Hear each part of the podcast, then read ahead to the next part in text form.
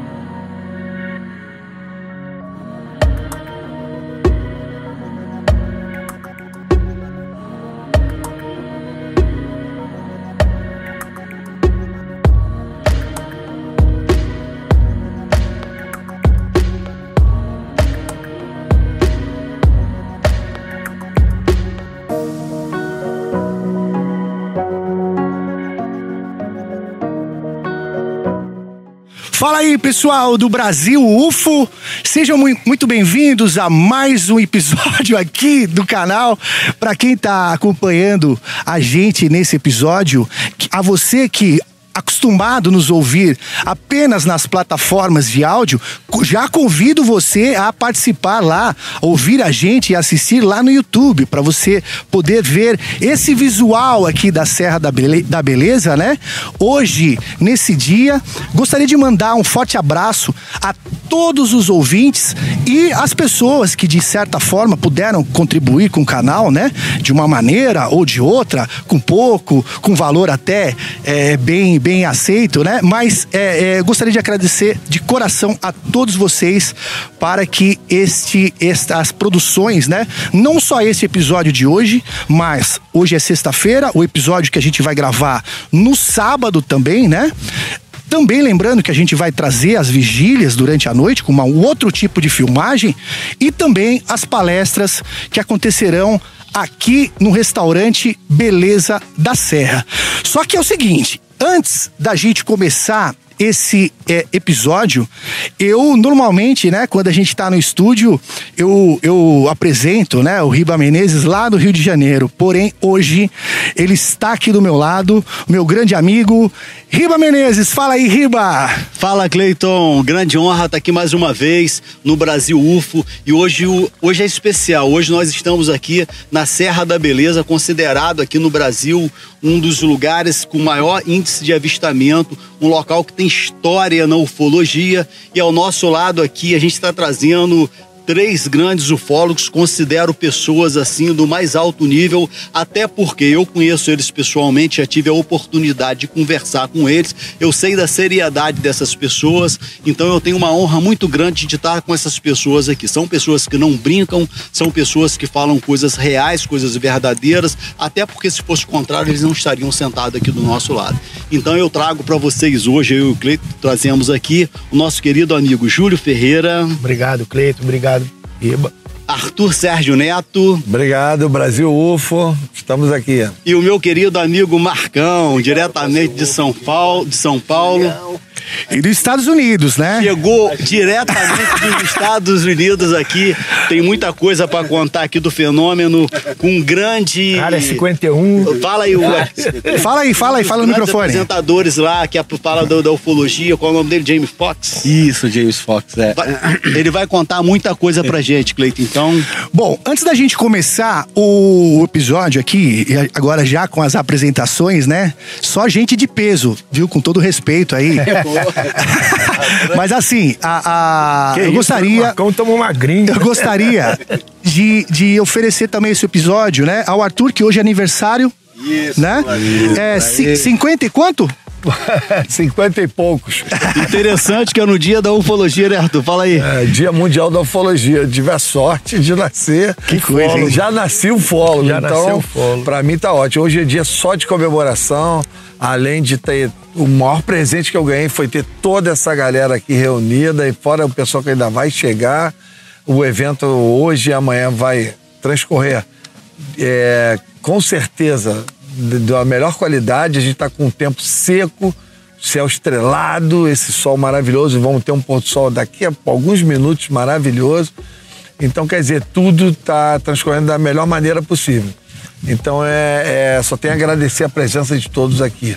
É, e hoje também tem que lembrar que tem o, o alinhamento dos planetas, né? É, é, tem um alinhamento. Então, quer dizer, aniversário do Arthur, o alinhamento dos planetas, o Dia Mundial da Ufologia. Tem que lembrar também que hoje o nosso amigo Rony Vernet, o Arnaldo. o Arnaldo e. O Arnaldo é o proprietário aqui da pousada, que é testemunha direto dos avistamentos das coisas que acontecem aqui. Então hoje ele está lá em. Mas amanhã ele vai gravar com a gente. Vai gravar, vai gravar com a gente aqui. Estão aqui. Né? E tem mais uma pessoa com eles lá.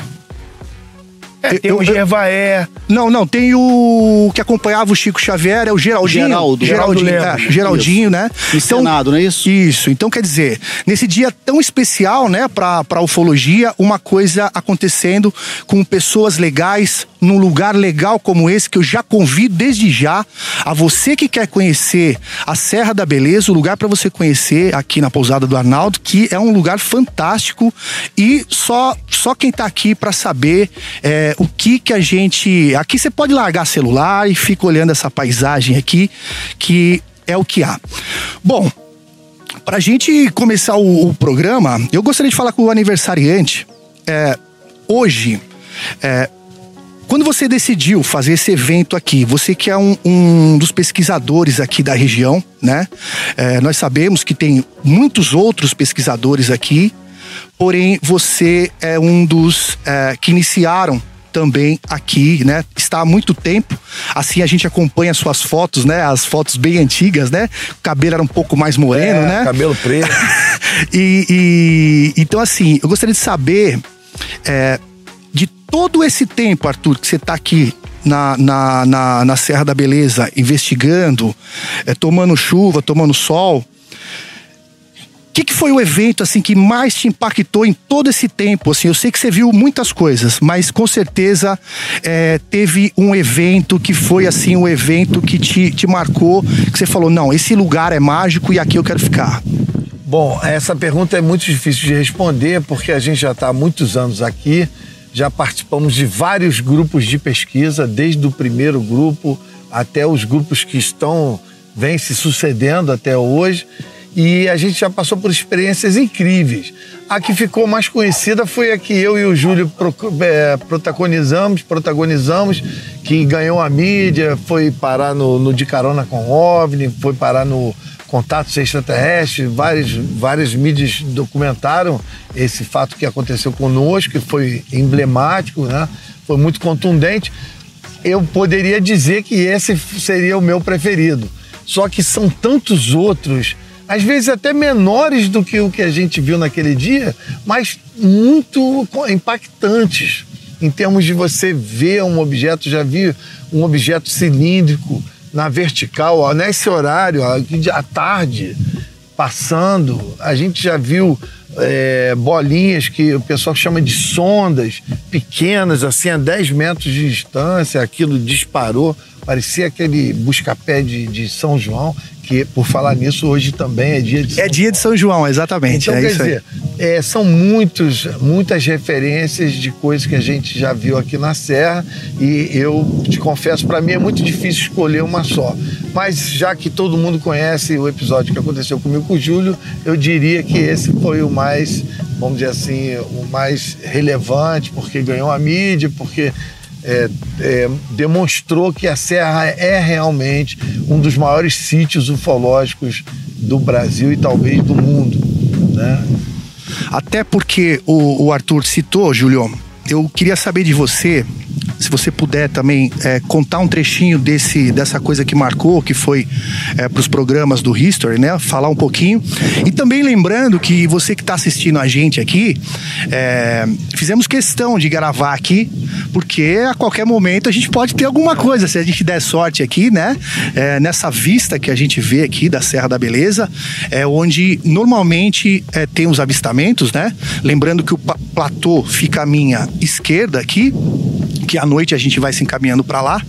E mais para prosseguir, é, já que o Arthur te citou aí, ô Júlio, eu gostaria que você falasse um pouco também dessa tua experiência na Serra da Beleza e se puder falar essa, essa, essa, esse evento aí que o, que o Arthur mencionou aí. Olha, cara, para mim, é, eu também já tive outros avistamentos aqui, mas para mim isso que aconteceu comigo com o Arthur foi a coisa mais impactante que aconteceu é, eu te digo assim, na minha vida de pesquisador foi assim inigualável, né? Porque foi uma houve uma interação, né? Eu perdi minha câmera. A gente chegou aqui por volta de 5 horas da tarde para verificar como é que estava a estrada lá até o platô e aí a gente resolveu ficar, ficamos pro pôr do sol e acabamos ficando para vigília, né, cara? Então, Naquele dia, é, foi um sábado, né? Foi dia 13 de maio, né? Ou de agosto. 13 de agosto de, 2013. 2013. É, e, e, aí, cara, naquele dia a gente resolveu ficar para vigília e, e, ficamos lá no platô. E aí foi um dia de uma incidência muito grande de luzes aqui na serra, mas o Arthur, como aquela fama dele, de estrada, prazer, né, cara? Ele pegava o binóculo, não, isso é carro, isso é carro, isso é, é carro. É falso positivo. Falso positivo. Aí, cara, eu tava olhando uma luz ali do lado esquerdo, né? A gente tava lá no platô do lado esquerdo, eu tava olhando aquela luz, eu falei, pô, que coisa, aquela luz ali, mas aí eu não me toquei que ali não poderia ter uma estrada, né? Aí quando eu olhei, eu vi um carro subindo, que o carro foi chegando na serra, que ele parou, ele diminuiu a velocidade, que ele parou debaixo da luz, eu olhei aquilo, eu falei, olha aquilo lá, vê se aquilo lá é carro. Aí ele pegou o binóculo, caramba, que isso? Aí ele se espantou, né, cara? Aí foi, foi uma experiência incrível, né? E aí antes ele tinha falado que a gente combinou de não filmar, de não fotografar. Eu recolhi o material, eu recolhi o tripé, mas deixei uma câmera é, digital no meu bolso, do bolso do casaco. Estava muito frio aquela noite. E aí, como o fenômeno começou a demorar muito, aquilo estava. É, é, é, uma, é, um misto de sensações, sabe? Você fica emocionado, você fica ansioso, você fica com medo.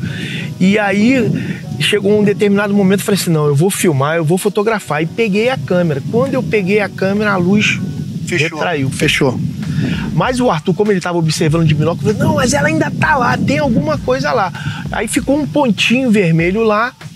E aí ele, porra, guarda esse binóculo, guarda essa, não, guarda essa câmera. Nós combinamos que não ia fotografar nem filmar. Eu peguei e joguei a câmera ligada no bolso do casaco, cara. Aí a luz voltou, voltou com uma intensidade, só que ela a, é, a, a princípio ela estava na direção iluminando toda o, todo o mirante. Só que ela ela voltou na nossa direção, cara. E nós nos sentimos assim todo todos Iluminado. nós dois iluminados, né? Numa distância tão grande, uma luz era tão resplandecente. E aí, cara, é, é, é quando eu senti essa interação, eu tava tão extasiado com aquilo que estava acontecendo que eu estava vendo a câmera ligada aqui no bolso do meu casaco. Foi quando eu peguei a câmera para desligar, para que, que aquele momento durasse mais, que eu estava percebendo que estava vendo alguma interação, né? E aí, quando eu peguei a câmera, a luz retraiu de vez e foi embora. Ô Cleiton, eu queria Fala, aproveitar Riva. isso aqui. É, antes de eu completar, eu queria falar é, um negócio da sua vista, Júlia, que você comentou. É, cara. Você afetou a tua vista, afetou, você procurou oftalmologista. Afetou minha Conta vista. isso aí. Então, o que que aconteceu? Queimou, além, além de afetar a minha vista, ela, é, a minha câmera, eu perdi a câmera, ela queimou você minha guardou, câmera. né? Guardei, eu tenho ela até hoje, eu ia até trazer, mas acabei esquecendo de trazer. E o que, que aconteceu, cara? No dia seguinte, eu amanheci com a vista com uma secreção muito grande. Aí o Arthur ainda falou assim: pô, tu não lavou o rosto não? Eu falei: pô, lavei, mas estou com uma secreção muito grande na vista. E conforme o dia foi passando, a minha vista foi enchendo e a secreção foi aumentando. Isso já era domingo e a gente Uma ardência, uma ardência muito forte. É, tipo uma conjuntivite assim, sim, braba, sim. né?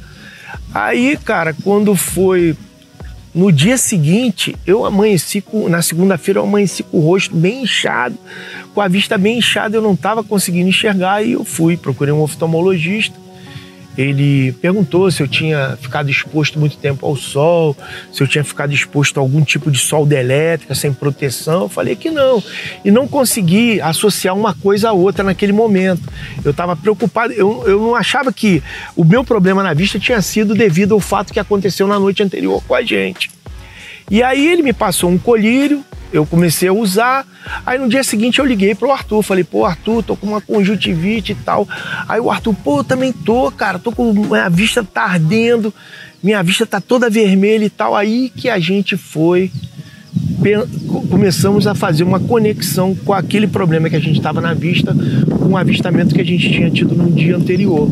Sim, Cleito, Sim. Júlio, como a gente faz parte aqui da organização Tabajara, eu dei de presente pro Arthur um óculos. Ah, eu me lembro. Que você abaixa... De solda, de é, solda. Hoje eu tava mexendo nele hoje. Você olha, eu me você lembro. pode colocar aquele óculos e olhar pro sol que você consegue ver o sol o sem contorno, essa né? luminosidade. Né? Sim. Eu tenho um no meu carro, eu dei um de presente pro Arthur, então, eu vou te dar um de é, presente mas então, também. Riba, a gente não estava preparado então, com esse aparato aí que Agora você... você vai andar com ele, é. toda vez que a sua luminosidade aparecer, você coloca, você... Porque é o que eu sempre falo, eu já tive experiência de um objeto me cercou no meio da pista lá, eu já coloquei no meu canal lá, é, quando você coloca aquele óculos, você consegue olhar para o sol, atrás daquela luz tem um objeto. É como um farol de um carro. O carro acende e você não vê, mas se, você, o, carro, se o carro apagar o farol, você vê o objeto. Com esse óculos, você consegue apagar o farol. Eu vou te dar esse presente. Ah, mas eu queria aproveitar aqui e dizer o seguinte: o Arthur sempre comenta, e você também, que quando você estava ali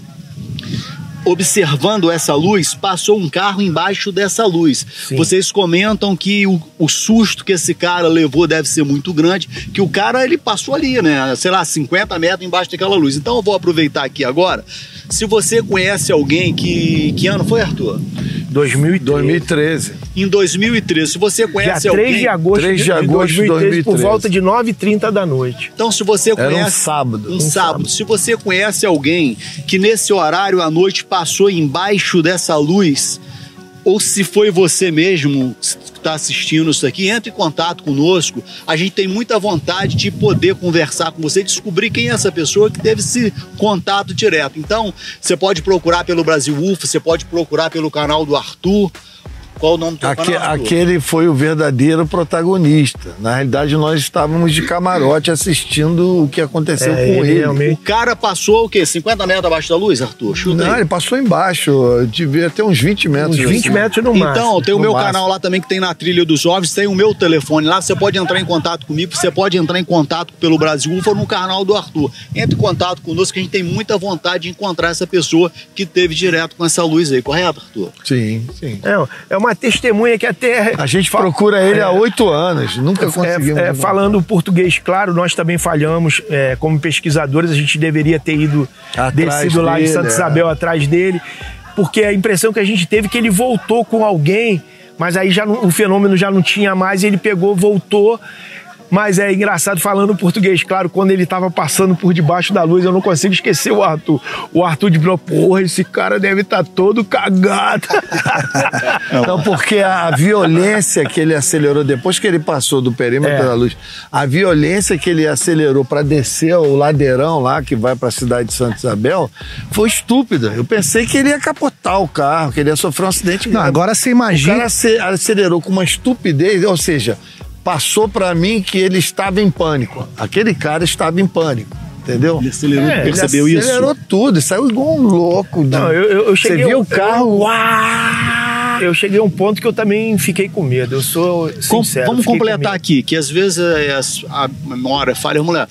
Quando vocês, quando vocês estavam descendo, foi aqui nessa mediação aqui, quando vocês estavam descendo do carro, quando você desceu para abrir a porteira, houve um fato, conta aí. Não, então, quando a gente estava. Aqui em frente. Quando o, o- o objeto desapareceu, o Arthur falou assim: Poxa, vamos fazer contato, nós estamos aqui. O Arthur fez tipo assim. Não, eu comecei a chamar, venham pra o cá. Veio pra cá. Nós estamos aqui, aí esse cara eu- não chama não, E eu já não. tava com medo, porque eu falei assim, pô, os caras estão lá na porta da fazenda, a gente pra ir embora vai ter que passar por lá. Isso, que então o ele carro, começou né? a falar isso, venham até aqui, nós queremos fazer contato. Então eu falei, cara, pelo amor de Deus, não fale isso não, que eu não tô preparado pra isso não, cara. Aí, Eu falei, eu também não tô não, mas eu quero ver. Mas é aquela história, né? Todo mundo quer ir pro céu, mas ninguém quer morrer, né? é ninguém isso quer aí. morrer. Mas conta o caso aí que balançou o carro. Aí, eu cara, nós- aí a, a gente falou assim, pô, vambora. Ah, e- estamos satisfeitos. Eu falei, Arthur, vambora daqui. Eu, eu Esse foi realmente um eu fiquei erro com também. medo. Também eu foi fiquei um com erro. medo e eu comecei a falar pra ele, pô, vambora, cara, vambora daqui. Os caras estão lá na porta da fazenda, a gente vai ter que passar lá. E foi, eles estavam bem lá mesmo. Eu fiquei, eu me confesso que eu fiquei assustado. Eu nunca tinha tido uma experiência daquela. E aí, quando a gente chegou ali na porta da fazenda do Arnaldo, eu saí do carro para abrir a porteira. Pô, quando o Arthur é, ligou o carro, que ele foi ultrapassar a porteira, teve um estrondo, cara. O carro fez assim. Sabe quando você passa com o carro num, num quebra-mola em Na alta lombada, velocidade, é, que ele faz assim? O carro fez isso, fez um barulho estranho. O Arthur se assustou. Mas não tinha quebra-mola. É, não, Não, tinha as- quebra-mola. as duas rodas da tinha frente umas saíram do vacas chão. deitadas do lado direito. O Arthur, pô, atropelando algum Nossa. animal. Passou algum bicho aí. Eu falei, não. Aí eu, eu falei assim, pô, larguei a porta do, do carona aberta. Aí fui lá ver, não tinha, a porta estava fechada. Então foi uma situação assim inexplicável, cara. Aí eu fiquei apavorado. Aí eu fiquei muito assustado. A gente pegou, olhou debaixo do carro. Ele falou assim, pô, passamos por cima de algum bicho. Não, olhamos o carro todo. coisa. E o barulho da pancada, cara, uma coisa assim Não, inexplicável. o mais impressionante foi o, o barulho é, associado ao solavanco, É. como se alguma coisa tivesse abalroado a gente. Ou se a gente tivesse passado por cima de tivesse alguma passado coisa. por cima de alguma coisa. Foi. As duas rodas da frente saíram do chão, fez assim, ó. Bum! Ô Cleiton, e um fato interessante que você comentou aí é que uma é que a gente tá você está gravando aqui e de repente pode passar alguma coisa ali atrás. Isso é comum. Já aconteceu É. aqui uma equipe de televisão, acho que foi da Rio Sul, do Rio Sul, eles, não é isso, Arthur? Foram, eles foram gravar aqui no alto do Mirante aqui e os E nós filmamos dois filmaram objetos. dois objetos. É. Então isso já aconteceu, é um fato que pode acontecer e o Arthur é testemunha E disso. pode direto. estar acontecendo, né? Sim, é, normalmente eu sempre falo que é, onde tá os objetos, né? Até vocês podem me ajudar. é, a gente percebe alguns objetos é, por exemplo, a gente está vendo um objeto de luz, sei lá, né? Ele, se, ele vem como uma luz. Perto desse objeto de luz, você pode ficar esperto que vai passar objetos velozes numa velocidade é, que ele vai aparecer ali numa. Se a câmera estiver filmando 30 frames por segundo, ela vai aparecer em dois. Ela nunca aparece igual uma câmera lenta. Aparece, aparece, aparece, aparece, como se fosse um pássaro. Um pássaro, ele passa, você vai ver ele em todos os frames. Esses objetos não. E outra, numa velocidade dessa, o objeto ele se é, borraria. Ele sairia o risco, um borrado. E não, ele sai perfeito. Eu tenho várias filmagens dessas daí e, e algumas, inclusive, eu já vi aqui, já falei pro Riba que eu que eu, que eu acho que é, né? Agora, cabe, cabe a nós sabermos se, é, se esse fenômeno está acontecendo, se esse fenômeno é, é é alguém ali monitorando o fenômeno que está acontecendo. Mas só para a gente colocar o Marcão, né, na, na, na conversa aqui. especial. Que até, que até agora ele só foi café com leite. Imagina. Marcão, muito, seja bem-vindo aí, né? Eu sei que você, você chegou hoje, não? Eu cheguei aqui agora, agora de pouco, é. Não, não, mas de, de, dos Estados Unidos. Semana passada. Semana passada. Isso. Você, teve lá gravando com o James Fox. É. O que, que você foi fazer lá? Conta é, pra gente. Aí. A gente gravou um documento documentário ano passado aqui no Brasil, que foi lá em Varginha, né, em set... agosto e setembro. E aí, depois, logo depois das filmagens em outubro, daí ele me chamou lá para fazer a montagem do, do documentário, né? E aí, a gente, assim, foram oito meses de trabalho muito intenso, assim, cerca, tinha dia que ia 16, 17 horas por dia, né? É, você não percebe, vocês trabalham com edição, vocês sabem. Você senta lá, Sim. passa as horas, né? Você nem vê. E assim, foi uma oportunidade fantástica, né? É, para mim, eu, eu, conheci o James em 2011, no evento, inclusive, quando eu conheci o Arthur. A gente estava junto. É, a gente tava junto. Quando eu conheci o Arthur, ainda daí deu uma entrevista falando sobre aqui a Isso. Serra, né? Da beleza. E aí eu conheci o James, que ele veio para fazer uma conferência. E a gente começou a conversar, ficamos amigos. Ele ficou. Não acreditava muito no caso Varginha, né? Naquele caso. Aí a gente começou a entrar mais assim em, é, em detalhes com ele, ele se interessou muito. Ele falou: olha, daqui um ano eu vou vir aqui com uma equipe de TV. Você acha que você consegue encontrar as, as testemunhas é, da época, né? E tal. Eu falei: olha, eu já ia a Varginha desde 2004, né? Daí 2006 eu comecei a ir frequentemente para pesquisar, fazer essa pesquisa de campo, né? Tentar achar algumas pessoas que se envolveram na época, no caso. E aí continuou, começou esse trabalho em 2006. Aí foram indo. Em 2011 eu conheci ele.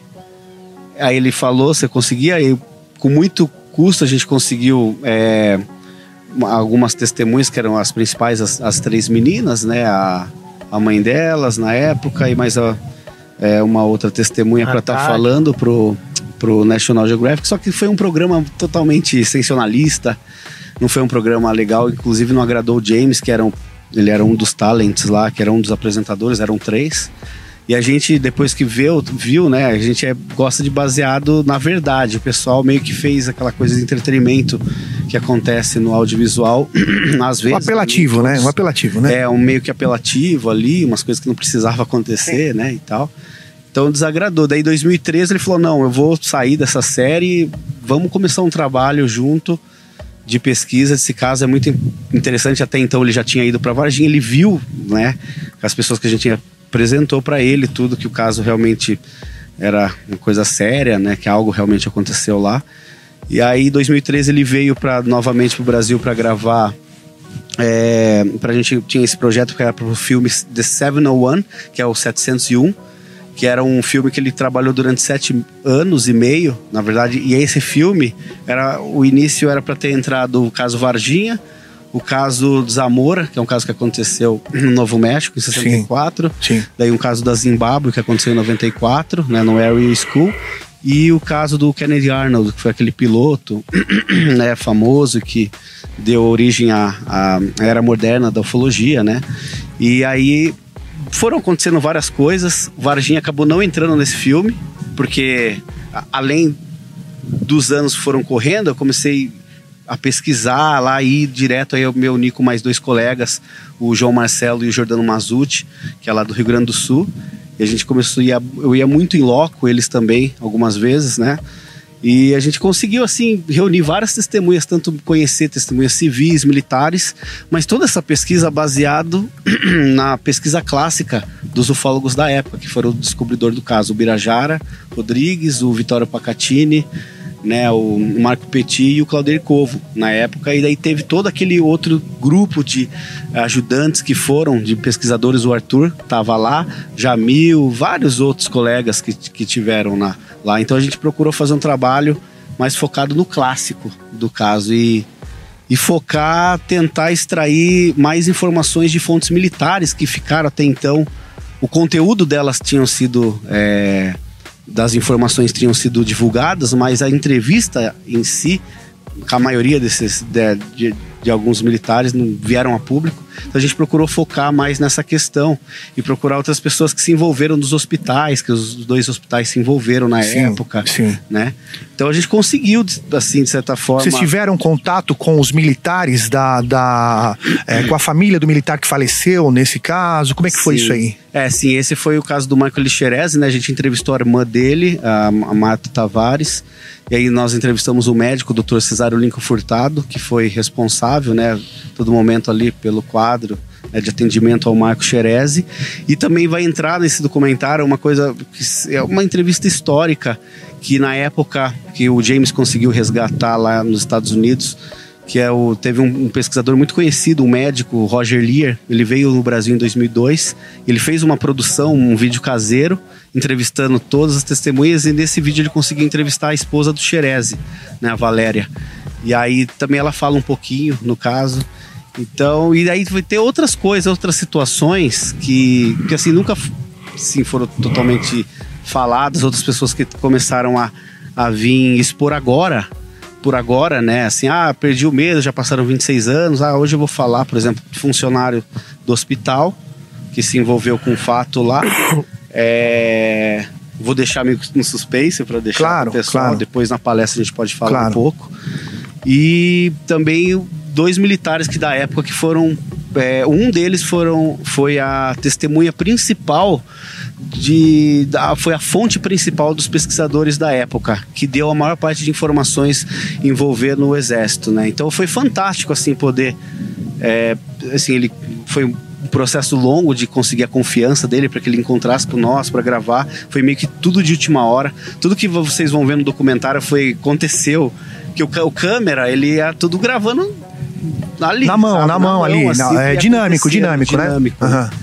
E, e aí foram acontecendo essas situações. É, eu tava até meio triste porque ele não queria participar de jeito nenhum. De jeito nenhum, daí a gente conseguiu convencer ele de última hora e a gente gravou esse depoimento. E o que é muito interessante é que mesmo eu demorei, eu com o João Marcelo, com o Jordano, a gente demorou praticamente de 8 a 10 meses para o cara, para esse militar, que a gente chama de militar X, encontrar conosco e aí ele conta, né, ele nunca quis dar o mesmo depoimento que ele deu em 96. Quando eu vi ele pela primeira vez, que ele aceitou, e foi a primeira vez que eu escutei ele a, a dar esse depoimento, é muito praticamente muito parecido com o de, de 26 anos atrás. Então, você vê ali que ele não, não mudou tanta... uma vírgula ali, é, né? Se mudou, mudou foi... assim, se mudou alguma coisa sim, assim sim. devido a é, normal Até o processamento da mente, né, que, que vai lembrando anos, coisas né? também, ou não, né? É, e aí ele, tipo assim, mas a maioria, tipo, é incrível assim, aí você vê que alguma coisa aconteceu. E aí um outro militar que era da companhia dele também na ESA, que relatou também que vai aparecer, só que eles não aparecem, obviamente a gente Sim. Ele concordou em não aparecer, né? A Sim. gente preservou a imagem e duas das entrevistas vão ser com a voz distor distorcida também. O que, o que só, só um minutinho, só para só pra amarrar nesse, nesse caso aí, é, o que a gente comenta muito, e eu que já conversei com diversas, diversos pesquisadores, é, sobre uh, não sei, né? Se você prefere falar na palestra ou não, mas sobre a visão do James Fox, da visão de um americano, a respeito uh, da troca que houve do governo brasileiro, uh, ou seja, né, trocou mandar um astronauta para o espaço, ou seja, o, o, nosso ministro Marcos Fontes, Marcos, Marcos Pontes, é. Marcos Pontes, e é, em troca levou a possível possível ser, né? A possível criatura.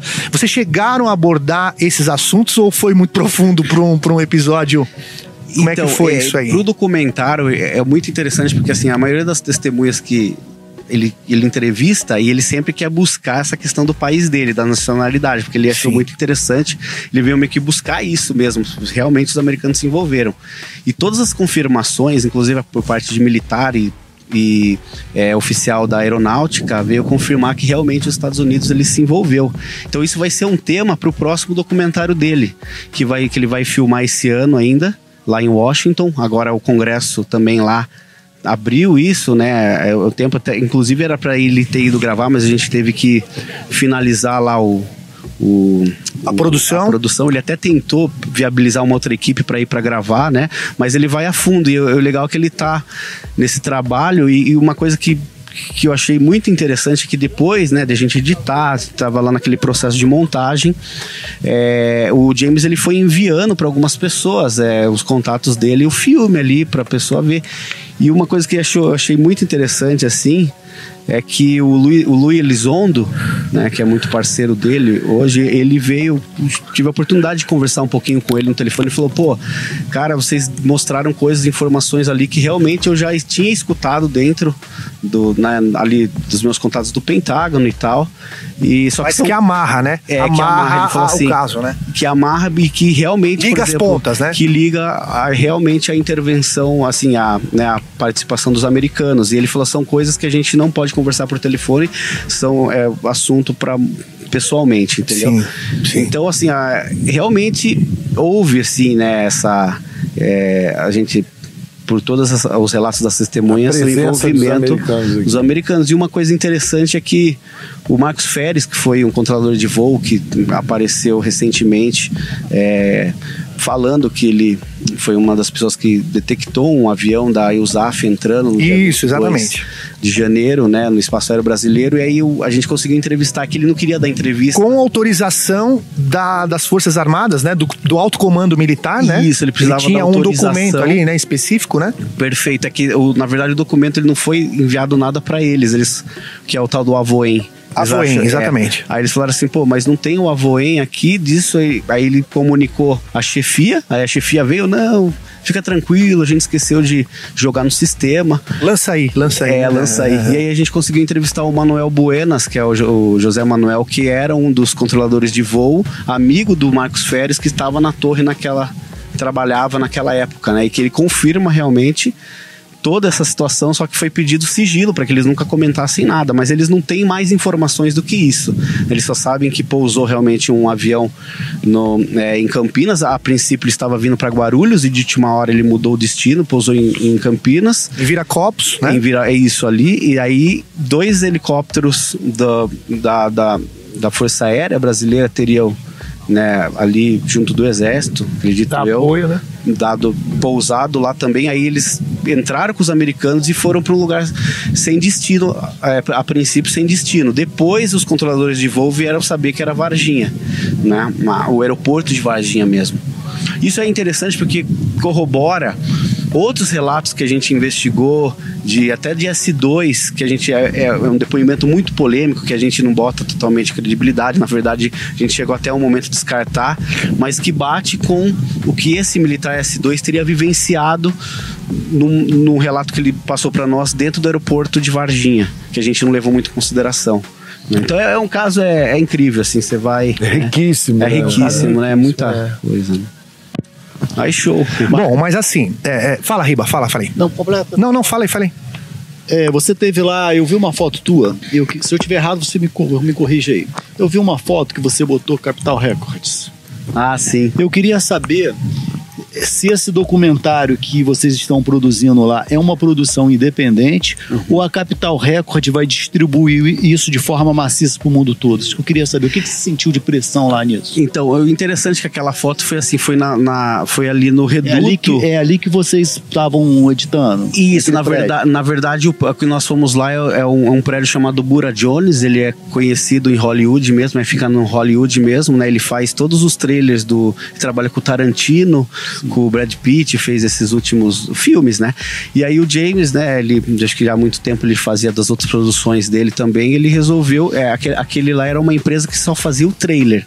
O trailer que tá ficando pronto, o trailer 2 minutos e 35. É só. E tipo assim, aí a gente foi lá para avaliar aquele dia, porque assim, nós estávamos é, mixando o som em Los Angeles, numa outra área. E aí a gente saiu dessa mixagem e foi para fazer a aprovação do trailer lá em Hollywood. Então a Capitol Records, na verdade, ela não tem vínculo com, com o Bura Jones, mas, ah, tá. mas é todo aquele vínculo de Hollywood ali, sabe? E assim, é, é o pessoal que trabalha ali com. Mas você percebeu filmes, que né? essa distribuição vai ser mundial? O que, que você sentiu? Sim. É, aí o James, ele na verdade ele é uma produção independente. Ah, tá. Independente, só que ele tem uma distribuidora que é a 1091, que inclusive era da Sony Pictures Pictures. E aí eles estão negociando é, com as plataformas agora. Sim. Aí vai sair, eu não sei ainda se é pela Netflix ou pelo Amazon ou pela. Eu sei que tem vários já estão. O HBO, o presidente, está muito interessado também. É, vamos ver, é, tá assim, a gente tá esperando, aguardando. É, hoje, hoje em dia só aumenta, né? Porque com essa liberação de, de, de informações, com presença é, do legislativo, seja dos Estados Unidos, como é, aqui agora, né? Como hoje também aqui do Brasil, eu acho que isso aí só vai aumentando e também aumenta o interesse. É, o público sempre teve interesse, né? Uhum. O problema é, é as empresas fazerem, venderem um produto de uma forma que não seja seja satirizada, né? É. Vender um assunto como se fosse um assunto sério, mesmo sendo um assunto ainda é, que levanta muita polêmica ainda, né? Sim. Fala, Riba. É, Aqui no Brasil, o Fred Morte ele está aqui presente, né, com a gente. Ele vai fazer a palestra aí hoje ou amanhã? Amanhã, amanhã. Amanhã o, o Fred Morte vai estar fazendo uma palestra aí. Ele é um documentarista que fez aí, gravou de carona com os jovens, que eu considero um dos maiores aí da ufologia brasileira, que distribuiu no The History aí, tá rodando aí geral. Então, depois que o Fred fez essa, esse documentário, ele passou a ser solicitado para fazer palestra, igual ele vai fazer aqui na Serra da Beleza com o Arthur, a convite do Arthur. Eu queria saber se lá nos Estados Unidos acontece o mesmo. O James, ele também é convidado para fazer palestra quando ele lança. Você percebeu o interesse do o público americano tem interesse nisso? Eles fazem palestras, eles se interessam por ufologia igual acontece aqui no Brasil? Olha, eu acho que até melhor que aqui no Brasil muito lá, eles parece que são, levam mais a sério o assunto, tem a comunidade também muito grande, ufológica, pessoal que acompanha, entusiasta, pesquisadores, jornalistas. É um assunto que é, acho que é um país que investe mais do que o nosso país, a gente praticamente o Fred ele pode dizer depois a dificuldade que é do audiovisual no Brasil para expressar ainda mais um assunto como esse, mas nos Estados Unidos com certeza eu percebi que existe um, uma gama muito maior é, para se explorar, que eles exploram, que a gente poderia explorar o brasileiro, eles exploram lá.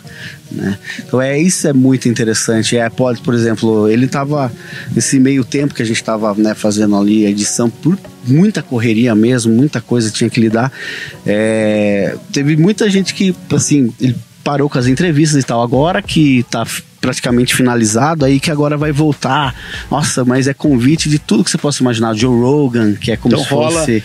Que é um dos maiores podcasts que existe, né? Nos Estados Unidos, né? Congresso igual acontece com a UFO, lá acontece lá também normal. Nossa, acontece em total e muito bem organizado em vários pontos dos Estados Unidos e e aí o documentário dele desse também que é o The Phenomenon, né, que assim, explodiu lá nos Estados Unidos, ele lançou dia 6 de outubro de 2020. E aí ele tá ainda entre os 20 de 20 a 25 documentários assim mais vistos dos Estados Unidos em todos os segmentos. Porque é um documentário muito sério. Eu vou mostrar o trailer dele aqui amanhã também. E aí eu até ia convidar as pessoas que estão assistindo para é, checar depois o The Phenomenon. Ele tá pela Amazon Prime, tem pelo iTunes, Vimeo, enfim. Muito legal. Lembrando, lembrando ao, aos nossos ouvintes aí, né, e também quem estiver nos assistindo aí via YouTube, é, que ah, também iremos transmitir as palestras, né, do Marcão, do Rony e do Fred Morse, né. Então é, será num, num, episódio à parte desse daqui, né.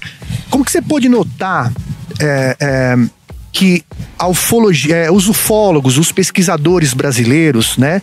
Os pesquisadores que, que, que falam seriamente, né? É, os mais antigos, quem tá, quem tá vindo pelo mesmo caminho aí, explorando o assunto seriamente.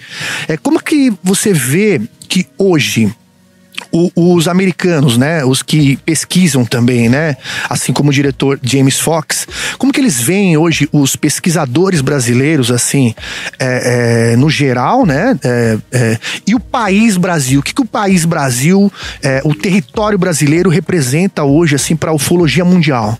Então, legal essa pergunta também. Eles lá eles veem o Brasil como um celeiro. Quem entende mesmo pesquisador sério, eles entendem o Brasil que é um celeiro ufológico. Inclusive o Jacques Vallée, né, que direto com o James lá e conversando, o Jacques Vallée teve no Brasil investigando vários casos famosos do Morro do Vintém lá, né? Máscaras de chumbo, teve da Operação Prato também, teve pesquisando entre outros casos. É, você vê assim que eles levam muito a sério. Inclusive, um dos fragmentos que eles mostram no filme The Fenômeno, que não é falado, que o Jacques Vallée tem, é o caso da explosão de Ubatuba, 57, no Brasil, né? Que não é falado, que eles colocam naquela máquina, né? E então, assim, o, o, eles levam, assim, eles, eu não sei se eles têm muito conhecimento de todos os pesquisadores, como que é a nossa convivência aqui no Brasil, mas eles sabem que existe. É por causa do idioma também, né? É, do idioma uhum. também. Uhum. Mas eles sabem que existe uma comunidade muito forte e vem crescendo, né? É, por exemplo, a revista UF é uma que é conhecida lá que eu pude perceber pelos próprios americanos lá nessa estada. Eu tive a oportunidade de conhecer alguns né, dos pesquisadores, o maior pesquisador do caso de mutilações de animais, aquele caso dos Texas, dos ataques chupacabras, que é o Christopher O'Brien, é, conhece muito, assim, um dos casos clássicos brasileiros, né? Uh, a, a, Leslie King também, que é uma outra pesquisadora muito séria, é, também conhece a casuística brasileira não muito a fundo, mas eles se interessam. Então, o, o meu ver, assim, é, eu acho que eles veem os, os principais pesquisadores, assim, que são, têm o conhecimento, o Brasil como um celeiro ufológico mesmo, muitos casos. Né? Fala, Riba. É, tem pessoas, cada um é, é de cada um. Tem pessoas que acham que um dos maiores casos da ufologia que aconteceu no Brasil é Varginha. É a opinião de cada um. A minha opinião é a Operação Prato. Por coincidência, está aqui também o nosso querido Vitório Pereira, um ícone da ufologia, que ele está aqui com a gente aqui hoje. É ele vai dar uma entrevista. Mestre Pereira. Mestre Pereira. Eu acho que se fosse fazer um filme assim, contando. É, a, a Rede Globo chegou a fazer assim um mini documentário lá, umas cenas super bacanas. Se fosse fazer um filme de ufologia, eu acho que um dos maiores filmes da ufologia do mundo seria a Operação Prato, eu considero uma das maiores. O James Fox e o pessoal lá, eles têm ciência do que aconteceu na Operação Prato, eles consideram isso, eles pretendem rever esse caso? Tem alguma informação sobre isso? Então, eles conhecem com certeza o Operação Prato, acho que é um dos casos mais famosos até, assim, eles conhecem mais, os mais antigos, muito mais até do que Varginha, pelo que eu pude perceber, né? Eles se interessam muito, inclusive uns falam, chegaram a comentar que acham os, os maiores casos do mundo, não só do Brasil, né? Eu, eu também Concordo. sempre eu acho um dos casos maiores do Brasil também, é, mas eles não têm tanta informação do que se tem hoje. Por exemplo, os pesquisadores de hoje, o próprio Vitório Perê, pessoal que a gente tem, né? O, o Heitor Costa, que é um pesquisador lá do local. Uh, tem muita informação mais de colares que dá, não daria um filme, daria acho que uma série inteira. É, o Carlos sobre, Souza, né? Aquele repórter. É, Carlos Mendes. O Carlos, Carlos Mendes, Mendes, o repórter, né? Então, assim, eles veem, com certeza a maioria da comunidade conhece muito mais Operação Prato, às vezes, do que Varginha, o que eu percebi. É, e alguns acham um dos maiores casos mundiais, melhores assim do mundo, né? Um deles foi o Gary Helsantine. Se eu fosse que... diretor de cinema, eu acho que a Operação Prato, ele é, não é porque eu, eu, porque eu gosto da Operação Prato, não. Eu tô falando de cena mesmo. Eu acho que a Operação Prato, se eles focassem no que aconteceu, seria um caso assim. É incrível. Lá incrível, no filme cara. desse de Varginha, é, ele vai entrar um briefing. Um Foi um laboratório ali, né? O céu aberto. Eles não ali, têm né? interesse nenhum de rever esse caso. Ele nunca tentou conversar isso Não, com, com certeza. Eles têm sim. Ah. Depende de outras coisas. Por exemplo. Já tá na pauta. É, já tá na pauta, de certa ah, forma. Já tá na pauta, já tá na pauta. Nesse de Varginha, o que a gente chama The Moments of Contact, que é o, esse documentário, a gente fez um brief history, que é o. Tipo assim, um segundos de alguns casos principais, casos que ele, inclusive, gosta. Que inclusive eu tava comentando com o Arthur, que eu falei, pô, o caso lá que é ficou polêmico, depois o Arthur veio, falou não, que foi real o caso da Ilha de Trindade, Sim. né, do é, Almiro do, Baraúna. Do barco, né, né que, que foi fotografado, que, que fotografou do barco, do né? Barco. Então é. vai aparecer alguns casos assim, rapidamente, citando que realmente o Brasil tem. Um deles é o caso de Lins, que é um caso que eu gosto muito, o caso da Maria Sintra, que aconteceu Sim. em 68, Sim. é o, o, o Noite Oficial dos OVNIs, daí entra a Operação Prato um pouquinho, o Holanda ali falando um pouco é, um vídeo interessantíssimo de Duque de Caxias aqui do Rio de Janeiro, que inclusive foi cedido. Gostaria de agradecer imensamente o Birajara Franco Rodrigues, ele cedeu esse, esse vídeo. Do OVNI que passa atrás da grade, né? Isso, assim, que é maravilhoso. aquele ele é discoidal e ele é. solta luzes. Né? Isso, né? assim, você esse viu? Esse vídeo é muito antigo é. e ele é muito interessante. E ele vai entrar original no, é. no filme, isso que é legal, vai mostrar e foi de Duque de Caxias. O Capão Redondo uhum. entra também um pouquinho, né? O Alan ali, que era o menininho, o Alan que filmou.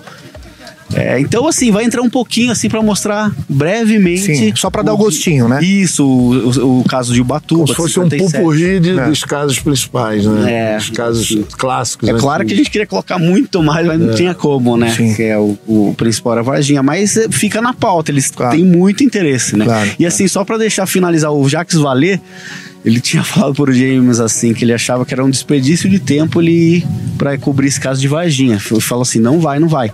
Aí ele assistiu o documentário, ele falou assim: "Tava totalmente enganado sobre não, impressionante. Ainda bem que você Ainda foi, bem que, que teve fez. humildade de reconhecer, é, né? Reconhecer, já que valeu. que a coisa mais difícil é, hoje é isso, né? É. O cara reconhecer que que a opinião naquele momento estava errada e depois ela pode mudar. E, informação, né?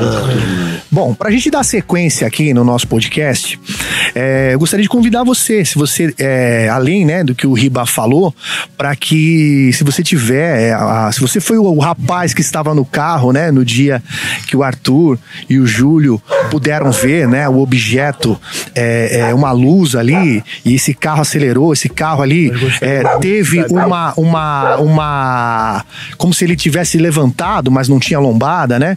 Manda pra gente no brasil.ufo.sp@gmail.com ou no WhatsApp mais 5511 98436 3637. Eu queria, e... eu queria só Fala, Arthur. finalizar, eu não sei se já estamos finalizando. Uhum e mostrar para vocês. Mostra aí, Paulinho. Essa imagem belíssima. Olha isso aqui, pessoal. Mas descrevendo que Aqui em frente, Aqui nós tem... estamos diante de mais ou menos mil quilômetros. Não, é uma casa que tem ali.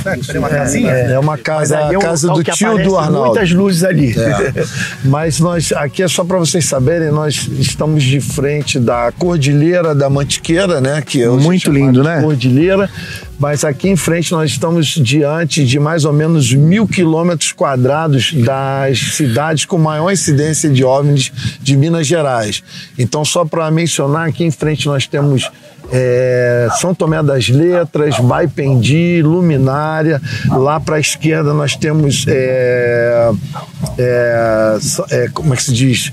Varginha, Carmo da Cachoeira, nós temos é, Visconde de Mauá. Todas regiões altamente, né? Exatamente. né? Aqui nós temos a Iuruoca e Bitipoca. Então nós estamos de frente para um quadrante de mil quilômetros quadrados, mais ou menos, das cidades de maior incidência de OVNIs do Brasil. Nesse espaço. Aqui na Serra da Beleza. Nesse espaço, é, é, existe muita habitação ou é área preservada, assim? Como é que, Não, como é, tem que é? muita fazenda, é área predominantemente área rural. As cidades que tem são cidades relativamente pequenas, mas é uma região muito rica, né? Aqui é, abrange sul de Minas. Sim. É uma região. Varginha, por exemplo, é considerada Dallas de Minas Gerais pela uhum. quantidade de grandes empresas. É uma cidade universitária, uma cidade progressista. Sim, sim. Entendeu? Uma cidade grande.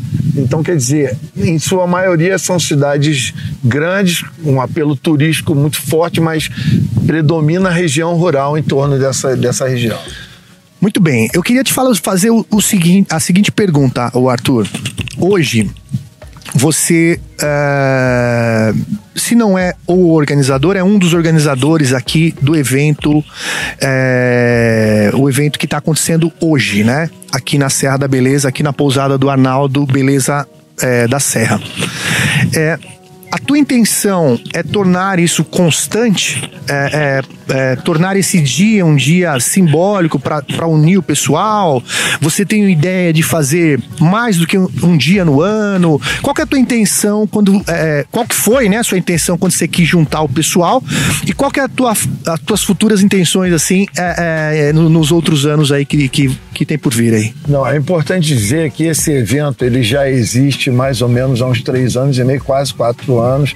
Nós já fazíamos esse evento, ele começou em 2015 aqui na Serra da Beleza, muito antes da, da pandemia, e ele era a ideia era torná-lo uma tradição, é torná-lo um, um evento mensal, tradicional.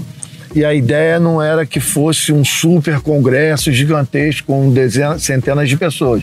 A ideia é que fosse um evento tradicional, mas um evento, é, como a palavra é muito usada hoje, um evento de vivência, um evento de imersão. A pessoa vem para cá, se, se dispõe a estar num local extremamente de, de incidência ufológica, com uma, é, onde a gente pudesse trazer pessoas como Marcão, como Fred, como Júlio, palestrantes que pudessem trazer uma informação de ufologia de raiz, ufologia baseada em evidências. É, isso tem que ficar bem claro. Então, quer dizer. Pesquisa de campo. Na realidade, era mais para privilegiar a pesquisa de campo, um local onde você está num sítio ufológico, aqui você vai assistir uma palestra de ufologia, mas você está num local extremamente ufológico. A qualquer momento você pode ter um avistamento, a qualquer momento o fenômeno pode se manifestar. Isso já aconteceu aqui. Já houve casos de a gente estar tá fazendo um evento, um palestrante, no meio da palestra, alguém começou a gritar que estava aparecendo um OVNI e a palestra foi interrompida por causa de um objeto.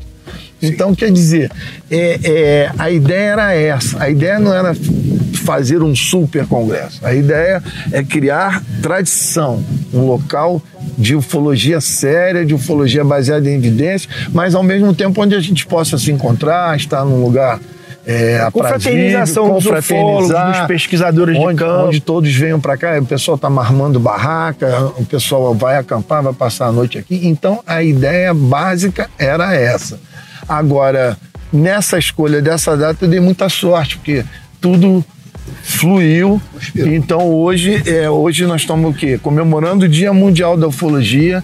Nós tivemos a audiência histórica no Congresso, hoje no Senado. Exatamente. Nós na parte da manhã, transmitido direto pela TV Senado, os nossos colegas todos lá representando a ufologia brasileira. Ao mesmo tempo, é, um evento onde nós estamos trazendo o Marcão, que está recém-chegado, vai trazer informações de ponta sobre o mais novo documentário, talvez o mais importante documentário é sobre o caso Varginha. Nós temos o Fred que vai falar das experiências dele durante as caminhadas dele pelo Brasil todo para gravar o programa. Nós temos o Rony, nós temos hoje, praticamente estamos aqui inaugurando as quatro câmeras. A estação do a projeto estação Vigília na Serra. do projeto de, de, de tentativa de documentar o fenômeno UFO, que faz parte. Gravação 24 horas, 24 né? 24 horas, full time, tem quatro câmeras, dois aqui, dois aqui em cima do telhado, dois lá na montanha. Isso faz parte de um, uma, uma tese de mestrado do Rony. Ele está fazendo um mestrado numa instituição pública federal de ciência, ou seja, estamos, é, de uma maneira geral, todos que estão aqui estão prestigiando um passo muito importante na ufologia brasileira. Com certeza. Então não tem como. E, tu, e tu, tudo está fluindo na mesma direção. Então acho que. Sim tá ótimo. O mais importante é que é, as pessoas um detalhe, venham aqui. E um detalhe que não tem muita importância, que hoje também é aniversário dele. É. é cara. E que por acaso é meu aniversário. Tudo, tudo conspirou, né? Então, sem querer, a gente acertou na data. E foi por, por acaso. Eu marquei porque era dia do meu aniversário. Sim, eu falei, sim. vou fazer um evento no dia do sim. meu aniversário. Mas eu não sabia que ia ter tudo isso, toda essa repercussão, convergendo, convergindo para a mesma direção. E toda essa convivência maravilhosa é, entre não. a gente aqui. Pô, fizemos né? um churrasco é, hoje muito maravilhoso, bacana, muito bacana, super divertido. Rever o Riba, rever o Marcão, conhecer o Cleiton. E, o, legal, e, e o mais imagina. importante, o, o ponto alto desse evento é isso, eu esqueci de dizer, são as vigílias. Claro é o ponto alto. Então hoje tem vigília, amanhã tem um evento, depois do evento tem vigília. E para quem, pra quem tá vendo aqui, eu tô encolhido já, porque a gente começou a gravação, tava, tava por volta de uns 25 tá graus, tá né? Já, agora eu tô morrendo de frio aqui, é, eu tô congelando. Uns 14 graus agora. Inclusive, eu vou ter que fazer um, um pequeno intervalo aqui pra gente também fazer a troca aqui, né? Que tem outros convidados aqui pra gente bater um papo, né? Só não sei se vai ter luz suficiente, né? Eu acho que já talvez não, não, não dê tempo, né? Mas eu gostaria das considerações aí, finais aí, Júlio. Eu quero te agradecer pelo espaço que você tá cedendo aí pra gente. Que isso, meu. É, pra gente poder se expressar, contar nossas experiências e é isso, agradecer você, o Ribe e toda a tua equipe aí, cara. Obrigado pela oportunidade. Valeu. Uma honra ter você aqui, Júlio, meu parceiro. Pô, ter você também aqui com a gente. Marcão, muito é, obrigado. Obrigado a você. Uma honra estar tá aí no Brasil UFA. Fala as plataformas que nós estamos É, a gente está em todas as plataformas aí. Procure e fala aí também suas considerações Não, finais queria, aí. Queria... Você é aniversariante, pô. Eu hoje só tenho a agradecer. Para mim, o maior presente é a presença de todos aqui, todos os amigos, vocês, pô, todos, todo, todo mundo que veio até aqui, hoje e amanhã vai ter um público bacana aqui. E eu acho que isso é que é a coisa mais importante. Aqui não tem protagonismo. O protagonismo somos todos nós juntos. Isso. Isso é o protagonismo. Isso então aí. não tem guru, não, não tem, tem estrela. estrelas, não tem protagonismo. É aquela história, né? É. Juntos, Juntos somos mais fortes, somos né? mais fortes. Né? Ninguém, ninguém faz é. nada sozinho. Ninguém faz é verdade. Nada, entendeu? Então a, a coisa mais importante é, é, isso e eu agradeço muito a sorte de ter toda essa galera. Isso que o Arthur aqui. falou é interessante. Ninguém faz nada sozinho. Nenhum pesquisador trabalha sem um parceiro. Sim. A ufologia não funciona não assim, funciona, né? Não dá. É. é. Isso aí. Marcão, suas considerações Pô, finais. Então, queria agradecer aí vocês, ao Riba, ao grande, grande. Arthur Julião, meus irmãos aí, por essa oportunidade de estar aqui. É, falar parabéns, Arthur, aí, mais uma vez, muitos anos de vida aí para você, muita saúde. Só não pergunte a idade, E agradecer a toda a audiência, né, a todos vocês. E tamo juntos aí. Obrigadão aí, Cleiton Riba. Fala aí, Riba. Bom, queria agradecer a galera aí, já agradecemos. Foi uma honra aí. Amanhã tem uma galera aí, amanhã tem. Amanhã tem Fred Morte, tem amanhã Perê. tem o Vitório Perê, tem o Cristiano Gonçalves, está lançando o livro dele é. aqui, muito bacana. E tem uma galera imensa aqui da ufologia que está chegando aí, tem vários convidados aqui que eu tô até com medo de errar o nome. É meu Rony Vernier, tá vindo direto de Brasília para cá fazer uma palestra também. Então encosta aí na Serra da Beleza, procura aí que a gente tá com vocês aí. É isso aí. Que nem o Riba falou agora, é... a gente achou que a gente ia ter luz um pouco mais, né? Até, até um pouco mais tarde, né? Mas eu acho que a gente não, não consegue continuar porque a iluminação é insuficiente pra gente dar sequência é, no programa, né? Mas amanhã tem mais gravação, como o Riba falou, com, com todos esses convidados.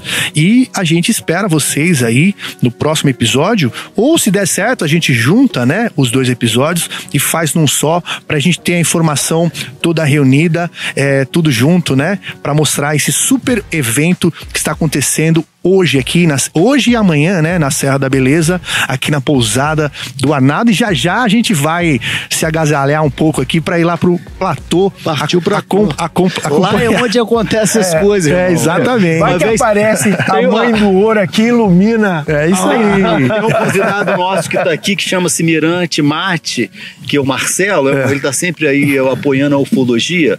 Aí uma vez ele entrou em contato por e-mail, por e-mail, não me conhecia, aí ele falou: Riba, é negócio do platô. Eu falei, falei, pô, cara, é o, é o seguinte, lá o negócio é, é sério. Um ele, místico, aí ele né? subiu sozinho. É um lugar místico. Ele subiu sozinho, ele falou, cara, eu fiquei lá 40 minutos. Você é doido. Desci na hora, alguma coisa tava acontecendo. Então, aqui, é bicho, aqui acontece. Entendeu? É isso aí, valeu. Então é isso aí. Valeu, valeu pessoal. Muito obrigado aí pela aí, atenção, pelo carinho. Nunca deixem de acreditar no que seu coração lhe diz. Saiba que a verdade prevalecerá no final. Demore o tempo que for. Um forte abraço a todos vocês e a gente se vê na próxima. Valeu, partiu um pra tua, hein? Tchau, tchau.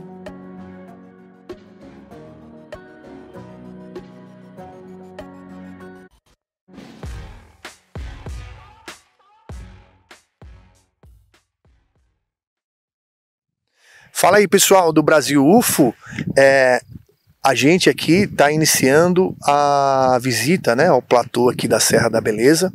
Eu, junto com o Riba Menezes, não parece ele, né? Mas está de é. touca porque tá, tá muito frio aqui, né? não tá tão frio quanto a gente imaginava, mas a cada, cada hora cai um grau, Vai né? caindo. Vai caindo. Então, como vocês podem ver, a gente tá com uma, uma luz de, de lanterna, né? É, o Paulinho tá com a câmera aqui, a Cláudia segura a lanterna pra gente ter um ponto de luz, porque aqui é muito escuro. Nós estamos no platô. Nós Explica pra gente. É, a- aqui é, acho que é a primeira vez que o Cleiton vem Primeira aqui, vez. você também, né? Marcelo, vem mais pra cá, Marcelo. Então nós estamos aqui no platô, no alto da Serra da Beleza, num local que tem muitas incidências ufológicas e é a primeira vez a experiência dele aqui. Eu espero que a gente dê sorte de que consiga ver alguma coisa. Eu queria saber o, o que, que você está sentindo de estar aqui. Fala aí, Marcelo. Então, é muito legal, né? É uma experiência única.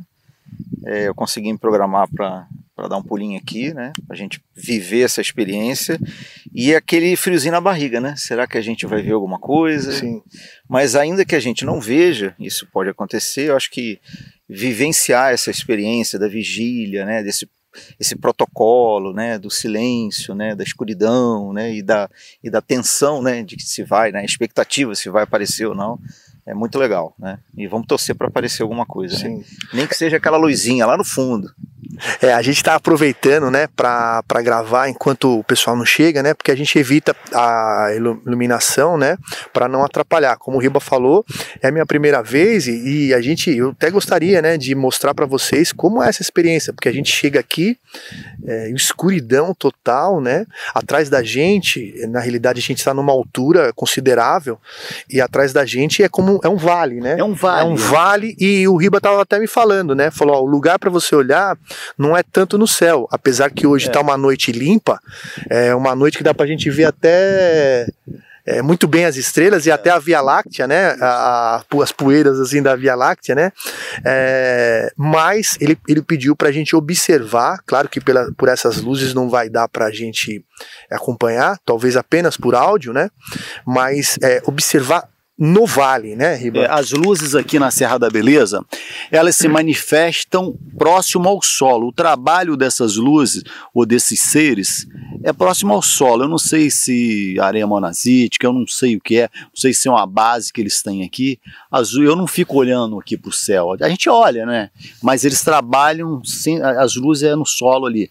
Até se você não sabe, o, eu tá no meu canal lá, o tem um rapaz que veio aqui, eu, me fugiu o nome dele aqui, você me perdoe, querido. Ele teve aqui na Serra da Beleza, o Lucas. O Lucas e a esposa dele teve aqui na Serra da Beleza. E ele estava lá na pousada, na pousada, ele viu uma luz acender aqui, ó, mais ou menos 40 metros aqui, ó, logo aqui embaixo. De lá a luz acendeu aqui. Então, elas acendem aqui do nada, entendeu? Então nós estamos num local muito propício para ver, mas elas se manifestam no solo. Do nada a luzinha acende. Eu já tive experiências aqui interessantes, outros amigos também já tiveram. Eu espero que você, o Cleiton que está vindo pela primeira vez, vocês possam testemunhar isso aqui, porque quando a gente fala num canal, ah, não sei o que, mas e a pessoa não vivenciou aquilo, é, a gente não consegue expressar o a realidade do tamanho daquilo. Espero que você consiga ver para você entender quando eu falo que as coisas acontecem, que as luzes aparecem, para você entender a realidade, o tamanho da dimensão, entendeu? Bom, eu também espero, né? Você também, também com certeza, certeza. né? A Cláudia tá, tá nos dando suporte aí, o Paulinho também tá ali com a câmera. É, mas assim, a gente vai ficar acompanhando aqui, a gente tem que ficar no quietinho, né? Provavelmente a gente vai usando pelo menos o áudio, né? Pra gente é, poder narrar essa experiência, mas para quem acha que com a luz tá tudo muito bonito, né? É, Mas sem a luz aqui fica um breu e a gente fica sobre. Não, tem, não é noite de lua, né? Hoje, Vou né? fazer só um testezinho. Apaga a lanterna aí, por favor. Aperta atrás. Apaga aí, ó. A gente Olha tá no breu total. Não sei se, a, se, a, se o ISO da câmera ele consegue é, é, capturar a luz né, das Consegue estrelas, né? capturar, é, Aquela luzinha lá Né? no vale, consegue? Consegue, Paulinho? Aquela luzinha lá, ó.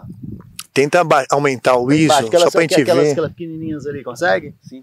A gente consegue ver o, o que o Riba, o que o Riba tá querendo dizer. Aquela pequenininha lá, ó. É, o que o Riba está querendo dizer é que alguns, alguns lugares aqui da, da Serra da Beleza nós conseguimos é, ver algumas luzes, até de algumas residências, né, de algumas casas, né, mas é, é o que o Riba sempre diz, né? Quando é uma luz ufológica, a gente percebe na hora, diferente. ela é diferente, né? A luz ufológica, quando ela acende, você vê logo. Quando é farol de um carro, é de um carro, mas quando a luz é ufológica, é diferente de tudo. Você percebe logo alguma coisa ali é diferente, não tem jeito. Você vai quando ela acender ali, você vai ver que não é normal. Ela vai, ui, alguém vai gritar aí, alguém vai correr, entendeu? Alguma, você vai descer falando, é diferente. É uma mistura de emoções, né? Porque ao mesmo tempo, como a gente está num lugar aqui totalmente ermo, né? Totalmente breu, né, Marcelo? É uma mistura de, de emoções aí, né? Com certeza. Né? Eu já... Vamos ver o que, que vai acontecer, né? Já... É, dá, dá, dá, um, dá um pavor, né? Ninguém corra. Eu já para ver a luz, né? Que ninguém corra e fique para ver a luz, né? Eu já tive uma experiência aqui, eu já contei isso acredito se quiser, é, mas eu não vou, eu não, eu, é, aconteceu e eu falo mesmo, não tem motivo para esconder isso. Uma vez eu estava aqui e estava com quatro pessoas do grupo nosso de vigília.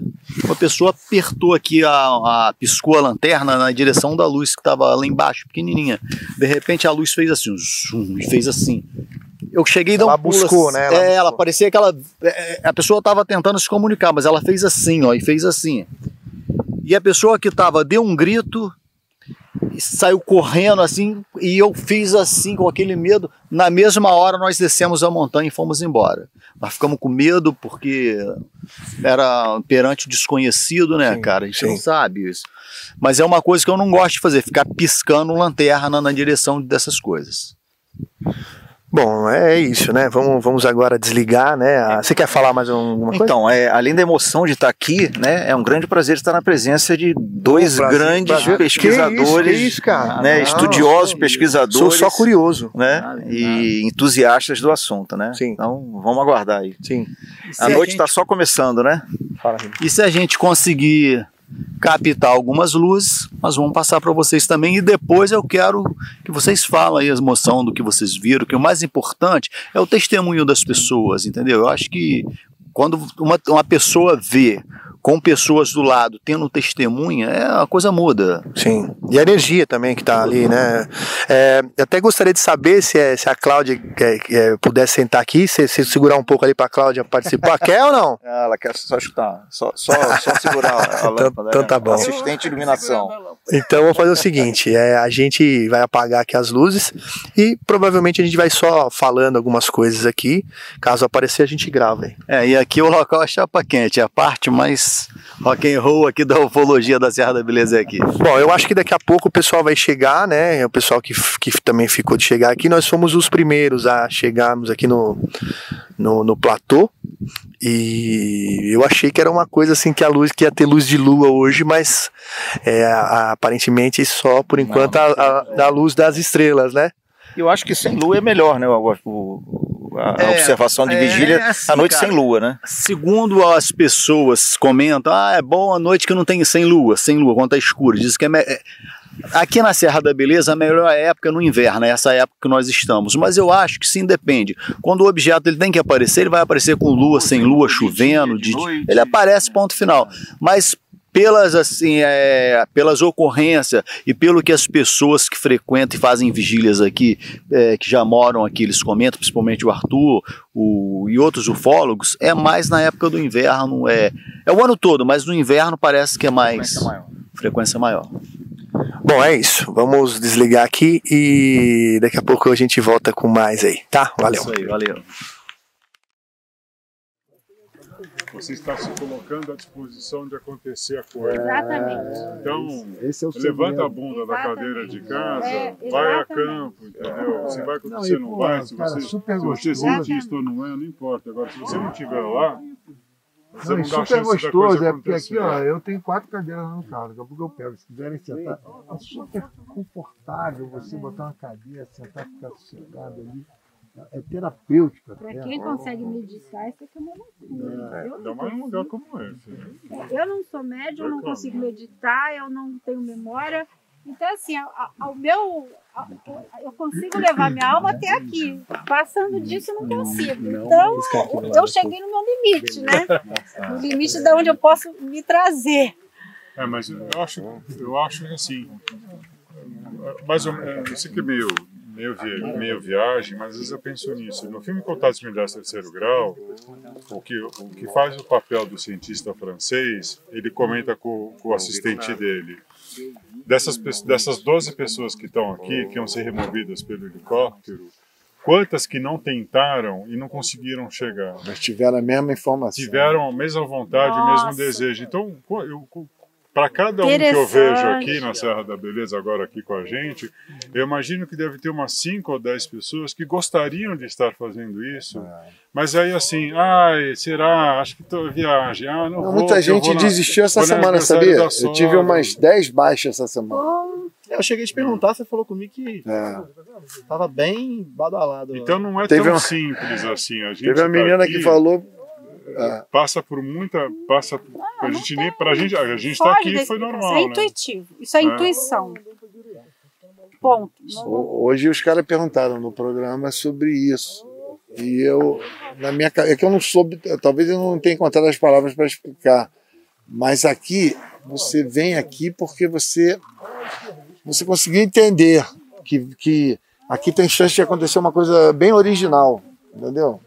É um chamado intuitivo. Bem inovadora, vamos dizer assim. não é assim. nada messiânico, não. não. É uma coisa inovadora mesmo. Você... Antigamente o Birajara Franco Rodrigues de Varginha ficava falando, vocês são tudo malucos.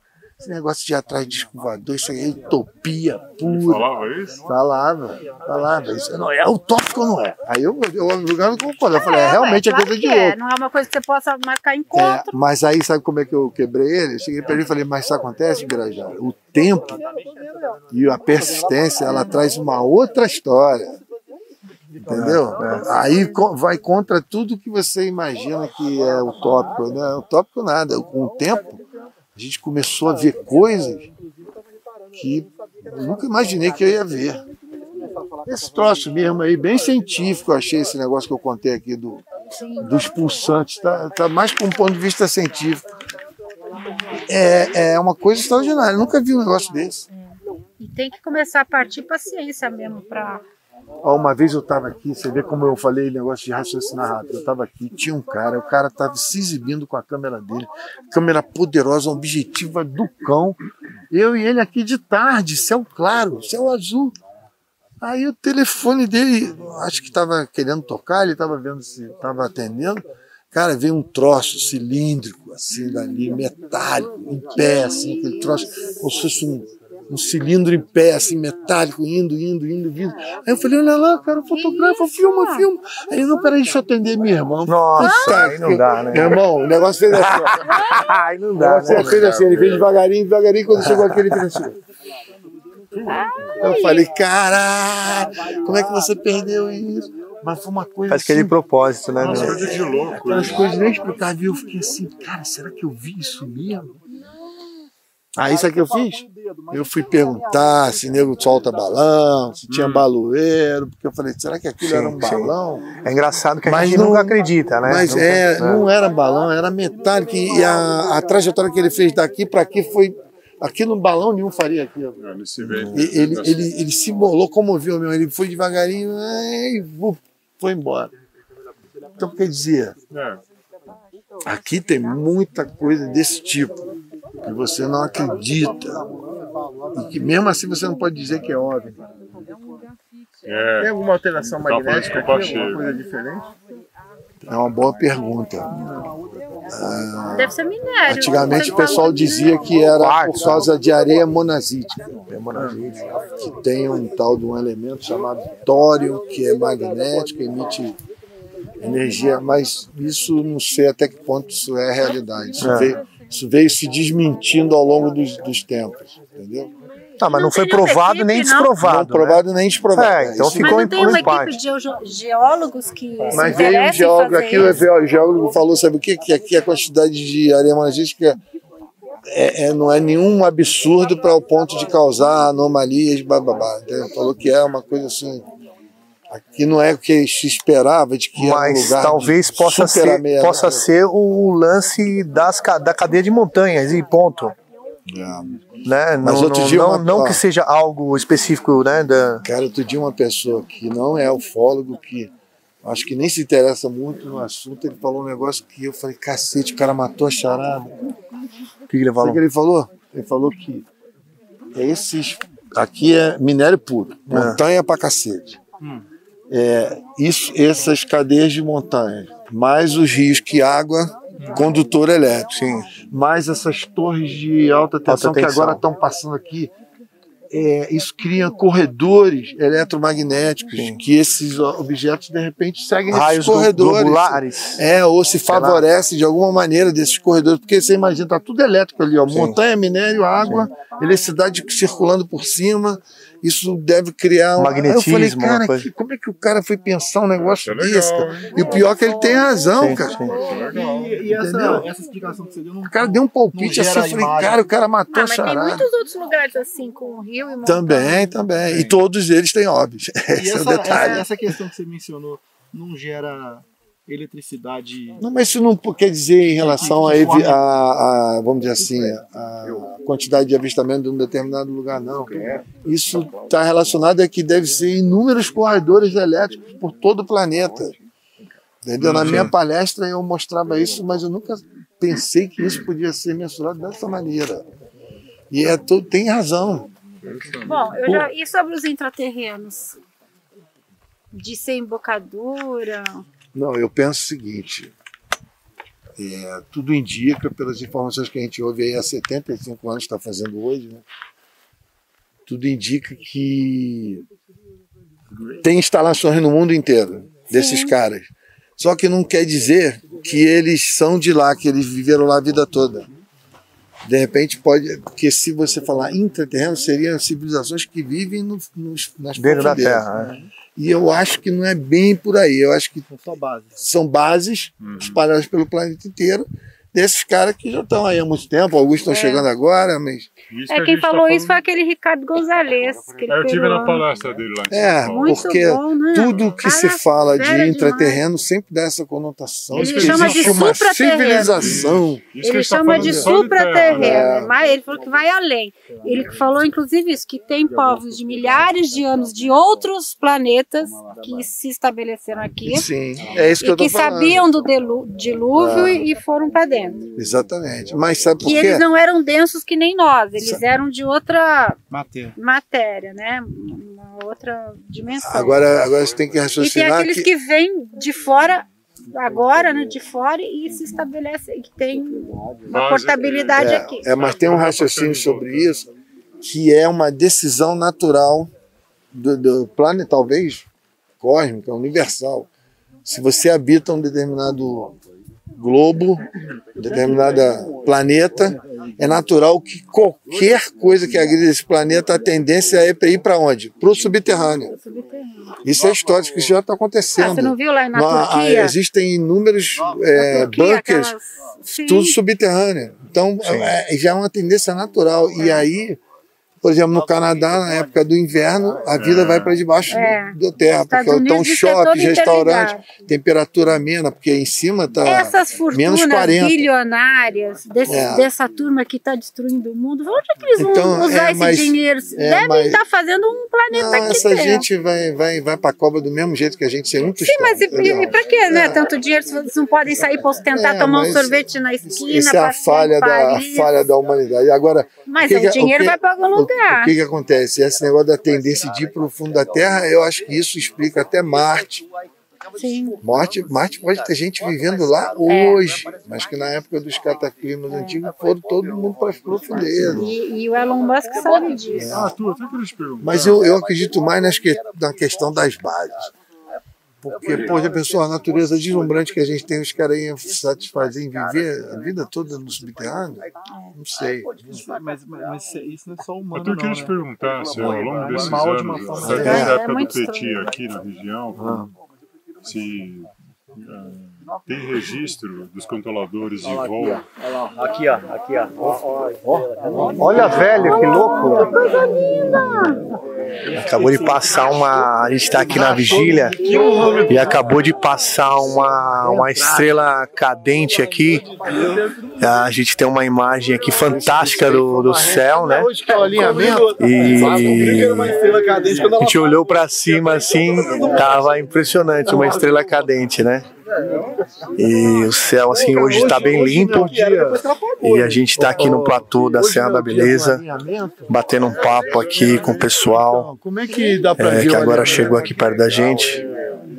E continuamos aqui, ouvindo o bate-papo do pessoal seria de lá para lá, e, mas acho que foi a, na madrugada passada, porque a Lua está embaixo e ele está no sentido leste para sul. Teria que estar tá ali, ó, ali. Eu não sei se é ali, pode ser também ali, ó, que a gente tem. Ó, tem uma, duas, três, quatro ali, ó. Agora, já que eu lembrei agora, já que a gente falou de subterrâneo, ah. lá em casa tem um livrinho fininho. Até o Fred ontem foi dormir e falou assim: Pô, não tem nenhum livro. Pô, lá em casa tem uma biblioteca. Ele falou, vou pegar um livro aqui para ler. Eu falei, ó, tem um fininho aí do lado da tua cabeceira aí, que esse é o perfeito para tu dormir. é um livrinho fininho assim, da Eubiose, ah. Sociedade Eubiose. Eu, tava, eu que diz, olha o que os caras dizem. Diz, perdão, que essa região toda é. tem uma base gigante que essa base tem saída para sete cidades de toda essa região aqui. E que eles, a Eubiose considera as sete cidades sagradas. É, essa Eubiose é muito legal. É, né? aí a única saída. Não, a, uma das saídas, uma das cidades eu lembro algumas. As cidades são a São própria Lourenço, São Lourenço, que é a própria aquela sede na Bahia é brasileira da Eubiose. Ita, como que é isso? Itaparica. Eu tô contando quantas pessoas tem. Subiu. Faz tempo. Aí, aí é Serra do Roncador. Aí, não, aí ele fala que é a própria São Lourenço, que é a sede da Eubiose, Maria da Fé, é, São Tomé. Itaparica. Não, qual é a outra? Não, a Uruoca. A Uruoca, falta duas. A, acho que é não sei o que, Monte Verde, a outra não lembro qual é. Sei que são sete ao todo. Inclusive, eu teve uma época estava antes mas da pandemia. Mas ali no Roncador também. Antes da pandemia, não, mas está falando dessa grande base aqui. Tá ah, você falar aqui. É, e eu e Júlio fomos. Essas cidades todas que eu falei. Pois é, disso eu nunca ouvi na Eubiose. Eu fiquei lá. Um eu, eu, eu e Júlio fomos a, a essa cidade e a gente entrevistou um cara na, na Serra do Cipó, num lugar chamado Fechados. Olha o nome do lugar. Fechado. Só tinha 48 pessoas, habitantes. Nós andamos 60 quilômetros de estrada de chão é, para chegar nesse lugar. Cara, não tinha restaurante, não tinha nada. Não tinha lugar para dormir, não tinha nada. Só um povoado casa de pessoas. Aí uma senhora fez uma galinha pra gente Aí ainda pagamos um banho, aí tomamos um banho de cachoeira, cachoeira pertinho. Aí ficamos lá, aí encontramos um senhorzinho, comecei a. Pessoal de roça, né? comecei a tentar entrevistar o senhorzinho, sabe o que ele falou? Falou, moço, aqui tem fábrica de disco voador. Aí eu falei, como é que é? Eu olhei pra cara do ele falou, eles andam em bando e é tudo igualzinho, parece fábrica. Aí, aqui a gente vê toda hora. Eu falei, cacete, cara, esse cara, na, no dialeto dele da roça, ele está dizendo que ele viu uma produção em série. Nossa. Porque ele falou que os objetos. E essa gente mais simples são os mais confiáveis. Né? Todos né? iguais. Aí eu achei engraçado que ele falou: aqui tem fábrica de disco voador. Eu falei, puta. Então, quer dizer. Que mistério. Ah, não, aí é que, que entra. Mistério. Aí é que entra o seguinte, hein, ô, ô Mirante? Aí entra o seguinte raciocínio. Será que essa incidência da Serra da Beleza é da Serra da Beleza? Será que ele não está pegando carona nessa grande base, nessa grande incidência dessas cidades é, todas aqui, né? que chegam até aqui? É uma boa pergunta para ser raciocinado. Entendeu? Não, mas o, o, território, o céu é um território livre, né? Você não tem demarcação. Então, desde que você consiga é, alcançar com Sim. A, a, olho nu. Então, por isso que eu estou falando. Talvez seja a história seja lá de e outras, eles alcançam e cheguem até aqui. É, mas a, a, impressão que me dá dos Porque... relatos que eu sou aqui na ah. Serra da Beleza, do trabalho do Arthur e dos outros aqui da região, É que a impressão que dá, a, man, a maneira como os, os, os, os, testemunhos são passados, é que o negócio não vem de cima. É, tá é não, não, a tá grande maioria é na, na região, você é, tem toda a razão. Muito, não, é mas, mas, mas, a gente já viu aqui muita coisa vindo de cima. É Eu colocaria numa proporção assim de 40 para 60. 40% vem de cima e 60% é da região, mas um fenômeno mais forte, esse que eu, esse que eu queria que vocês todos vissem e vocês iam sair daqui deslumbrados, porque esse, esse fenômeno quando ele é da região, ele vem não sei de onde, ele desce ali do vale, sobe do vale, ele é, é, é fantástico, é esquisitíssimo, é, é, um verdadeiro espetáculo, entendeu? Como se tivesse assistindo. Como... Ah, tem várias características. É, é, por exemplo, as crianças relataram, as crianças, quatro crianças de 8 a 13 anos, viram, e o Marcão estava comigo. A gente entrevistou as crianças. A gente chegou na hora, eles tinham acabado de ver. Eles estavam em esse, estavam um frio do cão, a gente toda agasalhada, as crianças tudo de manguinha. Nossa! Eles não estavam nem com frio de tão excitado que eles estavam. Aí foi engraçado, que eu vinha chegando, eu, Marcão, Daniele. Aí a gente vinha chegando, o garoto chegou e falou assim: Moço, moço, só acredita em disco voador? Eu falei: Cara, sou caçador de alienígenas. Aí ele olhou para mim: Que coincidência, a gente acabou de ver um disco voador, que coincidência. Aí quando eles viram que a gente era todo fólogo, eles ficaram deslumbrados. Eles ficaram até três horas da manhã conversando com a gente. O emocional isso, estava é, super é, mexido. Isso era por volta de meia-noite. Eu falei, aqui nasceu quatro ufólogos. Ah. Aí sabe o que eles viram? Eles foram unânimes. unânimes. A gente entrevistou um por um e depois tudo junto. Eles viram um traço de luz dourada que rasgou, como se fosse um raio horizontal para lá. Aí de lá, uma luz muito forte amarela, em forma de cone ah, um portal. E, e, falou que de, de, dentro desse cone ali do meio do vale subindo um objeto, um disco. E ele falou que era um disco todo dourado também. Era tudo dourado.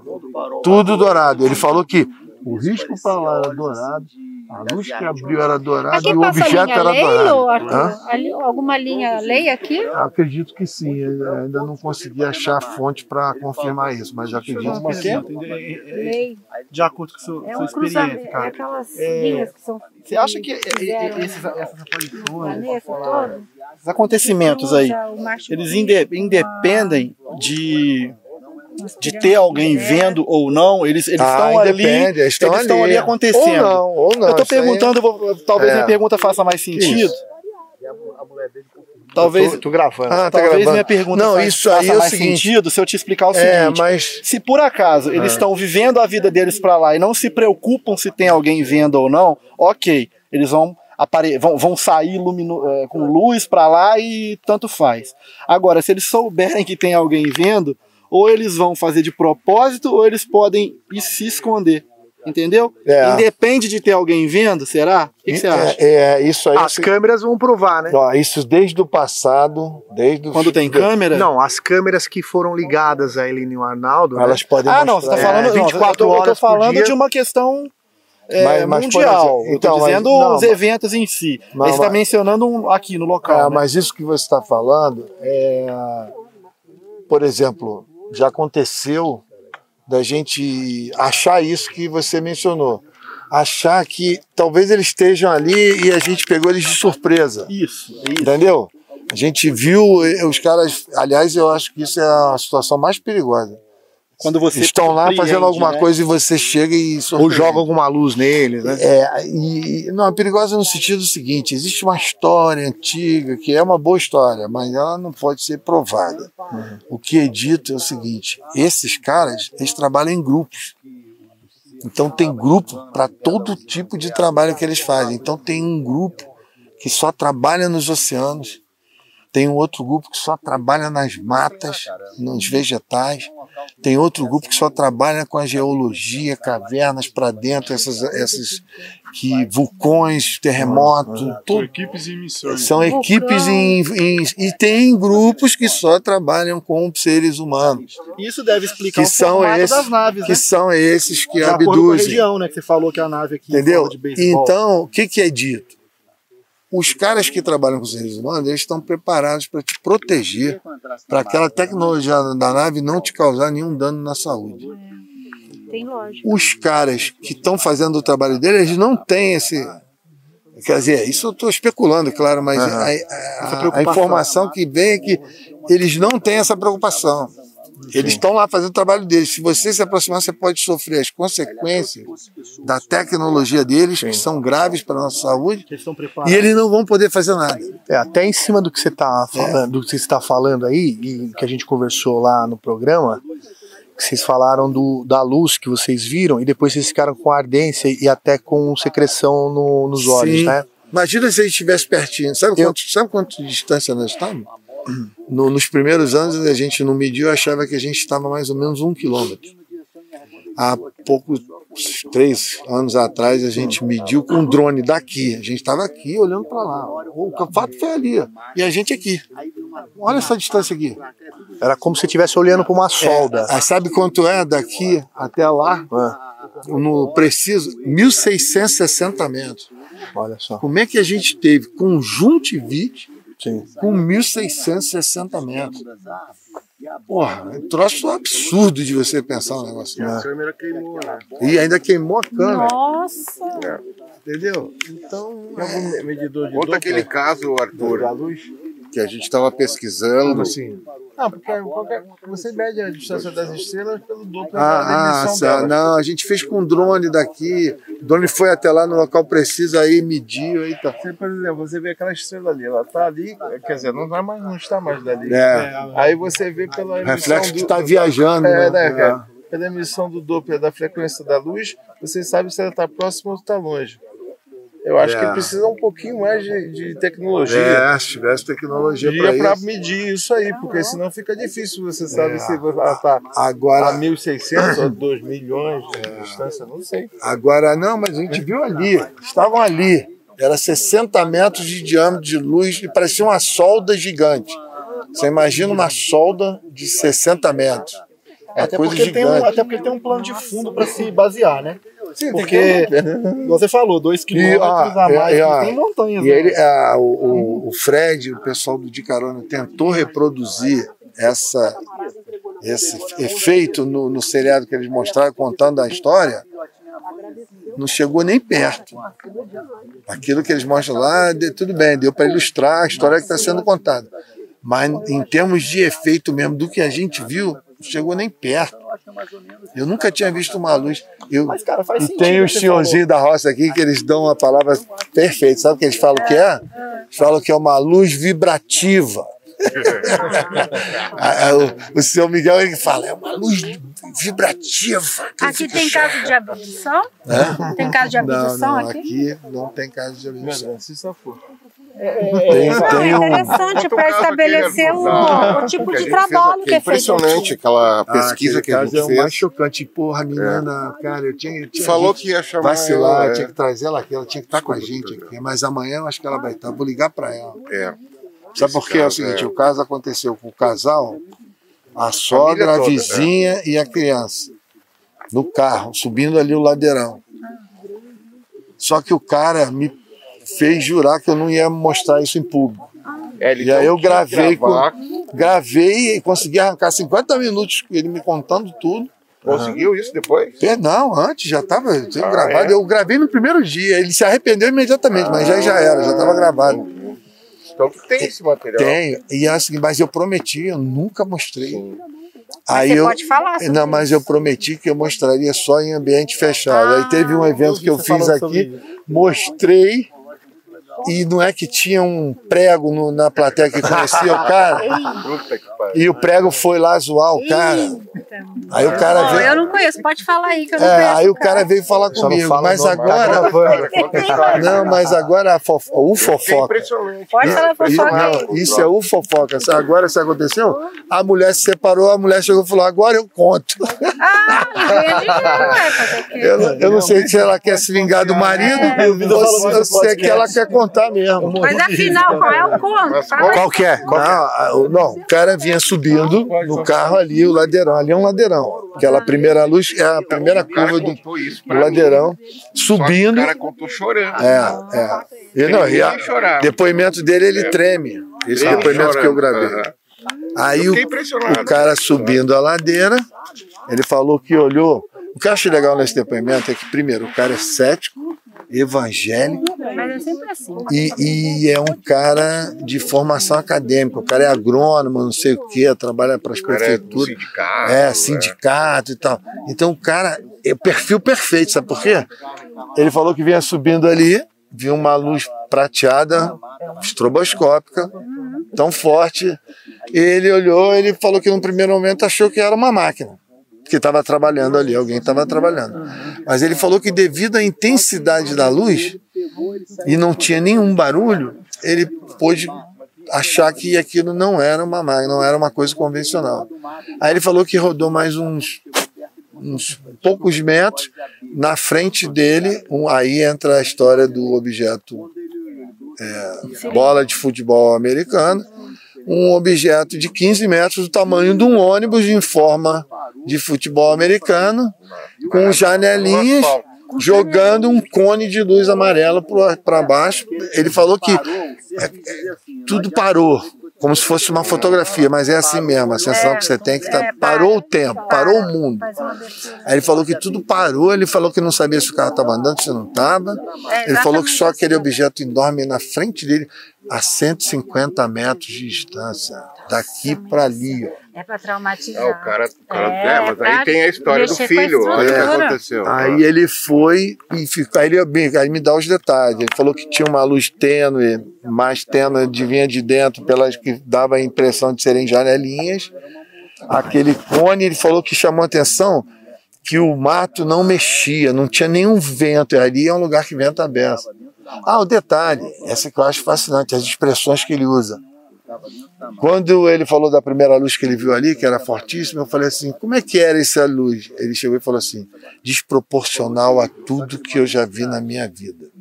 Eu achei isso de uma, de uma riqueza ele falar desproporcional a tudo que eu já vi na minha vida. Aí depois eu fui cutucando ele, sabe o que ele falou?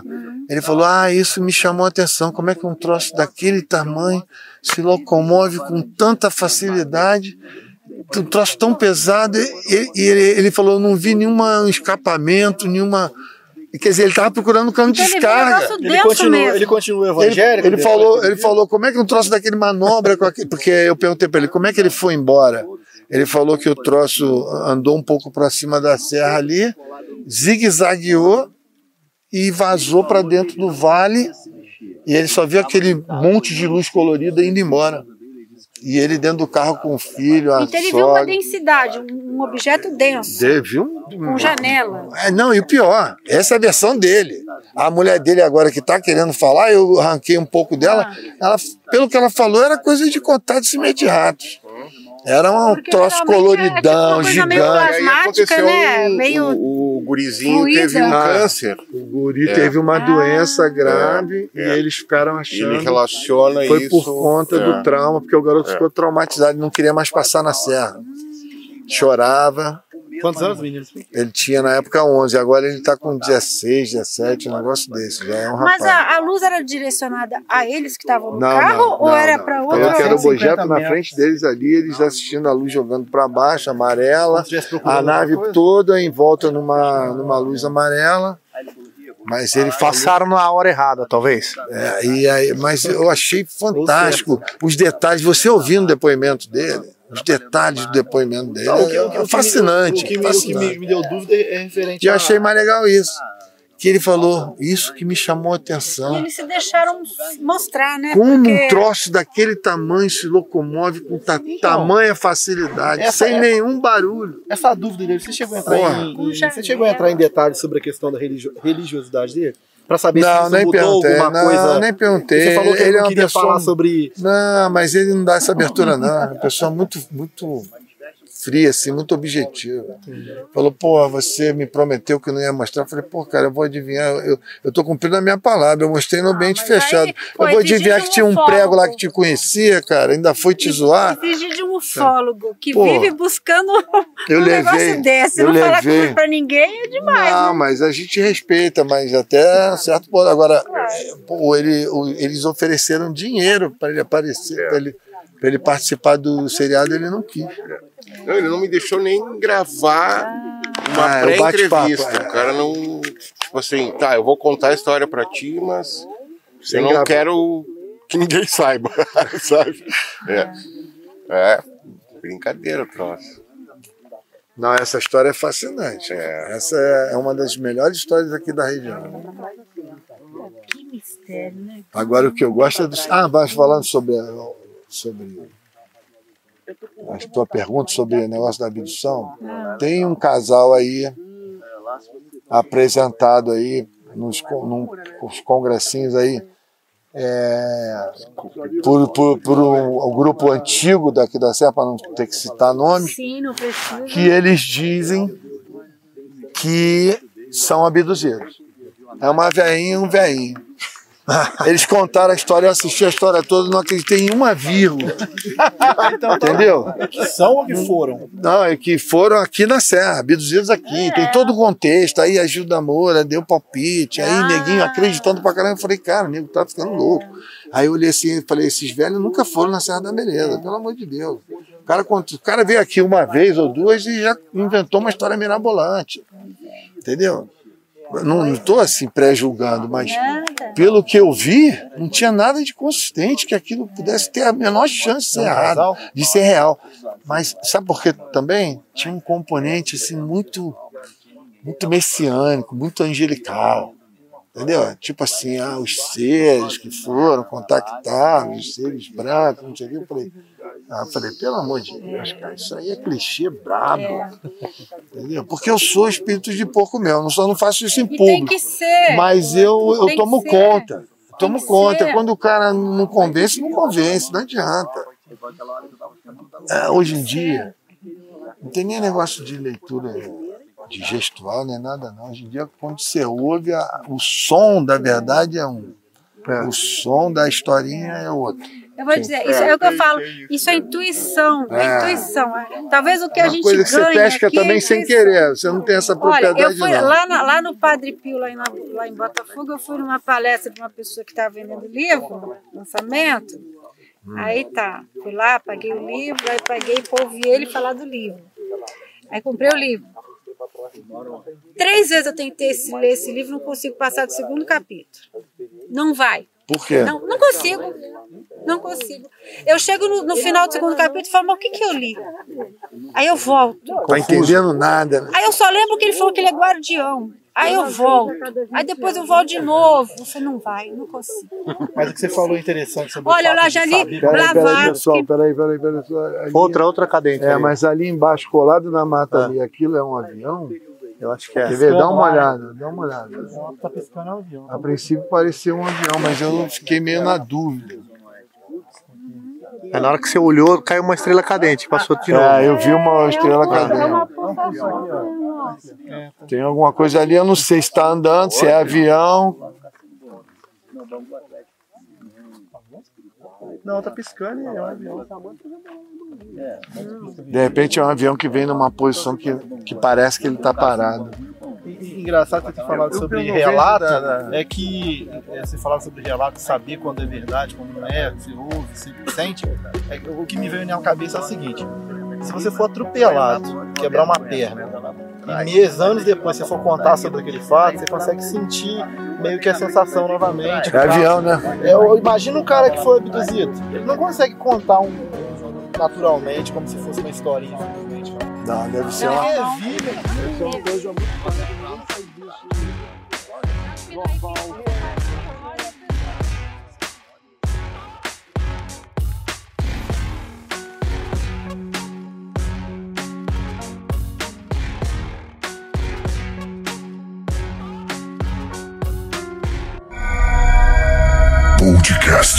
Podcast Brasil UFO.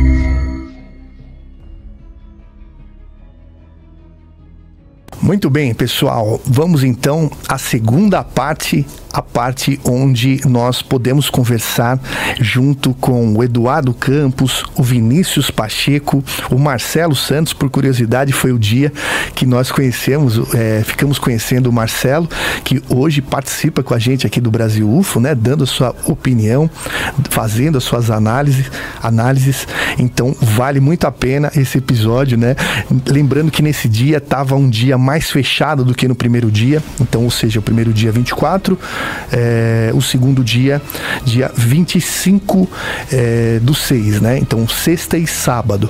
É, lembrando que depois dessa dessa dessa conversa, dessas duas conversas que tivemos aqui, é, ainda teria as palestras né, realizadas lá em cima, né, na parte do restaurante da, do Beleza da Serra.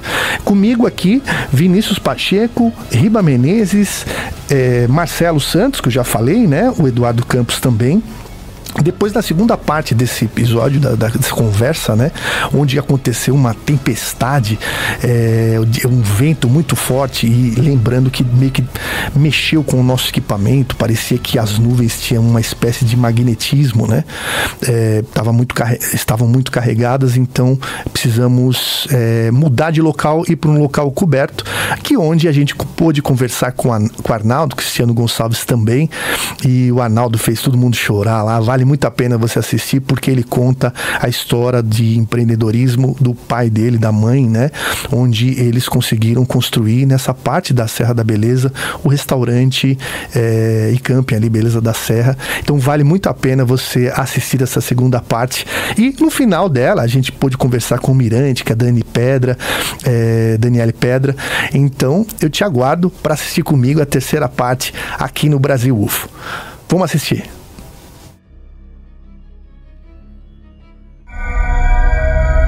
Podcast Brasil UFO.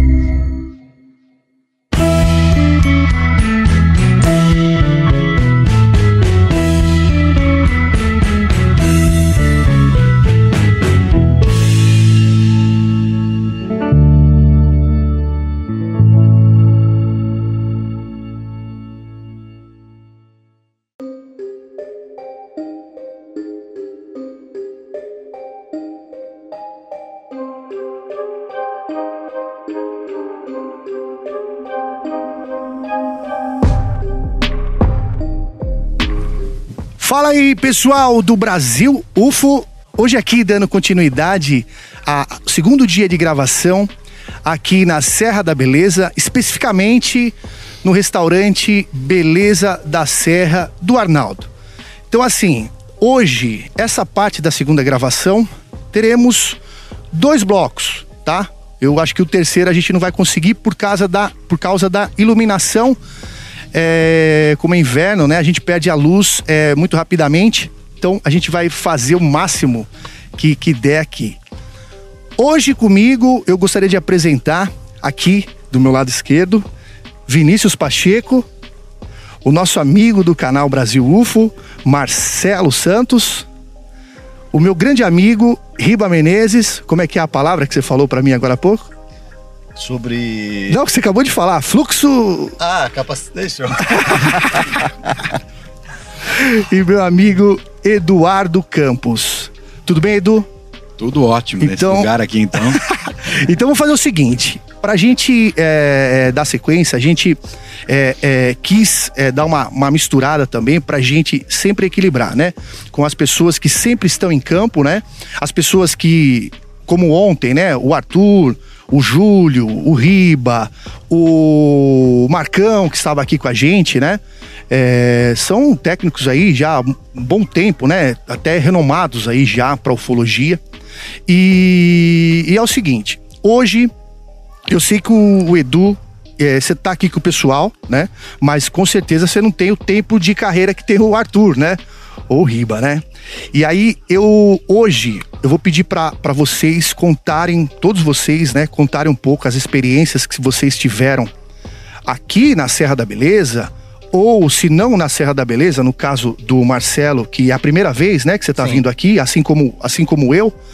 É, eu gostaria de, de que vocês é, compartilhassem, né, conosco as experiências que, que vocês tiveram. Começando com o Edu, é, sobre aquele assunto que você estava me falando lá em cima, a, a, experiência que você teve, se eu não me engano, com uma sonda, foi isso que, que você comentou comigo? É, o que, que você avistou, a experiência assim, é, que você estava falando ali comigo, eu não sei que era, se, é, se é uma sonda, se era uma luz que você estava me explicando. Eu falei, não, vamos conversar lá no, no, no nosso programa para você não ter que falar duas vezes, né? É, começa com essa aí, depois a gente dá sequência aí para também não atropelar o assunto e, e, e, a gente não dá sequência. Fala pra gente aí e se apresenta pro pessoal aí. É o do avistamento dessa noite, dessa manhã, você se refere, né? Isso. É, nós fizemos uma vigília com o pessoal que estava aqui no evento. Nós estávamos em aproximadamente 40 pessoas. E o pessoal chegou uma hora, começou a ir embora tal, mas lá pelas tantas ficou, acredito que umas 12 ou 15 pessoas. Aí alguns amigos avistaram uma luz atrás de uma montanha aqui, do lado da montanha. Ela estava um pouco diferente, não dava para dizer se era uma luz ou se era uma estrela de qualquer forma, um amigo fez o alarde e ficou todo mundo olhando para ela. Na hora que estava todo mundo olhando para ela, deu um minuto ou dois no máximo, acredito, ela se moveu em linha reta para a esquerda, até de forma um pouco rápida, né? E aí todo mundo falou: Poxa, o que, que é isso, né? Que se move desse jeito, que tem essa coloração. O Arthur até estava com a gente lá e falou: Ó, oh, tô quase carimbando, hein? Isso aí é 99,9 que é alguma coisa. Depois o pessoal foi embora, foi indo embora e só ficamos realmente eu e meus amigos que vieram de São Carlos comigo. Ficamos em cinco pessoas. Não vimos nada. Dali a pouco, lá pelas 5 horas da manhã, a gente viu duas luzes de carro chegando aqui. Era o Rony, como a gente previu, chegando, né, lá da audiência de Brasília. Eh, joguei um laser para ele nos ver que tinha gente ali no platô essa hora. Realmente ele subiu lá porque ele viu a luz, né? Ah, vem ver quem estava aqui. Chegou super animadão, super feliz, merecidamente feliz, né? Veio cheio de histórias bonitas para contar da audiência lá. Ficou ali com a gente uma meia hora contando algumas coisas e foi embora. Aí novamente voltamos a ficar somente eu e os meus amigos, cinco pessoas. E o Bruno, um dos nossos amigos, que está muito atento aqui esse fim de semana, ele está vendo bastante coisa.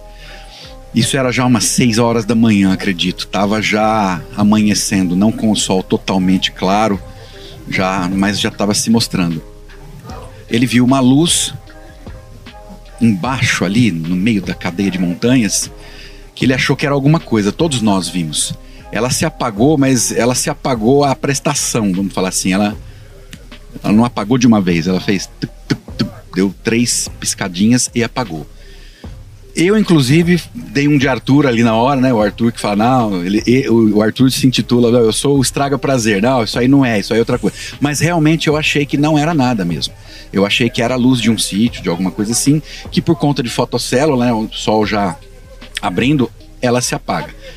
Aí eles até falaram para mim, pô, Edu, mas apagou três vezes. Ai, cara, eu não sei, eu não entendo fotocélula, se dá um bug, se vai apagando aos poucos, mas eu tô mais para acreditar que isso é uma luz de fazenda que tá se apagando. Mas eu estava errado, eu, estavam certos mesmo, porque essa luz. Você acha que era quente, então? Ah, depois do que aconteceu na sequência, aí me fez ter a certeza de que eu estava enganado e eles estavam certos. Porque essa luz apareceu novamente fazendo um movimento de zigue-zague durante uns 5 ou 6 segundos. Ela se, ela se movia, né?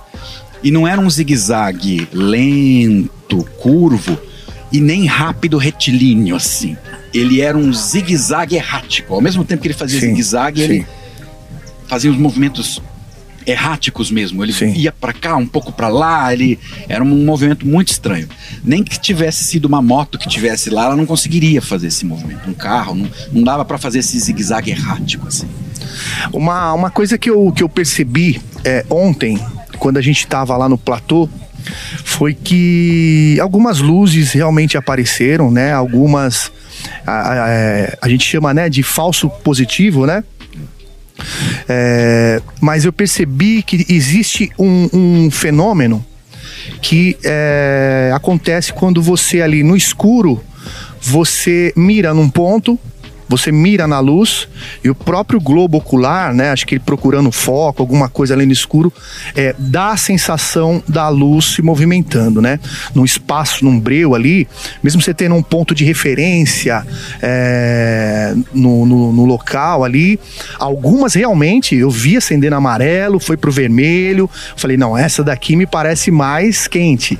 A outra que eu tinha a sensação de dela se movendo com movimentos erráticos, é, a gente pôde é, verificar com a câmera. A gente colocou o pedestal, é, firmou né, o pedestal, porque se a gente segura na mão a câmera, a gente tem um. É, quando está no zoom, a gente tem um pequeno movimento na mão e, e, e torna a imagem trêmula, né?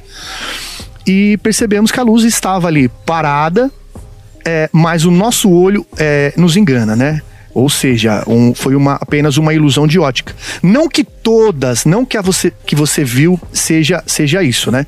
Mas é, eu vi porque a intenção é, dessa vez, né, que o Brasil UFO veio para cá, era viver essa experiência, né? E todos que, que, que estão aqui, como o Riba aí muito mais tempo, é, e todos que a gente citou anteriormente, eles mesmos é, falam disso, né? Dessa, dessa, dessa luz aí é, errática, né?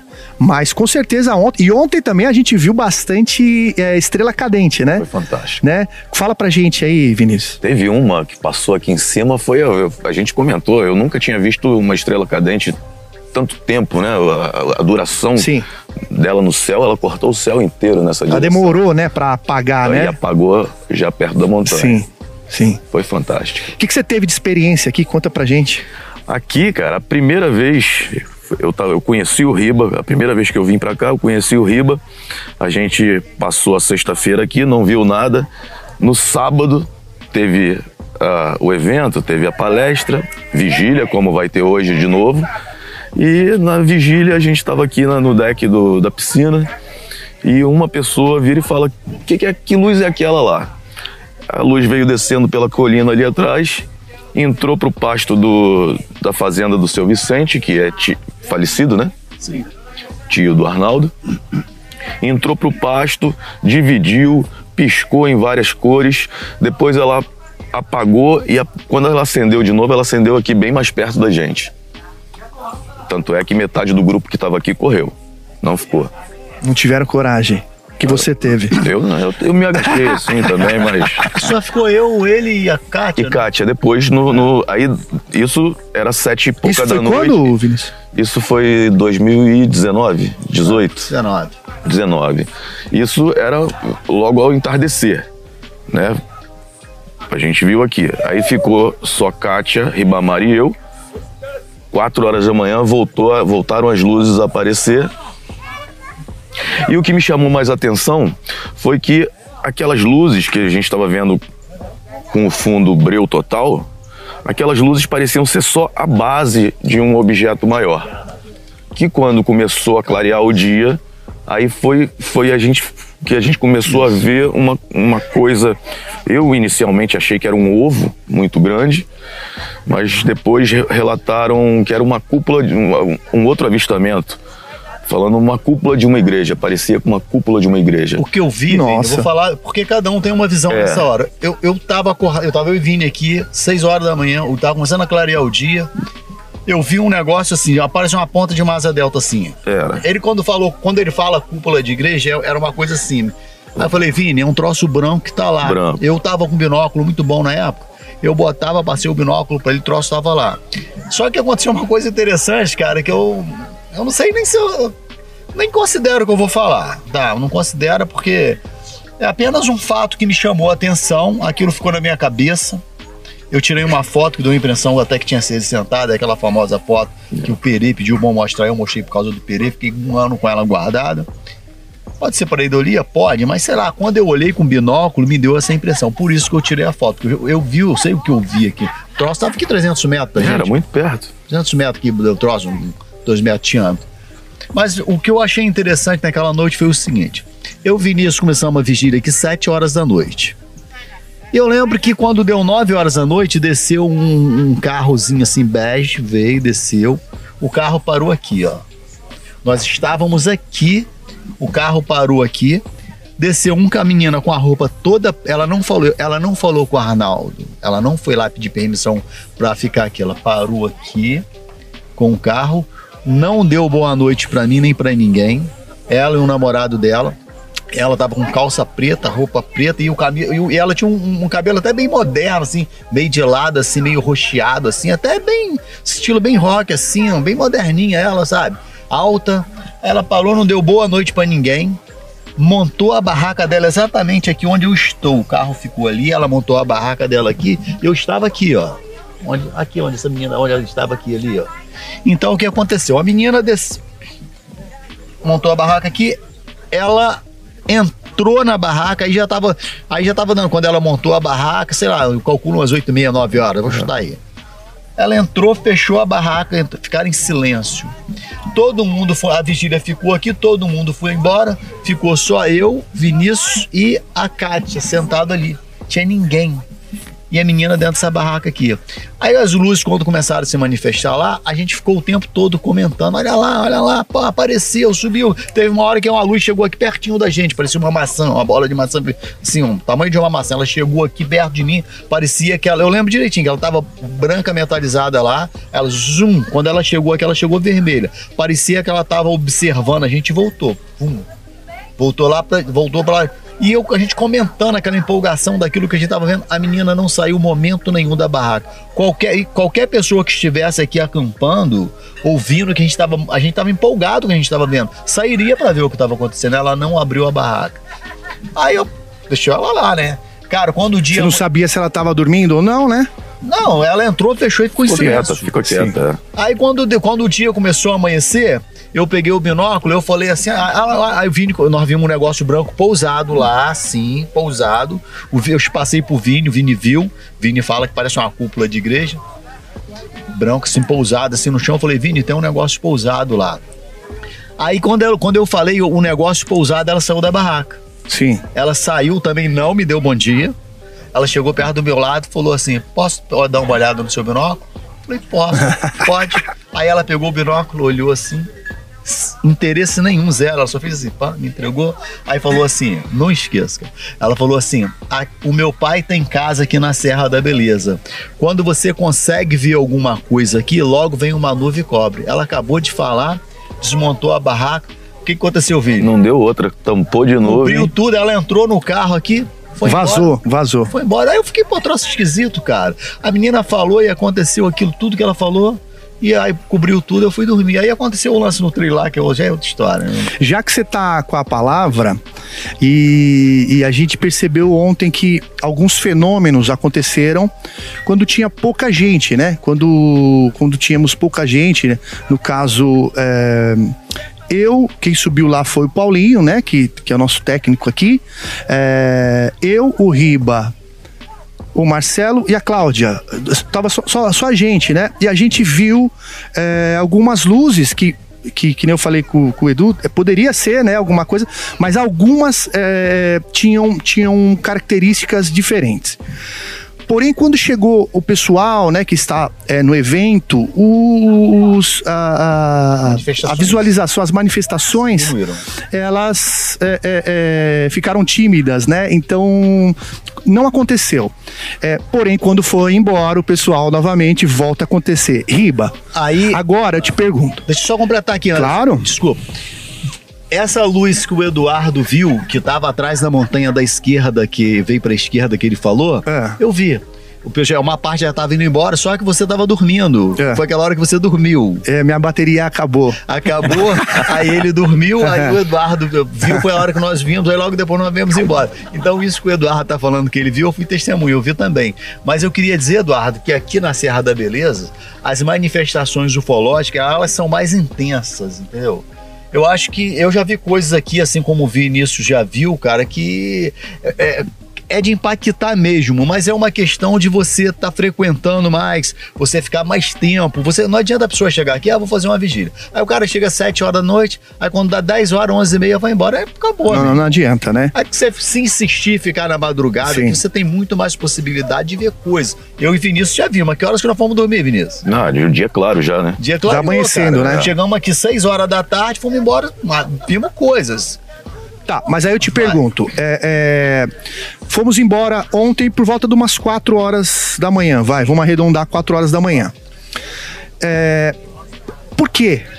Na sua opinião, por que, que você acha que, que é, esses objetos eles, eles, eles preferem ali o silêncio? Você acha que essas inteligências elas, elas por algum motivo tem medo de ser filmada? Porque tem muita gente, tem câmera. O que, que você acha que pode acontecer? Cara, eu, eu penso assim. Eles operam no segredo. Eu tenho um pé atrás com isso, eu já falei isso. Eu acho que é a minha opinião, cara. Tá. Eu acho que tudo que é muito assim, meio inebriado, meio escuro, meio na nebulosa, meio na nuvem, eu fico com um o pé atrás.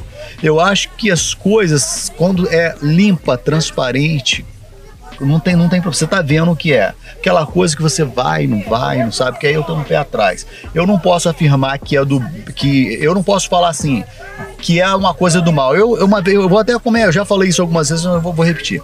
Uma vez eu tava. Eu, eu sempre comento que eu vi um ser com a capa branca lá, que já contei para todo mundo. Na estrada, né? Na, na estrada. Angra. Aí eu tinha o hábito de falar assim, pô, eu vi um ser do mal aqui. Aí eu fui fazer um show lá em Angra lá com o pessoal da banda. Aí quando eu tava voltando, o baterista Maurício Melo, que é muito, é, ele é um cara bem espiritualizado desse lado, eu falei, pô, Maurício, eu já vi uma coisa do mal aqui. Ele falou, aí ele, ele me chama de meu rei, ele falou, meu rei, é coisa do mal, mas te fez mal?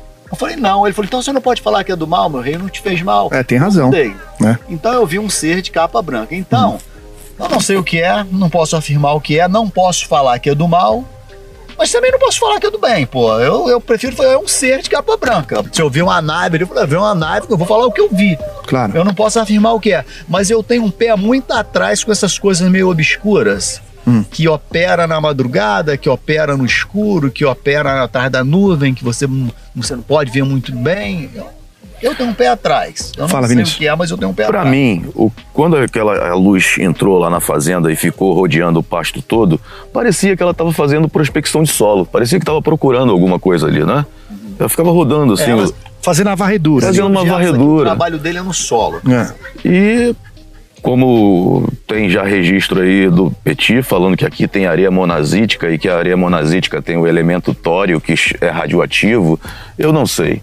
Mas algum serviço eles estavam, aquelas luzes estavam fazendo algum tipo de trabalho ali e, e elas não querem contato com o ser humano. Para mim eu vejo dessa forma. Entendeu? A gente tem curiosidade, a gente vem aqui para pesquisar, para ver, mas é como se elas não quisessem contato com a gente aqui. E o, o grego, ele está aqui. Ele trouxe várias, assim como nós temos algumas aparelhagens aqui para filmar, o grego trouxe alguns aparelhos para medir radiação. Ele subiu agora há pouco lá no, no, no, no platô, onde que é, é, alto índice de manifestações ufológicas, e ele passou lá o aparelho, ele detectou várias anomalias ali, sabe? captou, o aparelho dele captou ali radiação, alguma coisa ali. Assim como ele captou aqui, onde apareceu nessa árvorezinha aqui, apareceu uma luz que, que no projeto aqui de monitoramento do Rony Vernet, as câmeras que estão ali captaram de madrugada um, um negócio que se manifestou Sim. do lado daquele lado. É. E ele mediu ali, ele sentiu, ele viu também radiação ali. Então, são mistérios, cara. Não sei se é linhas eletromagnéticas que passam aqui por cima com alta intensidade que causas que atrai esse objeto. Nós não sabemos se são areias monazíticas, conforme o Vini falou, mas eu sou testemunha direto que aqui os fenômenos acontecem. O Vini é testemunha que o, que o fenômeno acontece. Eu vou contar um caso aqui, mas não vou citar o nome dessa pessoa e eu não quero que o Vini cita também por respeito. Mas segura. Tá. Segura ainda. Vamos colocar aqui o nosso amigo Marcelo Santos na conversa. É, na sua opinião, é, seja bem-vindo aqui no programa. Eu quero que o Marcelo conte as histórias, né, que você pôde vivenciar na, na, sua, na sua infância, na sua adolescência. Mas antes também eu quero a sua opinião aí sobre é, o porquê esses objetos aí eles é, é aparecem quando tem menos gente. Olha, eu particularmente é, acho que assim, as teorias elas, são, elas podem ser as mais diversas possíveis. Acho que não, não dá para a gente afirmar categori categoricamente alguma coisa, né? Se é aquilo ou é isso. Eu hoje estava até pensando, né? Será, por acaso eu estava pensando nessa, nessa condição, né? Será que eles se importam com a gente de estarmos ali né, na vigília. É, perguntei para você hoje, Vinícius. É, será que a, a gente está atrapalhando alguma é, coisa? Será que nós estamos atrapalhando uhum. alguma coisa? Uhum. É, a, a, a, a, frequência de, de, de, de, aparições, né? Mais de dia ou mais de noite, né? Quer dizer, porque à noite, claro, eles conseguem, digamos assim, né? Talvez se esconder mais, né? Tem menos gente.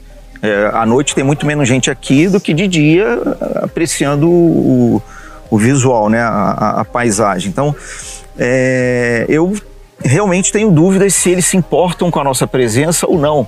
Será que eles são totalmente indiferentes à nossa presença? Né? Será que eles poderiam ser totalmente indiferentes à nossa presença? Eles estão fazendo o trabalho deles, seja de mineração ou qualquer outra eh, justificativa, e aparecem, desaparecem sem a gente estar tá ali é, é, para eles, né? Para eles verem a gente ou a gente ver eles. Então, assim, eu acho que assim, é, as teorias, elas para esse tipo de assunto, né, a, ufologia, é, eu acho que tem que ser, a gente tem que aceitar todas as possibilidades. Né? Sim. É, tra traçando até um paralelo, né? É como se como que a gente se importa com as formigas? Será que as formigas se importam com a gente, né? Então, nem sempre do, do, do que está aqui acontecendo no, no, planeta Terra tem uma importância, né? Um perigo para eles ou perigo para nós. É, talvez há, milênios, né? Eles vivam aí, em, pelo menos a maioria, né? Em harmonia com os seres humanos, né? Mas também temos a, a possibilidade, né, de, de desses seres aí sei lá, é, ser algo da própria natureza ou, ou é, traçando aí também é, seres de outras dimensões, é, viajantes do futuro, o que mais que pode ser? Fala aí. Intraterrenos. Intraterrenos. E assim vai, né? É, eu acho que, que, que, é uma coisa que, que a busca nossa é essa, né? Não adianta ficar falando coisa e bater o martelo. Não, isso Exatamente. aqui é reptiliano, isso aí é totalmente. Ninguém tem como provar nada, então isso aí, para você falar falar, chegar num assunto como esse, você tem que ter embasamento sobre muitas coisas, né? Mas só para você não perder a palavra, ô, ô, Marcelo, conta pra gente o que, que você viveu aí na, na acho que foi na sua adolescência, Isso, né? Que exato. você contou ontem é. para mim. Eu devia ter aí na faixa de 14, 15 anos. Era aí pelos início dos anos 80, 83, 84, mais ou menos. E eu tive umas duas ou três vezes, né? É, o que hoje a gente sabe que é a paralisia do sono, né? Sim. Eu fui dormir e durante a noite, não sei quanto tempo eu dormi, eu acordei é, com aquela sensação de, de paralisia. Travado, né? Travado. Exatamente, é uma, situação, é, é uma sensação. Potência, né? Muito estranha. Você querendo falar e não sai nada, querendo se mexer e, e não se mexe, né? E eu deitado na cama e na minha frente, assim, eram seres, né? É, não dava para ver perfeitamente como esses seres eram, mas eram assim, eram uns quatro ou cinco seres, um do lado do outro, em pé. Tinha, tinham túnicas, né? Uma túnica assim cinza claro. Eu me lembro é, a cabeça é, é, assim, eles eram, eram acinzentados, né? E com olhos grandes, olhos grandes e brilhantes, né? É, negros, né? Olhos grandes, negros e brilhantes, né? Então, assim, e, e puxando um pouco tua, tua, teu conceito do, do, do ser do, do, mal, né? É, a aparência era de ser do mal, mas não fizeram nada comigo, né? Nem tive nada depois. Não fizeram disso. mal. Não fizeram mal, é, né? Uhum. Fizeram bem, mas não fizeram mal. Engraçado que eu não, eu não tive medo deles, eu tive a sensação estranha daquele, daquele da momento. de né? querer se mexer e não conseguir. É, isso, aquilo aconteceu mais umas duas ou três vezes de maneira espaçada e nunca mais aconteceu, Sim. né? Mas assim, eu desde essa época eu já me interessava pelo fenômeno, né? pelo, pelo tema é, é, OVNI, né? ufologia. E aquela época era da época do arquivo X, né? Na Sim. TV, contatos imediatos terceiro grau, né? Então já in, tinha interesse. E uma coisa que eu já falei com você, Cleiton, é, eu nunca precisei ser convencido de que algo muito maior existe além do ser humano, né?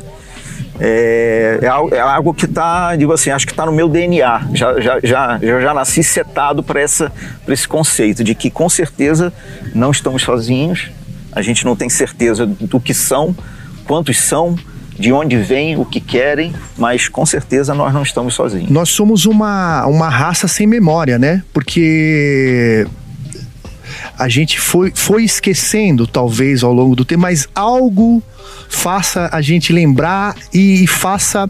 Por exemplo, hoje nós estamos todos juntos aqui pela mesma causa, né? Sim. né? É, a gente criou uma amizade pela mesma causa. Eu não conheço, eu, por mais tempo que eu faço o programa com o Riba Menezes, eu conheci o Riba esse final de semana. Eu não, não tive contato com o Riba, porém é, é, meu grande amigo e confio no Riba.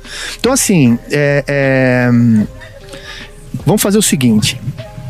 Edu, que, que te fez despertar para pra ufologia, assim? O que, que você acha que. Qual que foi o, o, ponto culminante que te fez falar, não, eu preciso atrás disso? Porque fica ali uma. uma uma, uma força ali, né, te empurrando para frente, assim como algo me empurrou para frente para que eu é, é, pudesse fazer um programa disso, junto com o Riba, junto com o Vinícius. Mas o que, que foi que te que, foi o start aí que, que deu aí? No meu caso, pelo menos, eu vejo como o do Marcelo. Eu já nasci gostando disso. E o que foi acontecendo depois foi só intensificando uma coisa que já veio comigo de gostar disso. Eu sempre gostei desse assunto. Teve experiências depois, né? Que eu vivi, estudos que eu fiz, coisas que eu senti, e tudo foi intensificando, ampliando mais um, um gosto, um desejo por esse assunto em verdade, eu acho que vai até um pouco mais além da ufologia. Talvez algo que nos integre cosmicamente, cause essa união né, de maneira cósmica, não só aqui terrestre, com outros povos de outros locais, outras dimensões. Mas eu sempre gostei disso. E você, Vinícius? É, como todos, né? Sempre gostei desde de novo. Que idade? Desde moleque, mas o que me chamou a atenção para pesquisa foi em 98 um charuto prateado que eu vi no céu. E eu costumo dizer que aquele caberia uns três Boeings dentro daquele charuto. Ô, louco. Tá, e de repente ele sumiu. Ele brilhou e sumiu. Apagou. Ele não foi para a esquerda, para a direita. Ele simplesmente apagou. A partir daquele momento eu comecei a me interessar bastante, a pesquisar e estou aqui com vocês criando essa grande teia, né? Agora, eu queria dar destaque para uma coisa que aconteceu ontem, que foi o alinhamento planetário. Eu nunca tinha visto esse céu aqui, o dia clareando, o céu rosa e o alinhamento dos planetas aqui foi a coisa mais linda que eu já vi aqui também.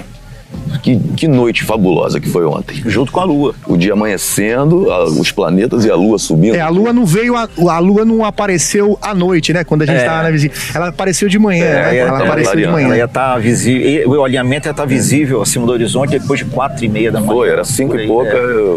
Foi quando eu resolvi ir pra barraca dormir. Sim. Bom, ó, e você que tá assistindo a gente, você que tá escutando a gente, eu já te faço um convite, né? Se você tem, é, é, se você viu, né, igual os nossos convidados aqui estão falando sobre coisas misteriosas, ou até mesmo o start aí que você teve aí pra ufologia, manda pra gente lá no brasil.sp brasil.ufo.sp arroba gmail.com ou também pode mandar pra gente lá lá no WhatsApp, que é o mais 5511 984363637. Mais 5511 984363637. A gente muda a sua voz, o seu nome, para manter também total sigilo. Como o Riba falou, ele ia contar uma história pra gente aí. É... Não sei se o pessoal vai precisar dormir agarradinho hoje de medo dessa história ou não. Não, eu, eu, Pra falar a verdade, cara, eu gosto, eu já vivi muita coisa e tal, mas eu gosto mais de ouvir as histórias dos outros que contar as minhas. As minhas eu conto porque a pessoa fica pedindo. Ah, eu, gosto, eu gosto de ouvir a história dos outros. Então, quando a gente vem para esses locais assim, cara, a gente escuta muita coisa, a gente, cada um tem uma história para contar, alguém sempre te chama, pô, aconteceu isso, as pessoas aquela ansiedade de querer falar o que viveu, e às vezes a pessoa fica com medo de contar para o outro e o outro ficar debochando, não acreditar no, no, que a pessoa viveu. Mas quem viveu sabe o que viveu. Entendeu? E o ser humano, a gente tem que. Se a gente não acreditar no ser humano, a gente vai acreditar em quem? Entendeu? É lógico que a gente, com a experiência de ouvir muitas histórias, a gente vai pegando a experiência, a gente vai. A gente sabe até onde a pessoa está querendo sair um pouco fora da curva, a gente começa a perceber. Sim. Que aconteceu. Já tem uma citar, característica, é, né? Não vou citar o nome da pessoa, não, porque eu não. Eu, é... Você não quer apanhar? Não, é porque. É ele que vai me contar, ele que vai contar essa história. Ah, bom, ah, bom. Mas nós não pedimos autorização para a pessoa para falar o nome, então nós claro. não vamos falar o nome dessa pessoa, até porque eu tô falando de surpresa. Tá. A, essa pessoa está aqui tem um mirante aqui em cima. Essa pessoa estava andando em direção ao mirante, correto, meu querido? É, foi que foi contado ontem, né? É, andando em direção ao mirante e tinha uma pessoa num carro atrás dela, não é Foram isso? juntos de carro, pararam é. no mirante. Pararam no mirante, só que eles não estavam juntos, eles estavam separados. É. Continua, Vi. O, o rapaz disse que viu ela indo para dentro do mato, chamou ela, chamou várias vezes, ela não respondeu, ela foi pro mato. Ele foi atrás procurar, não a achou, voltou pro carro. E a próxima lembrança que eles têm é o cara acordando no carro e, a, e ela em pé no, no mirante. Não, vou voltar aqui, vou completar a história. Não, acrescenta, acrescenta. Não, vou, não ele que esqueceu é. um detalhezinho. É. O, Foi rápido. Os dois, os dois eles foram lá pro mirante. É. Se encontraram por acaso, eles não estavam juntos. Que ali um montão de gente vai lá pro mirante. Sim. O rapaz estava atrás dela, viu ela caminhando. De repente ela sumiu. Ela desapareceu na frente do cara. Ela foi descendo ali, é uma descida, ela foi descendo e ele chamando ela e ela não respondendo. Uhum. E ela sumiu na descida. A gente ouviu essa história junto hoje. É, é por isso que ele estava tendo. Fala. E ele foi e não viu mais ninguém. E retornou pro carro. Falou, ela sumiu, voltou pro carro. E a, a, quando acordaram, ela estava no mirante e ele acordando no carro. Foi isso que ela contou? É, houve um lapso de tempo aí. É, que... perderam, perderam um tempo. É, mas é um caso que a gente vai conversar melhor, é uma história que tem mais coisas aí. É. A gente vai chegar lá. Isso foi errado, nós subimos agora há pouco. Foi, foi. foi. Tá, então vocês vão apurar. Hora é. Conversou com a pessoa, a gente vai estudar essa coisa melhor. Houve alguma coisa ali. É, mas é impressionante, né? O que a gente. para você que tá, que tá vendo a, a nossa paisagem aqui atrás, né? Da Serra da Beleza, a você que tem vontade aqui de participar aqui de, um, de uma vigília, né? Esse é o lugar, né? Esse é o lugar, você que tem a oportunidade de vir aqui para o Rio de Janeiro, aqui é a divisa, né? Com Minas, né? Minas, Rio, é. Mas é Rio ainda, né? É Rio. Rio de Janeiro, é, junto com Minas. É, ali atrás se eu não me engano, é São Tomé das Letras, não é? é a Santa dire... Rita do Jacutinga. É fala, fala no microfone, fala no microfone. É, a, a próxima cidade, o próximo distrito aqui é Santa Isabel, dá uns 20 minutos, e mais ah. uns 40 minutos aqui já é Santa Rita do, do, Jacutinga. É a primeira cidade de Minas. Então aqui faz praticamente divisa com Minas. E esse quadrante aqui você uhum. vê Três Corações, Varginha. Sim. É um, é um, é um quadrante de é, São Tomé das Letras, é um quadrante de, de aparição de objetos. Então é por isso que as pessoas conseguem ver muita coisa aqui, esses fenômenos aqui, é por isso. Sim. É, e por isso que sempre, né? Sempre tem essas. É, as histórias que a gente conta, muitas delas, nessas cidades, né? Nessas localizações que o Riba mencionou agora aqui, né?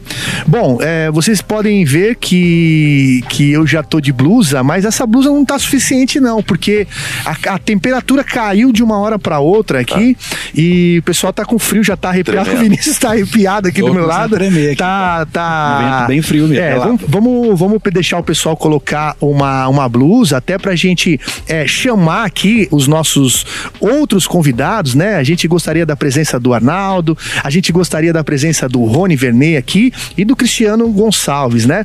Mas, você quer falar?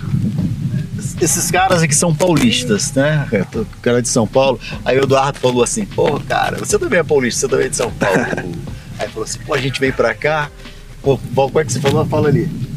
Não lembro de você qual. volta com a alma leve, parece. Ah, do, do local aqui. É. é. faz jus ao nome, né? Serra da Beleza mesmo, né? É. é muito bonito, é belo mesmo. Tem uma energia diferente mesmo. E com relação às, às aparições, né? É a terceira vez que eu venho para cá e é a terceira vez que eu tenho avistamento e que, dá, que a gente vê alguma coisa mesmo. E você falou que você voltava super leve, né?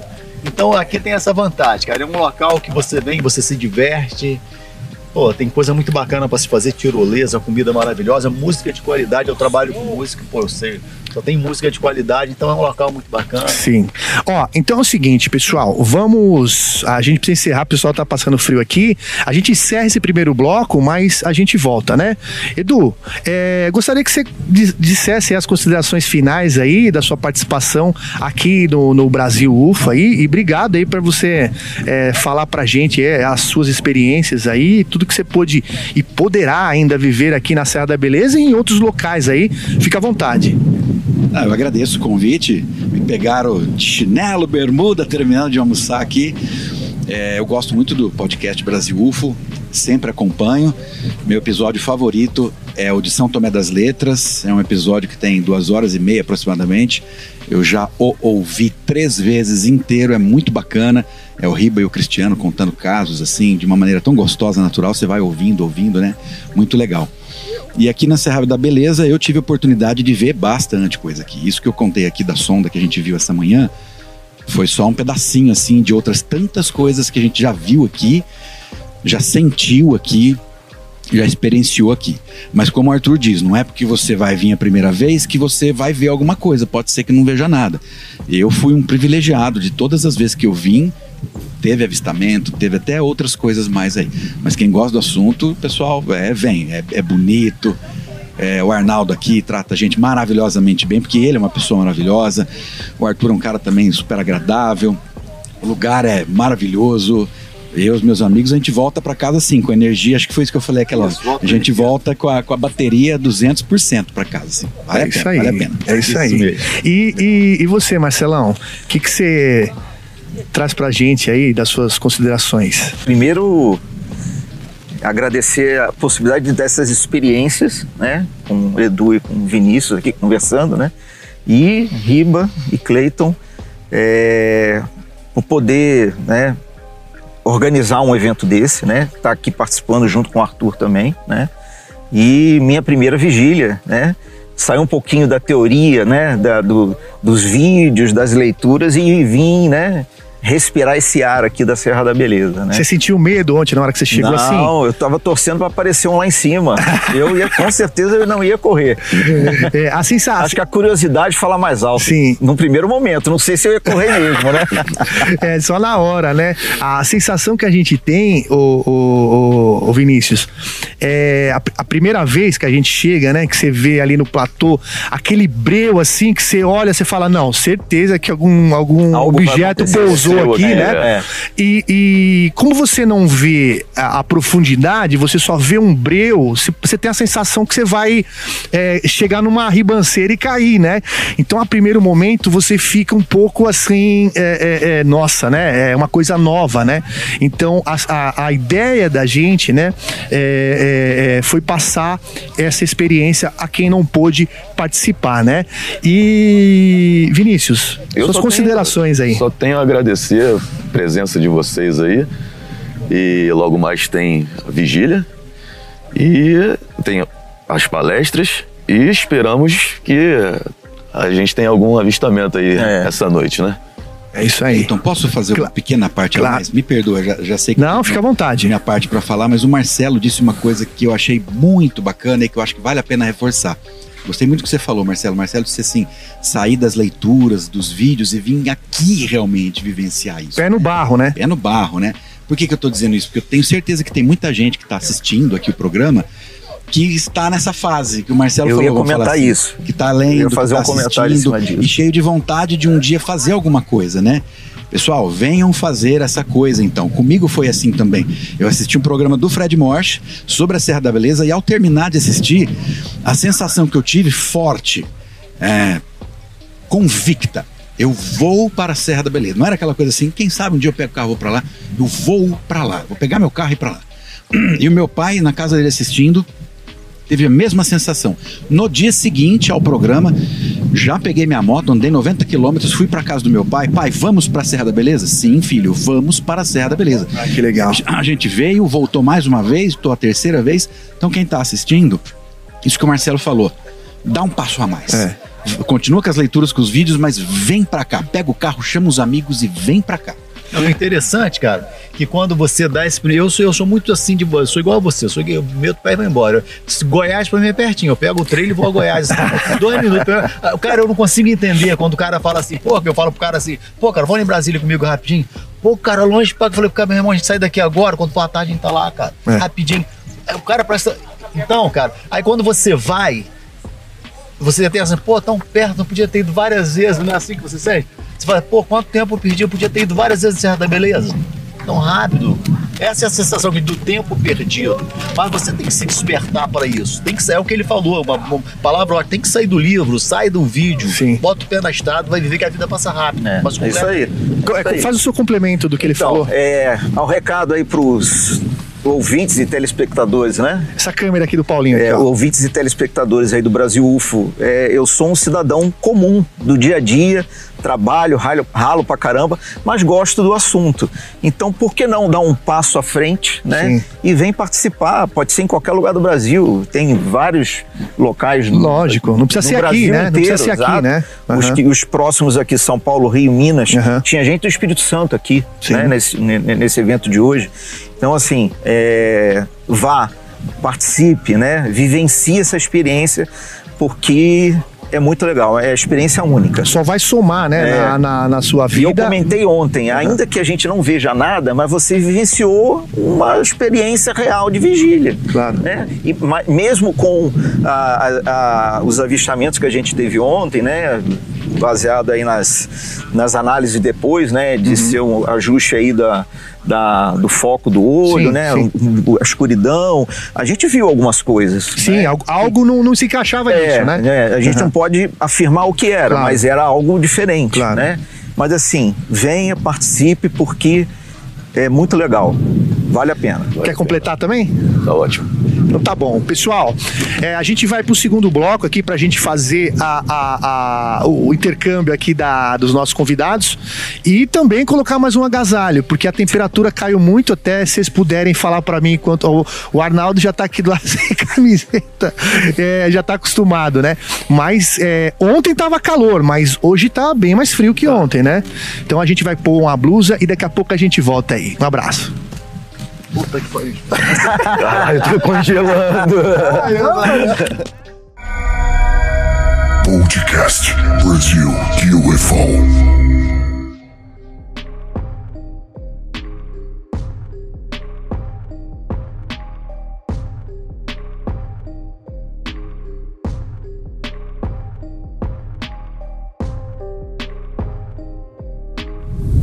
Fala aí, pessoal do Brasil UFO. A gente tá aqui pro segundo bloco da gravação do sábado, né? Como vocês veem, a, a luz do sol já foi embora, mas olhem esse visual, né? Atrás da gente aqui. Que espetáculo, né?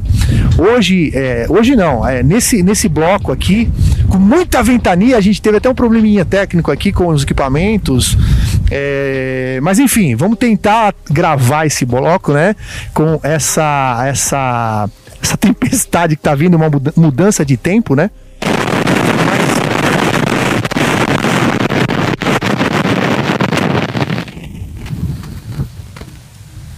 Parou. Ah, ah, ah, ah.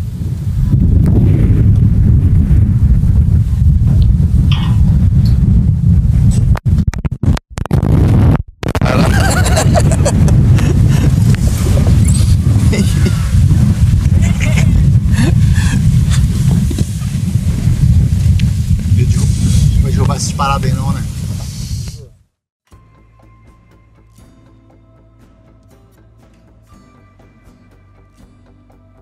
Fala aí pessoal do Brasil UFO, estamos de volta para o segundo bloco do segundo dia de gravação, ou seja, né, a gravação do sábado.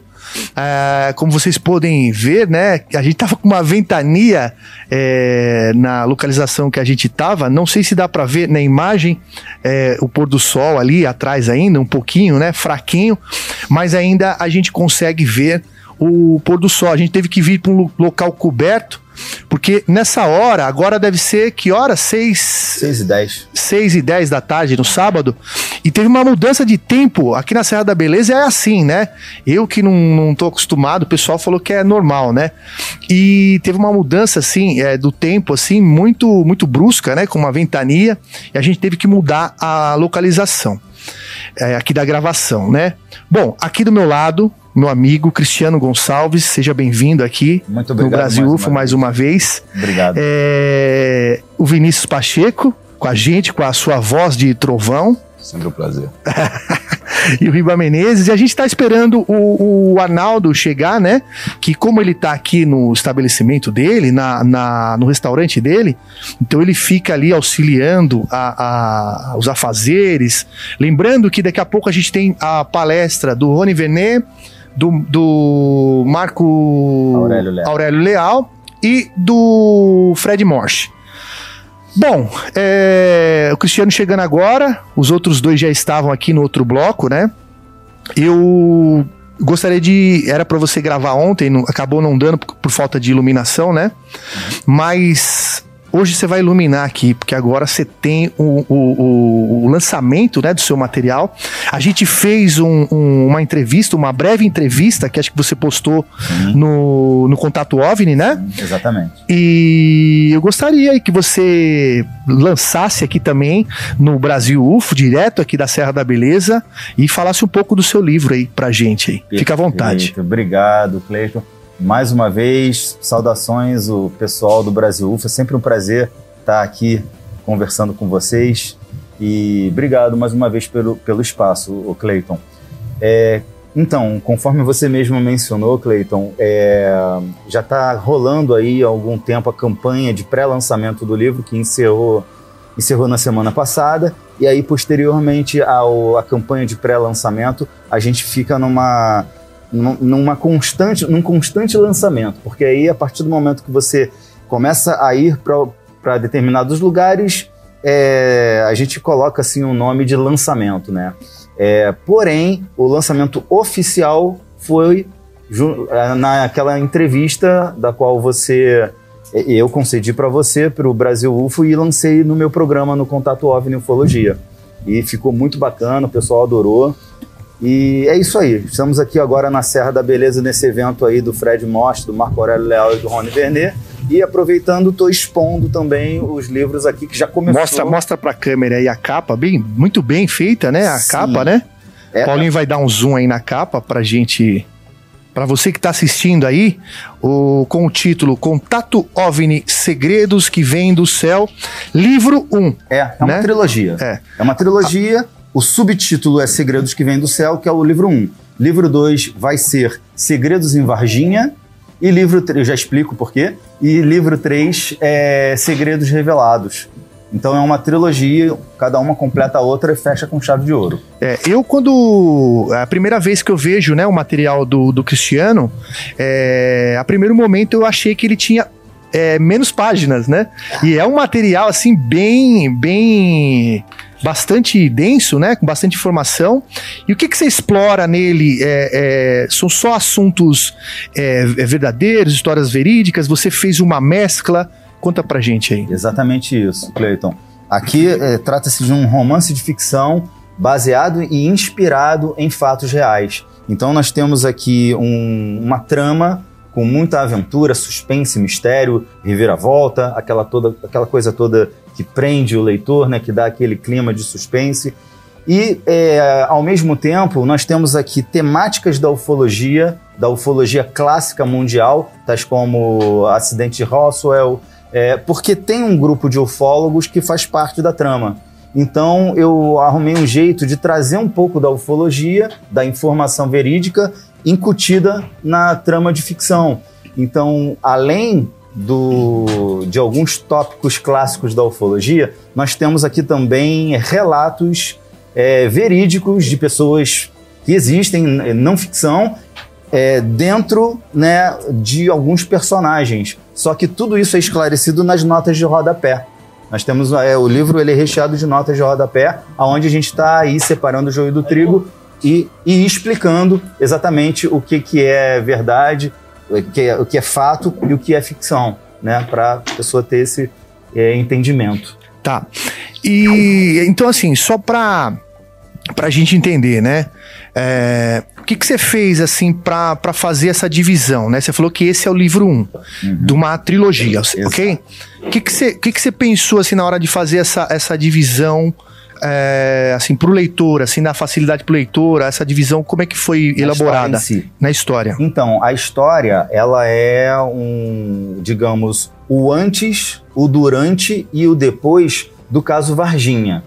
A história se passa, pelo menos do livro 1 e do livro 2, se passa em 1996.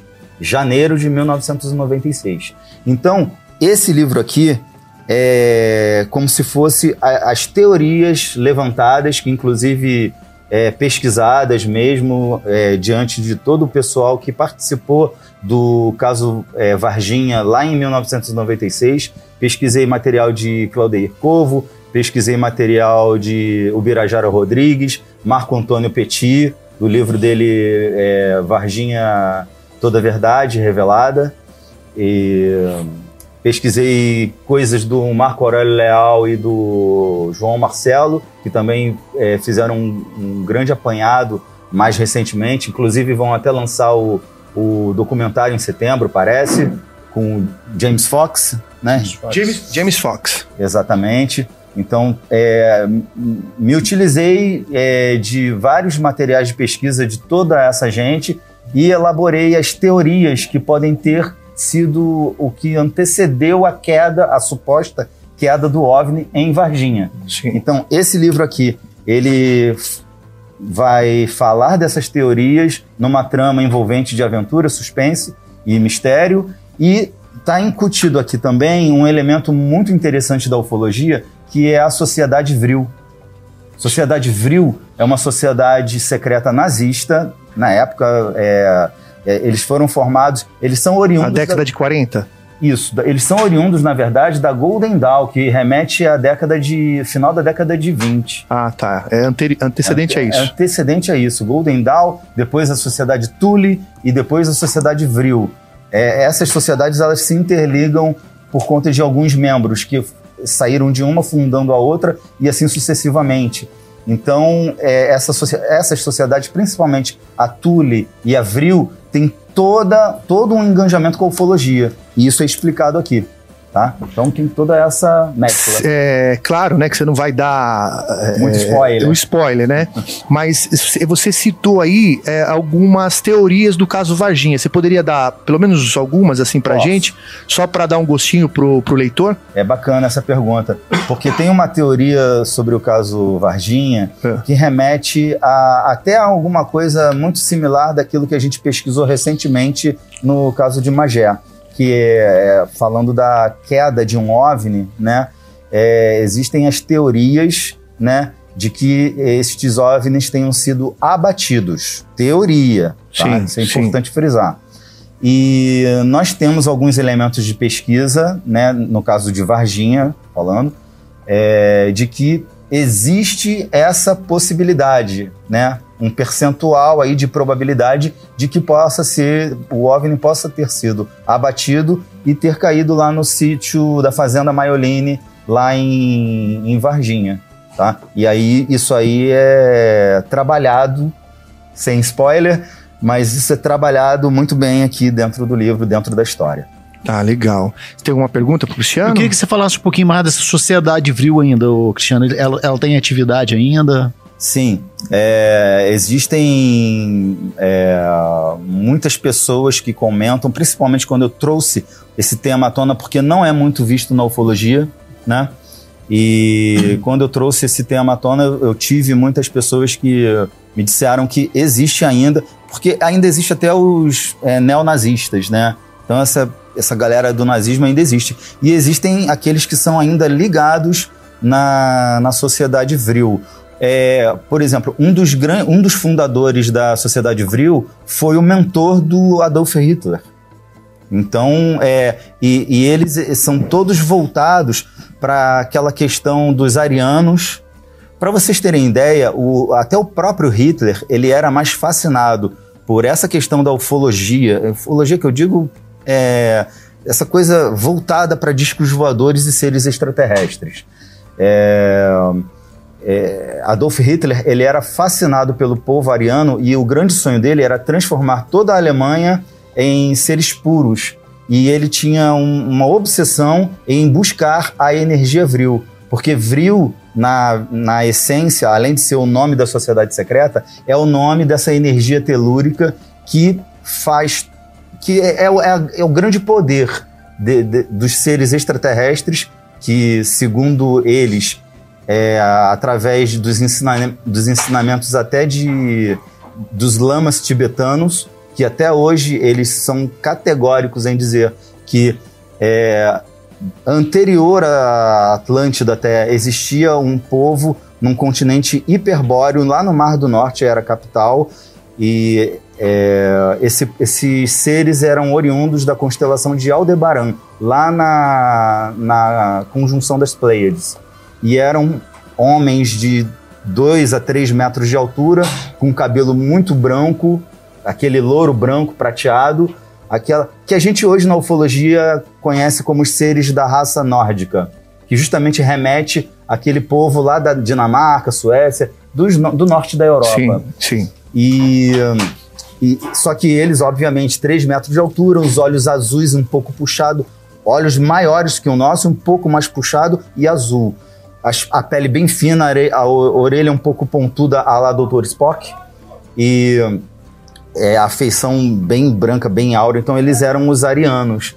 E é, Hitler era fascinado por isso, assim como todo o contingente, da, tanto da sociedade Vril como da sociedade Thule.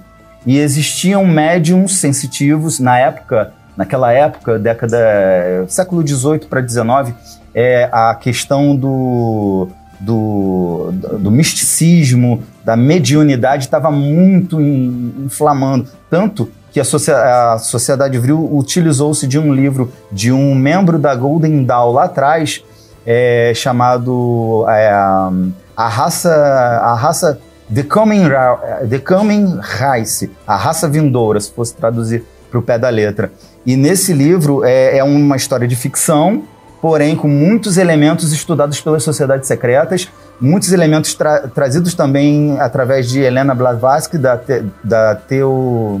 Teosofia. Teosofia, obrigado, Vinil, e, e de muitos mestres maçons nas suas, nos seus rituais secretos. Sim. Muita coisa mística era, foi colocada nesse livro e que serviu também para municiar tanto a sociedade Túlio como a sociedade Vril. É um tema complexo, é um tema muito grande. Ficaríamos, teríamos que ficar a noite toda aqui falando Claro, disso. claro. Mas é, é, é só basicamente para fechar, é, é, é, é essa sociedade que faz parte da história do livro e que, digamos assim, é o vilão da história. Sim. E, e aí tem toda a trama. Sim. Vinícius Pacheco, tem pergunta para Cristiano aí sobre o, sobre o livro dele, hein? Pergunta, não, eu comprei e tô curiosíssimo. Esse, inclusive, que nós estamos aqui é o dele. Os outros estão embalados. Esse é o dele. Não, e hoje eu comprei esse livro do Cristiano porque eu, eu já eu tenho o trabalho do Cristiano lá, mas não é essa parte de livro, não, foi aquela apostila é. que eu comprei dele. Aí o Cristiano hoje, o Vini hoje estava falando que o Cristiano ele é um cara que escreve de uma forma muito didática. Fala aí. Você não consegue parar de Isso, ler. Que ele comprou até dois, né? Fa fala aí, Vinícius, fala aí. Fala livro fala Passarinho, aquele, aquele livro que você é tão bom que você empresta, aí o outro empresta, o outro empresta e acaba se perdendo. Sim, e você não sabe para quem emprestou, você não sabe né? para quem é, emprestou. É, O livro é bom, ele, ele consegue colocar a gente dentro da história. Bom, pelo que entendi, o, o teu livro, ele. Tudo isso que você falou, tecnicamente pra gente, o livro ele, ele se desenrola é, de uma forma didática para o, o, leitor, né? Explicando tudo isso, né? Já que essa, essa, o livro 1 um é a parte do antes, né? Então vai explicar do beabá ali, tudo isso que você estava falando pra gente resumidamente, né? Uhum. E as pessoas que quiserem encontrar esse livro, comprar esse livro, como que elas fazem? Só antes de eu te Não, fica à vontade, isso, fica à vontade. É que como o Vinil falou essa questão de não parar de ler, isso foi uma técnica, uma oficina que eu fiz lá em Londres, na Inglaterra, quando eu morei lá. É, Chama-se a técnica de page turners, é, traduzindo meio que para o pé da letra aqui no nosso português, viradores de página. É, é uma técnica em que você está lendo um capítulo e o, esse capítulo ele, para, ele acaba com um gancho que não vai ser resolvido no capítulo seguinte, não. Porque no capítulo seguinte já vai ser a, resolu a resolução de um gancho do outro capítulo anterior a esse. E aí o capítulo que parou aqui que você acabou de ler vai ser resolvido no, no terceiro capítulo depois. Ou seja, você vai ficar com cada capítulo você vai querer saber porque aconteceu lá atrás. Sim. E aí não tem como parar, Sim. porque vai. Direto. Antes de você responder também aquilo que eu te perguntei, como, como o. Como adquirir. é, como o pessoal aí do Brasil uhum. pode adquirir o teu livro, Sim. eu quero assim que também você dá um adendo aí é, do que, que somará, o que, que soma na, no conhecimento para o, para o, o leitor é, o que, que tem de, de acrescentar assim no conhecimento é, fora essa parte aí é, é do, da sociedade vril, né, que você estava falando, uhum. mas é, quando você pensou em escrever, o que, que você pensou em acrescentar assim, é, desde a pessoa que pesquisa campo, desde a pessoa que está ali na ufologia, mas na parte mais, mais distante, o que, que você acha que pode acrescentar aí pro, pro leitor? Bom, primeiro que vai é, é, é, assim uma, uma forma de a gente trazer um pouco dessa cultura da leitura para o público, porque o público bra brasileiro gosta muito de filme, hollywoodiano, aquela coisa toda, adora, lota os cinemas e é, não entende às vezes que num livro a coisa pode ser muito mais dinâmica e muito mais interessante, até num ponto de vista tanto do intelecto como também da, da, daquilo que a gente pode colocar como imaginativo. Porque, vamos dar um exemplo aí, no filme que você está assistindo no cinema, você está condicionado à direção do diretor, à, à, à fotografia da, do, do é, da produção de fotografia. Diretor de foto? Do, do cinegrafista. Uhum. Então você está condicionado àquilo ali que vai estar tá sendo mostrado para você. Sim. No livro, você é o diretor, você é o cinegrafista, a sua imaginação Sim. vai configurar todo o cenário. Obviamente que a gente vai a gente está trazendo a descrição do, do cenário que está acontecendo tudo e com até riqueza de detalhes, que é importante isso. Então a gente vai apenas é, colocar aqui, é, expor na mesa os elementos.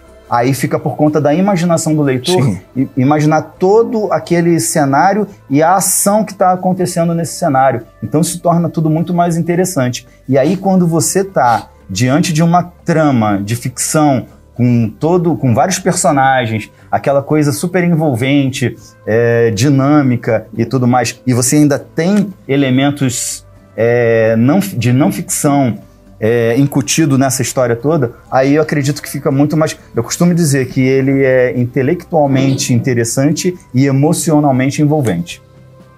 Bom, é, o Arnaldo já chegou aqui, né? Antes de você falar também se so, é, sobre adquirir, você tem pergunta pro Cristiano sobre esse livro, Arnaldo? Não. Já comprou o seu? Já? Não, ainda não. Ainda não. É... Arnaldo mal chegou, é... tava aí.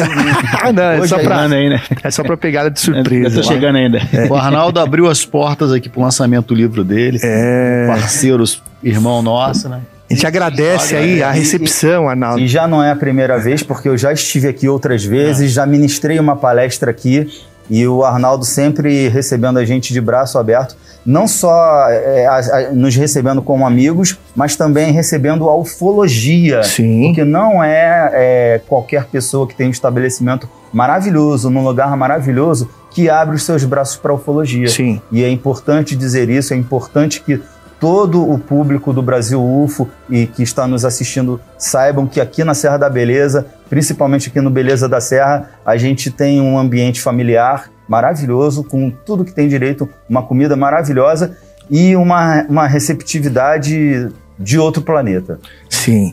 Antes da gente falar da, da que a, com o Arnaldo, a gente tem um assunto aí, né? Não só aqui do Beleza da Serra, mas também é, sobre a ida do Arnaldo é, lá pro Senado Federal do Brasil. É, então a gente vai falar. Pra gente não perder, fala pra gente como que o pessoal consegue adquirir seu livro aí. Ah, então, para adquirir é. é super fácil. Como é que é?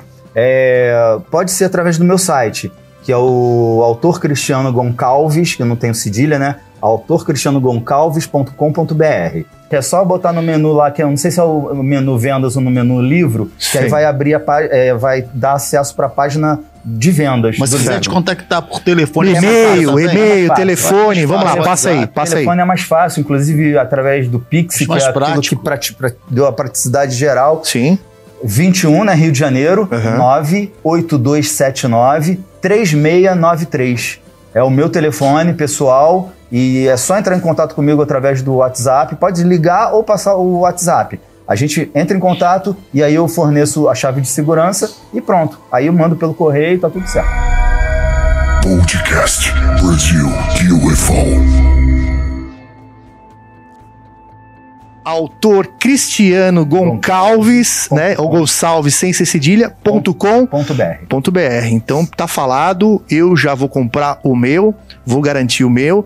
E só, só última pergunta, ele não tá disponível digitalmente, né? Somente papel. Ainda não. Pretendo Mas você pretende? Lançar, ah, talvez mês que vem eu já vou, é, aliás, eu já vou esse mês de julho começar a produção dele para Amazon. Tá certo. No, na Amazon. Combinado. Então, beleza. Se você quiser, então, adquira o seu, né? Procura o Cristiano lá, que com certeza conhecimento nunca é demais, né? Arnaldo, primeiramente, é, obrigado por você estar aqui com a gente. Eu sei que você chegou hoje, né? Você chegou hoje de manhã lá de Brasília. É, obrigado também por receber a gente aqui nesse evento que, que foi um evento maravilhoso, não só para a gente que, que tá na. É, é eu, é, muito mais jovem na ufologia, é, mas de qualquer maneira ligados desde sempre, né?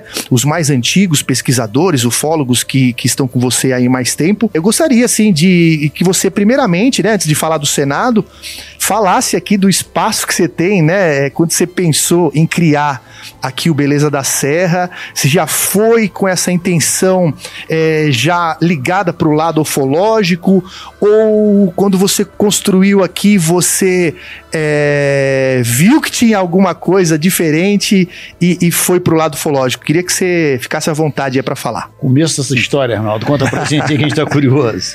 Boa noite, Cleiton. Boa noite, Cristiano, Vinil, Riba. A satisfação imensa recebê-los. Boa noite a todos que estão nos assistindo. Obrigado pela presença de todos vocês. É, é Cleiton, assim, eu costumo dizer, né, que isso aqui não é meu. Tá? Na Beleza Serra não é minha, não é da minha família, é de Deus. Eu só sou um gestor da empresa, sou um funcionário. E é com muita emoção, e depois vocês vão dizer porquê, vou entender o porquê dessa emoção. Porque quando eu comecei aqui em 96, é, não tinha estrada, não tinha nada. Minha mãe, que mora lá, morava lá embaixo, saiu em 1951 da fazenda do meu avô ali embaixo para casar com meu pai em Santa Isabel. Em 77, meus avós dividiram as terras. Em 93, de fato, cada um recebeu. E em 96, meus pais iam vender aqui. A de idade aqui é morro, né? Não tinha estrada, não tinha acesso. E aí o pai, a gente estava bebendo água ali, que a gente vinha por dentro do mato. Né? Parava o carro lá no asfalto e vinha por dentro do mato. E aí bebendo água na nascente, que por sinal hoje abastece a piscina. Ah, meu filho, tava conversando com a Clara, a gente vai vender aqui. Porque não tem porquê. Né? Pai, pai, não vende não, porque eu tenho um projeto para cá. Aí ele, mas qual? Tirar leite não dá. Ele, não. Turismo. Aí ele só se foi isso mesmo. Mas eu já tinha, né? É, a coisa muito, muito forte, a coisa que transcende o nosso sentimento, transcende o que a gente pensa, não consegue imaginar. Quando eu tinha meus 10 anos, 12 anos, o Petit já vinha para a Serra da Beleza fazer vigília. Eu com 12, 13 anos, descendo para a rua procurando namoradinha, e o Petit um homem de chapéu, de blusão, de galocha, vinha para a Serra da Beleza. Por sinal, é um cara, é o ufólogo para mim hoje, que eu referendo, bato continência, porque ele sempre defendeu a ufologia. Marco Antônio Petit é realmente o ufólogo de pesquisa de tudo. Naturalmente, todos têm suas qualidades, né? ninguém é melhor que ninguém. Mas acreditar do jeito que ele sempre acreditou e acredita até hoje, a gente tem que ter esse respeito no marco interpretativo. E aí, voltando um pouquinho, né, a história da nossa beleza da serra. Fui conversar com meus outros cinco irmãos. Aí os irmãos, não, minha vida é outra, não quero, não quero, não quero. Aí eu peguei e falei, bom pai, então o dinheiro que eu tenho para pagar o senhor, eu não vou pagar, eu invisto lá. Só acompanha a máquina? Não, se você paga, acompanha a máquina. Porque eu não tenho tempo. E ele acompanhou a máquina. E ele foi engenheiro da estrada que vocês vieram.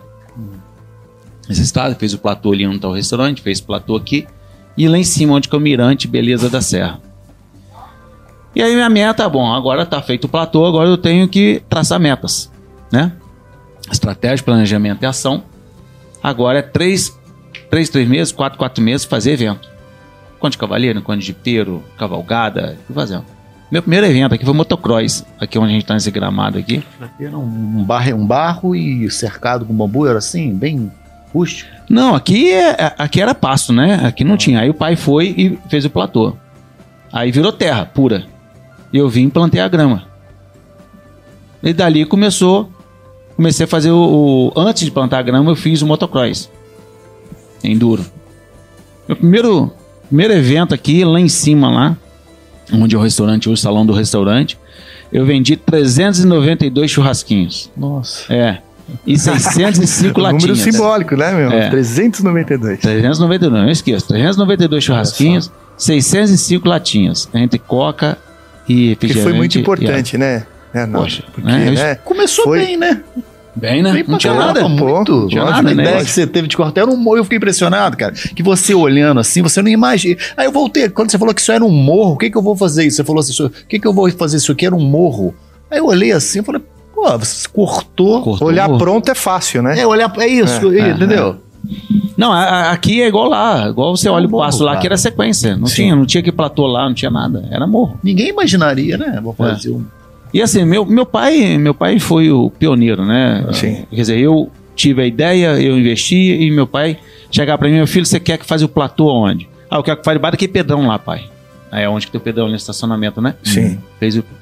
E depois, ah, pai, dá um degrau ali e faz um outro platô.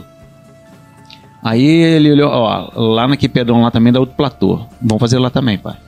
Aí fizemos. E lá em cima lá, ó, lá é muito legal. Então vamos fazer, pai. Então eu fui o patrocinador e o meu pai foi o visionário. O visionário, o visionário, o como fazer as estradas fazer chegar. Sim. Bom, aí fiz esse evento e fui fazendo. Em 2000 fizemos esse rancho onde ficou o restaurante ali. E em 2004 nós tivemos a tristeza, né? É, a, faz parte da vida o meu pai tá com câncer de próstata. PSA dele a 1560. E o médico deu um ano de vida para ele. Em agosto de 2004, ele sentou no pedrão lá, olhou lá pro topo. Ele não sabia a situação dele. Quando melhorar meu problema, vou botar a Clara, minha mãe. Num cavalo, vou levar lá em cima. Só vai levar, pai. Na segunda-feira em diante, arrumar meios para fazer a estrada pro pai levar a mãe lá em cima de carro, que cavalo não ia nunca. E em setembro de 2004, eu já podia levar a mãe lá em cima. Aí eu chamei o Dadim, funcionário. Um amor de pessoa. Dadim, pai criou a gente com muita determinação e a mãe muita fé. Vamos fazer o cruzeiro para lá em cima. Vamos fazer, ué. Vamos fazer. Aí, 13 de novembro de 2004, meu pai levou a minha mãe lá em cima para inaugurar o cruzeiro. Lá em cima lá eu botei a Nossa Aparecida, meu pai é devoto. A mãe é Santa Isabel. São Francisco de Assis, protetor da natureza dos animais. E as freiras de Valença que vieram do Colégio Sagrado Corações de Jesus lá de Valença, pediu para deixar o padre Aníbal. Foi bem edificado, é um padre italiano, virou Santo Aníbal. E no pé da cruz fizemos uma cápsula do tempo. Nessa vasilha eu não escrevi nada, só chorava porque, né, devido à situação. E aí enterramos lá a cápsula do tempo para abrir em 2025. Vocês estão convidados. 3 de novembro de 2025. Pessoal, o que é uma cápsula do tempo aí? Cápsula do tempo é você pegar, é o que você tiver na mão, você colocar ali para tirar um dia. Se você quiser escrever uma carta para sua família, você escreve. Você denomina uma data de, de que você vai abrir, né? Você vai abrir. Uma data no futuro que você vai abrir. E você denominou essa data por quê? Meu pai que denominou. E você não abriu. Mas o que, que é? Aniversário? O que, que é essa data? Não, não sei. Tá lá ainda, não abriram? Que dia que é? Repete, Arnaldo. 13 de novembro de 2025. 13 de Falta novembro de 2025. E aí? E aí, fizemos uma caixa lá, enterramos, botamos concreto. Agora, 3 de novembro de 2025, temos que quebrar. Aqui, me perdi um pouco. O seu pai escreveu alguma coisa e colocou lá? Escreveu. E você não sabe o que está escrito? Não, ninguém sabe nada. Que emoção que vai ser. Nossa! Eu, eu, eu gostaria de estar presente nessa aqui. Pô, vai ser um né? evento. Todos É, convidados. E é, e é um- uma super homenagem. Todos, todos nós se emocionamos, falar, né? Porque os nossos pais são nossas joias. Poxa. Né? Eu perdi minha mãe no ano passado, eu sei o quanto dói. Então, eu, assim, eu acho que tudo que você fez e, e em nenhum momento que você continua fazendo, você deixa de pensar neles, né? Não. Então. É, enfim, é até difícil falar, mas, é. é, o Arnaldo, é, é, depois que você criou tudo isso aí, é, e continua criando ainda, né? Porque sempre a, a gente sempre tem que fazer as melhorias, né, nas coisas, né? Sim. Mas de- posso, Não, posso- claro, de- claro, Deixa conclua, eu terminar ali conclua. o raciocínio. Meu pai, Conclua. meu pai brincava muito. Que às vezes ele começava a falar e a gente atrapalhava assim. Não pode mudar a cor do capim, que são burro morre de fome. então, se eu não seguir essa sequência aqui, eu me perco. Não, mas a história tá boa, continua. É. Aí, fizemos uma cápsula do tempo lá, peguei o papel, escrevi. Cara, minha filha tá com 22 anos. Na época, a Laura tinha 4 anos. Nossa. É. Né, Daniel nem existia. Hoje tá com 12. E aí enterramos lá. Nós estamos lá. E 13 de novembro de 2025, vamos abrir a cápsula do tempo, que é uma caixa lacrada. Tá tudo lá dentro. Tudo lá dentro. E aí, em maio de, 2000, de 2005, né, dia das mães, se despedimos do pai. Dez anos depois. é, deixa, deixa eu voltar um pouquinho. Aí eu quero pedir uma participação do Cris, que é o nosso escritor. A placa que eu botei lá para meus pais, né? Então eu botei uma placa lá em homenagem. E aqui, Mo- Mostra pra aquela câmera ali, ó, que o Paulinho tá mostrando. É, Dá um zoom, Paulinho. Ba- Deixa ela mais reta pra não brilhar na luz aí. Dá um zoom aí. Dá um zoom. Ah, isso beleza. aqui é quando meu pai levou minha mãe lá em cima pela primeira Olha vez. só que legal, meu. Bem registrado, Nossa. cara. E essa placa aqui, bacana. gostaria que, que o Vini, que o Cris lesse pra nós. Claro, Que é a prazer. placa que tá lá em cima, em homenagem a eles. Lê pra dia que a gente gente aí. colocou lá. Ainda bem que a letra é grande, que eu preciso sem óculos aqui. Vai dar. Tô com óculos aqui. Claro. Queridos pais é o título. Vocês não se satisfizeram em nos dar a vida. Acharam pouco. Revestiram-nos de amor, carinho e dedicação. Abriram as portas para que criássemos o nosso futuro. Deram-nos algo que ninguém poderia tirar de nós: o conhecimento, o estudo e o exemplo. Sacrificaram os seus sonhos para que conquistássemos os nossos. Senhores pais por natureza, por opção e por amor. Não foram apenas pais, mas anjos, amigos, companheiros.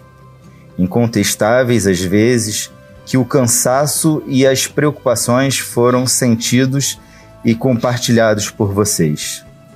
Hoje e pelo resto da vida. Som.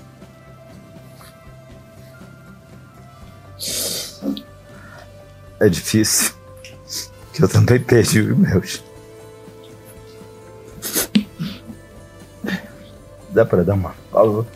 Vamos lá, vamos tentar aqui. Acho que parou aqui. É, por aqui. Hoje e pelo resto da vida, queremos agradecer-lhes pelo amor, entrega, dedicação, compreensão e paciência. Muito obrigado. Rogamos a Deus para que possamos transmitir no exercício de nossas vidas os ensinamentos aos nossos filhos com a mesma dignidade que nos passaram. Esta conquista é dos senhores, nossos pais. Que Deus os abençoe para sempre. Obrigado por tudo e por todos os momentos felizes que vivemos. Saibam que temos algo especial importante em nossas vidas: o, o orgulho de sermos eternamente seus filhos. Magda, Magna, Cláudio, Osmar, Janice, Arnaldo e Vera. Que coisa, hein? Que coisa, que imagem bonita. Não, pegou todo mundo agora. Que imagem linda, né? Filma aqui, Paulinho. Eu mostro aqui. Conseguido. Vê se consegue. Olha só. Que imagem bonita dos dois. Tenta filmar os dois aqui, vê se. Que homenagem linda, viu? Passa pro Arnaldo, por gentileza. Legal. Eu acho que nem se eu conseguisse eu ia fazer isso, né? Ah, é complicado, né? Mas, complicado. gente, isso aqui, assim, eu quero dizer que, infelizmente, a gente tá carente, né? De gratidão aos nossos pais. A gente não vê filhos hoje reconhecer. A gente não vê família, né? Minha mãe, quando a gente encontrava, Sim. minha mãe não, mal, não sabia cantar, mas adorava a música do Padre Zezinho. Né? Abençoa, Senhor, as famílias. Tinha que cantar. Cantava os, os filhos, os meus sobrinhos, todo mundo cantava com a minha mãe. Então, assim, é, eu faço questão de mostrar essa, essa placa aqui, porque eu levei quatro meses para escrever. Olha só. E eu trabalhava numa empresa, eu rodava as agências para dar treinamento. Então, assim, eu ia pensando e gravando, e depois escrevia. Não, não tá legal, tira. Alguns tópicos, nossa, muita folha eu jogado fora aqui. E hoje a, a, o que eu carrego isso, sabe? Que é uma forma de gratidão que eu tenho pela minha família, os meus pais. E aí, é, em maio de 2005, né, como eu disse, né, o pai, despedimos do pai. E dia dos namorados, de 2015, despedimos da mãe. E engraçado que um, um mês depois, na missa da mãe, a tia Laura, irmã do meu pai, me chamou falou assim: meu filho, você fez aqui cruzeiro lá para seus pais, que a gente foi lá, muito legal. Você sabe que fez o cruzeiro em Santa Isabel do Rio Preto? Eu tia, não tem nem noção. Meus avós? Não. Quem fez esse cruzeiro aqui foi o teu pai e o Joaquim. Joaquim, pai do Dadinho, que me ajudou a fazer o cruzeiro aqui. E quantos metros tem o cruzeiro lá embaixo? Seis. E esse aqui? Doze. Olha. Passo melhor para os outros, receberá em dobro. Olha. Esse é o jargão da Beleza da Serra. Sim. Poxa. Bem-vindo à Beleza da Serra. Hoje, é, como eu disse, eu não sou o proprietário aqui. Sou funcionário com todos. Sou o gestor da empresa. Quem dona é Deus. Eu fui escolhido por Deus para poder fazer isso aqui. Eu joguei bola, fui jogador, trabalhei na, na caixa, enfim, caixa seguradora. E Deus me escolheu para lapidar essa joia. E eu costumo dizer o seguinte: fiz devolutiva para ele. O Senhor me escolheu para lapidar essa joia. Agora o Senhor manda pessoas maravilhosas para me ajudar a lapidar. E todo dia que vem pessoas aqui, todas as pessoas que vêm aqui são pessoas escolhidas por Deus para vir na beleza da serra. Eu tenho uma amiga que fala assim, Arnaldo, você não vai, você não escolhe para ir na beleza da serra. A beleza da serra que te escolhe. Olha só que legal. E assim, é umas coisas muito emocionantes quando as coisas vão acontecendo. Esses caras aqui estão aqui desde ontem, é hoje, amanhã. As pessoas que vêm aqui na Beleza da Serra, questão de dois minutos, vocês são amigos. É a mesma sincronia. Família. A mesma vibração. Né? Mesma né? vibração. É impressionante. É. Não chega gente diferente aqui se não for essa. Você pode passar ali, se você der um bom dia, a pessoa responde bom dia, dois minutos, virou amigo. E as coisas vão, vêm acontecendo, né? Espaço Beleza da Serra hoje, a gente funciona sexta, sábado domingo, feriado, emendas de feriado, com restaurante. Esse espaço aberto aqui aos ufólogos, né? Isso vem acontecendo naturalmente. Aqui é, não tem espaço direcionado a um ufólogo, não é isso. Aqui nós somos aqui um coração de mãe. Quem quiser vir, quis vir aqui fazer o lançamento do livro, né? Até eu convidei você de uma uhum. forma diferente. Vamos fazer. Do jeito, do jeito que você quiser, está à disposição, qualquer Obrigado. um, tá? O dia que vocês quiserem vir. Obrigado. A Beleza Serra está aberta. Porque isso aqui não é meu. E naturalmente as coisas vêm acontecendo, né? A gente está falando em 10 anos não tinha nada disso aqui, só tinha um restaurante. Em 2014 eu inaugurei o restaurante. E hoje a gente já tem uma média aí de visitações imensas. De clientes, de amigos, pessoas que já vêm, que fizeram amizade. E que é muito interessante, que tem coisa que transcende muito. A gente não consegue sentir. Você não vê. Coisa acontece. Né? Como você estava falando, né, do ter ido lá para o Senado lá. É uma coisa que não, não explica. Você também não esperava? Não. A gente está montando aqui. Vai falar das câmeras, né? É. é. Então, já aborda isso aí já, né? A, porque o Rony era pra estar aqui com a gente, mas acho que ele tem a palestra e teve que subir também no Cruzeiro, né? Não deu para ele estar. Quero que você fale assim, é, é, como surgiu né, essa, essa, essa projeto, esse projeto né, do monitoramento 24 horas aqui da, da, da, Serra da Beleza, com os fenômenos que acontecem aqui, e como que se estendeu aí para o Senado aí. O Rony, ele não é ufólogo, não é pesquisador. A função dele, ele é funcionário público, federal, de outra empresa. E ele começou, uns quatro anos para cá, começou a visitar, é o que eu tô falando, beleza, você escolheu ele vim visitar, começou a ver, olhar, olhar, olhar, olhar, até que aconteceu um fato com ele, né? Que eu vou deixar para ele contar. E depois daqui dali ele falou, cara, aqui acontece, tem que botar alguma coisa vigiando aqui. Vamos botar? Não, vamos botar. Aí ele montou todo o projeto. E aí a gente foi instalar umas câmeras. No dia da instalação da câmera, incrível, tá? Ele veio na segunda-feira, quando meu filho não tem aula. Não tinha aula nesse dia, porque eu não era para estar aqui, porque segunda e terça eu não fico aqui. E o meu filho não teve aula, fiquei aqui. E na instalação da câmera lá, eu falei, Rony, é, como que vai ser lá o projeto lá, da, lá do Senado? Arnaldo, então, são oito senadores, juntamente com o Eduardo, do senador Eduardo Girão, que vão fazer uma audiência pública para comemorar o dia da ufologia, 75 anos da ufologia. Ah, legal, Rony, tudo. E aí, naturalmente, assim, pô, mas a beleza da Serra, isso, vou falar aqui da beleza da Serra na estação. Falei, porra, legal. Vão, vão, vão. Então eu vou conversar com o Javaé. E aí, isso acabou acontecendo. Agora eu falo para vocês, tá? Ontem, muita emoção mesmo de todos. E uma data muito escolhida pelo senador, muito bem escolhida, comemorando 75 anos. Além de parabenizar todos os ufólogos, né, parabenizar o seu Javaé, o Petit e todos os outros. Olha, foi assim uma, uma emoção muito forte.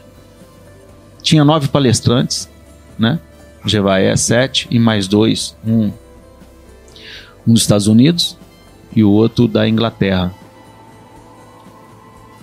Foi impressionante a sincronicidade que aconteceu nas apresentações, cada um respondendo, cada um falando de um tema, cada um é, defendendo o tema ufologia, dando munições para o senador ter condições de montar porque tudo é um novo. A humanidade tem que mudar. Nós temos que mudar. Sim. Olha, se você observar a sequência que a gente está, ela é do nosso travou para poder viver. A gente tá, tá na onda. O que está fazendo? As coisas estão acontecendo. Olha, há 15 anos, como é que era o sistema de comunicação, olha como que é hoje. E a gente não muda em nada. Qual é a função, qual é o investimento do país na parte da, da, da, da ciência, da pesquisa? Né? O que, que eles têm feito para poder esse cientista ter uma pesquisa de campo, uma pesquisa conclusiva? Hoje as nossas pesquisas são inconclusivas. Você faz a vigília, tira foto, ó, é um OVNI, é uma luz, é uma sonda, né? É, Tá, e aí? Ou você fica com aquela imagem, passa pra todo mundo, pô, legal, mais uma, mais uma vez, beleza, dá certo, mas. E não dá o próximo passo, né? Gavetou. É. Aí cai aqui, igual, né, história de Magé. Aconteceu aqui é. na, pro lado aqui de Rio Claro aqui, né, até assim, questão de, de de tratado, né? Não, não, posso falar muita coisa. Mas, meu amigo, onde caiu ali não era avião, mas estrondou tudo. A mata toda. Meu amigo chegou lá, três dias depois lá, a Marinha mandou ele voltar. E eu tinha as imagens. E eu mostrava para os clientes. Sumiu as imagens do meu celular. Eu não apaguei. Apagou sozinho? Sumiu, sumiu. Sumiu. Seu celular sumiu. criptografado, meu É verdade. Pelas câmeras da Polícia Federal entra aqui e vê a gente aqui. Sim, sim. É. Acompanha, né, o Pagou movimento aqui, né? Pagou do nada. Olha só. Você imagina. Você imagina. Isso que eu gosto analógico, pôr no papel ali. É. Você imagina. É pena que eu imprimi. Você imagina. Petrópolis. É. Eu não fui lá, mas assim que a gente viu na tele. É um, como se fosse um, um, uma descida de morro. Não teve terra, mas teve pedra e árvore tudo quebrada, meu amigo. Um clarão no meio da mata. E a marinha lá? Aí o meu amigo pegou, mandou para mim, Arnaldo, aqui, cara, que doideira. Eu não posso ir lá hoje, mas daqui a três dias eu vou lá. Chegou lá em cima uma marinha e ele teve que assinar termo confidencial. Mole. Isso foi agora, ano passado, tá? Abril do ano passado. Em outubro aqui, várias imagens eu fiz com meu filho aqui, tá lá no site, né? serradabeleza.com.br, tem lá as, as, imagens que a gente fez aqui. Impressionante, mano. É. Então, assim, o que, que a gente está fazendo? O que que os nossos representantes governamentais estão fazendo de diferente para poder provocar uma evolução para quando chegar os nossos netos, bisnetos, eles terem alguma coisa próxima ou uma resposta ou pelo menos a gente avançar um pouco para a gente viver um pouco melhor. Não estão fazendo nada. Sim. Não existe esse investimento. Então, uma das coisas, né, o principal foi essa carta a Brasília. O Jevaé entregou lá juntamente com os outros, os demais componentes da mesa lá e os palestrantes, para poder fazer isso para o senador. E detalhe: nos Estados Unidos, teve três senadores que chamaram a, as Forças Armadas para poder apresentar e liberar. As imagens, né? Tudo. Né? Uhum. Aí eles falaram, não, a gente não pode. Então tá bom. Confidencialmente vou mostrar para vocês. Aí o que, que eles fizeram? Então vocês liberam pra gente. Não, a gente não pode. Então a gente vai fazer uma lei pra vocês liberarem. Isso que eu tô falando, três nos Estados Unidos. Sim. Que liberou 780 bilhões. Sim. Né? para poder fazer esse investimento na ufologia de pesquisa, pesquisa. científica conclusiva.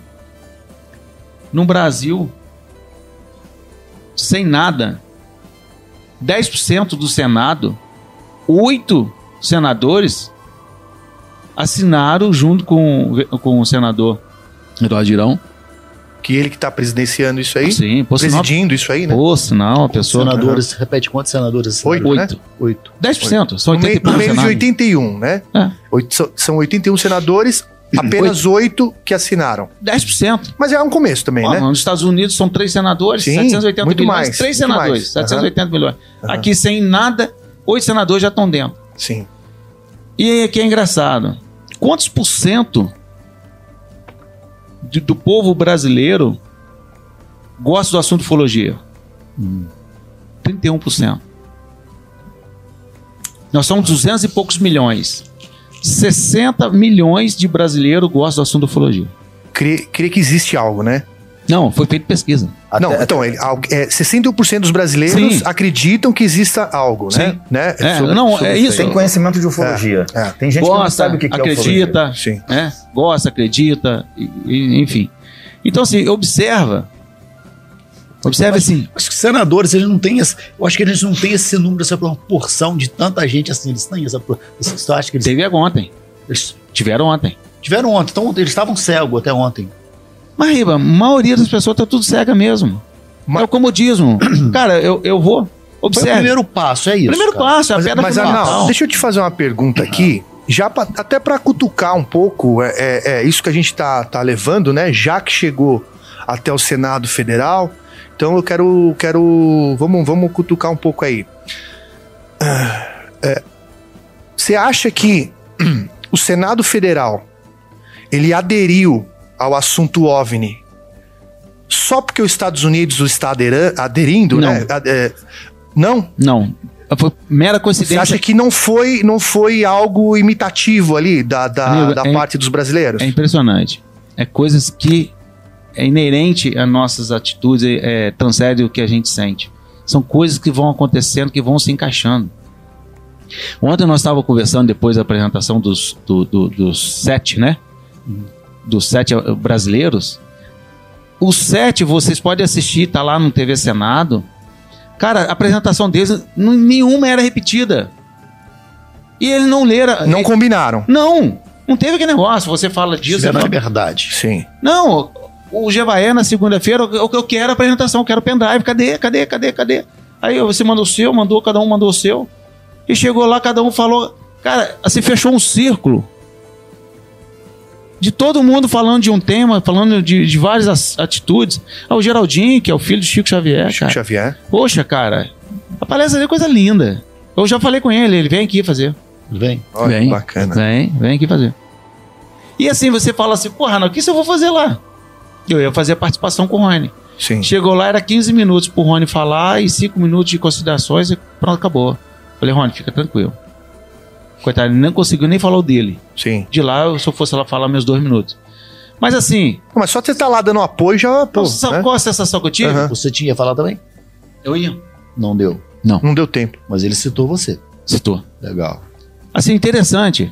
Eu não comecei aqui, eu não fui escolhido para poder plantar Sim. aqui, para começar a dar uhum. essa estrutura para todos os ufólogos. Né? O Arthur fala, Arnaldo, não existe no Brasil uma estrutura. Uhum para os ufólogos fazer o trabalho deles igual você tem aqui. Não, e o Beleza da Serra está se tornando conhecido no meio ufológico no Brasil inteiro. Sim. Eu tenho pessoas que acompanham o meu canal lá, lá do Paraná, lá do, do Cuiabá, falam, me perguntam, fala, Ribo, como é que eu faço para conhecer o Beleza da Serra? Eu falo, eu dou o seu telefone, falo, vai lá, vida boa, gente boa. É. Então, isso é legal. Tem um site, serra, é, www.serradabeleza.com.br. Lá fala direto comigo. Nós vamos botar tudo Mas é aqui. bom isso. Anotado. E assim, eu não fui escolhido para poder preparar aqui. Então ontem, né, o universo pegou e falou assim, cara, peraí, você também tem que ir lá. Você tem que estar tá lá, né? Você faz parte do, do início de uma inovação da humanidade. Você vai lá para plantar hoje a pedra fundamental. Essa pedra, ela começa a ser, começou a partir de ontem, é, em escala crescente. Cara, não volta mais. E a beleza da Serra tava lá, que legal. E a beleza da Serra tava lá. Deus apontou falou, vai ter que ser você. Não, você também tem que ir, cara. É. Tem, uns, tem uns papas lá que você não, não é para isso. Você tem que dar estrutura, tem que dar condições para os caras falarem. Verdade. E, é impressionante. Olha, é, foi um momento ímpar na minha vida. E eu fico muito feliz por fazer parte do desenvolvimento da humanidade, por fazer parte é, de um momento ontem ímpar para o país, para o mundo, porque os, até os próprios gringos lá, eles estavam de boca aberta porque não, não, tem no país deles. O Brasil, Arnaldo, ele foi o segundo país a, a, aos ufólogos é, conseguirem a abertura no Senado, ou seja, é, o segundo país que teve a abertura de um poder da República. Ou você sabe de outros países? Vocês chegaram a comentar isso entre vocês não. lá ou não? Não, não foi uma coisa direta. Vai todo mundo lá, cada um defende a sua causa né? apresenta para o Senado. Não foi prometido nada para vocês, que a gente vai correr atrás disso aqui? Como é que foi feito? Teve nada. Não foi a conclusão dos senadores? Não, a conclusão dos senadores é o seguinte: vocês estão me entregando a carta, a gente vai avaliar e ver o que, pode ser feito. Então, Sim. possivelmente era outro. Foi nada prometido, nada, nenhuma não, promessa para vocês, não tem. né? Tá. É. E o que, o, que a, o pedido lá, e o que eu acho interessante, é, não é só pedir para poder abrir. Não adianta é, o, a esposa amada pegar abrir a caixa preta lá e falar: olha, isso aqui aconteceu um dia tal, não, realmente. Não, foi ter de vaginha, foi. Pode esbarrar na segurança nacional também, né? Não, tudo bem que fale isso tudo. E aí a gente vai chegar uma hora que a gente vai com o pires na mão. Tá bom, e aí? Sim. E aí? A gente não quer. Eu, eu não prefiro que não abram nada. Eu prefiro que eles peguem e façam o seguinte: vamos fazer. Vamos designar verba para o ensino, né, o sistema de ensino, para que a gente crie cientista, para que a gente crie pessoas que venham a crescer, desenvolver e buscar o mais próximo da realidade que a gente nunca vai chegar, eu acredito. Sim, capacitar pessoas para poder decifrar. A longo, a longo tempo, né? Sim. A longo tempo. mas é, é, é para nossos netos. Não é imediatamente. Não é? Então, assim, imagina se a gente pegar. Eu tô com 54 anos. Com certeza, há 44 anos eu vejo falar de assunto ufologia. Há 44 anos é a mesma história. Ah, que foi visto uma luz, que isso aqui Acabou a luz. Você viu a luz, você gravou, gravou, não gravou, ficou por isso mesmo. Não. A gente precisa que daqui a 50 anos, né? O, o, o nosso filho, nossos netos já começam, olha, está sendo feito um aparelho que bota aqui, que ele traz para a humanidade, que é essa quando a gente capta isso, a gente traz isso que vai curar o câncer, sei lá. Tem uma luz no futuro. Uma né? luz para frente, alguma Sim. coisa, ah, essa luz cura. Sim. Então a gente vê o câncer, vê né, a Covid chegando aí. É. É. E nós estamos com uma vacina. Como que vai ser daqui a 4, 5 anos? É. Temos que progredir, né? Temos que crescer, temos que buscar. É. Não, é não adianta pegar e engavetar. Bom, é, é assim, pessoal. A gente vai ter uma palestra agora, né? Vai acontecer a palestra do Fred Mosch, do Rony Vernet e do Marco. É, Aurélio Leal. Do Marco Aurélio Leal. Então, a gente vai ter que encerrar esse programa aqui de hoje, né? Eu agradeço desde já a vocês. É... Fica à vontade aí para suas considerações finais aí. Bom, é, agradeço muito a participação, mais uma vez falando, né, Cleiton, pessoal do Brasil UFO. Sempre muito bom estar aqui com vocês. Temos aí projetos para esse ano na ufologia. Incurso, voltaremos em Tanguá. Pretendemos voltar. Já falou de Tanguá? Não. Tanguá foi um sítio que nós fizemos uma incursão esse ano. Fizemos. É, a gente tem um episódio de Tanguá. Temos. Né? Tem um episódio que você participou com a gente temos. de Tanguá. E tem também no meu canal lá um, um mini documentário falando tudo de Tanguá. O meu canal no YouTube é o Contato OVNI. OVNI é com V mudo, né? O-V-N-I. Contato OVNI Ufologia. É o meu canal no YouTube, tem lá vários programas. Um deles tá, tem, tem até na playlist sobre Tanguá, tá lá um mini documentário. E o que aconteceu lá foi interessantíssimo. Vários OVNIs sobrevoaram o sítio, deixaram marcas no terreno, queimaram uma mangueira lá, depenaram a mangueira toda. É, nós fomos lá, fizemos todo o trabalho de pesquisa, entrevistamos o sitiante lá, matou algumas galinhas, que ele faz criação de galinha de raça lá, aquelas grandonas. Mataram 10 galinhas, né, Riba? Então, é, morreram 20 galinhas. 20 galinhas, morreram 20 galinhas. Causa desconhecida. Causa desconhecida, não entrou bicho, não entrou nada. Foram justamente depois da passagem desses OVNIs. Ele fotografou alguns que eu apresento no programa. E nós fizemos posteriormente, na semana seguinte, uma vigília lá e detectamos um OVNI lá. Também gravamos. Soltando também... sondas. E solta... um OVNI soltando sondas, exatamente. Caramba, eu, meu. Nós três aqui. Vemos. Nós três aqui. Então, é, temos, só para fechar, temos aí projetos de voltar lá num ponto mais alto de Tanguá, que descobrimos que tem um, uma lagoa com uma concentração mineral lá que nem pode entrar naquela lagoa. Isso pode atrair os OVNIs. Faz mal para a saúde. Faz mal. Não sabemos, é, é por isso que atraem os OVNIs, uhum. mas lá tem muitos OVNIs e a gente vai fazer mais trabalhos de incursão lá. Então tem isso e tem muitas outras coisas aí para o ano, para o decorrer do ano, que a gente vai dar continuidade na ufologia. Então é isso. Muito obrigado a participação aqui e valeu. É isso aí. Tamo junto. Tamo junto. Vinícius, quer falar de Tanguá também?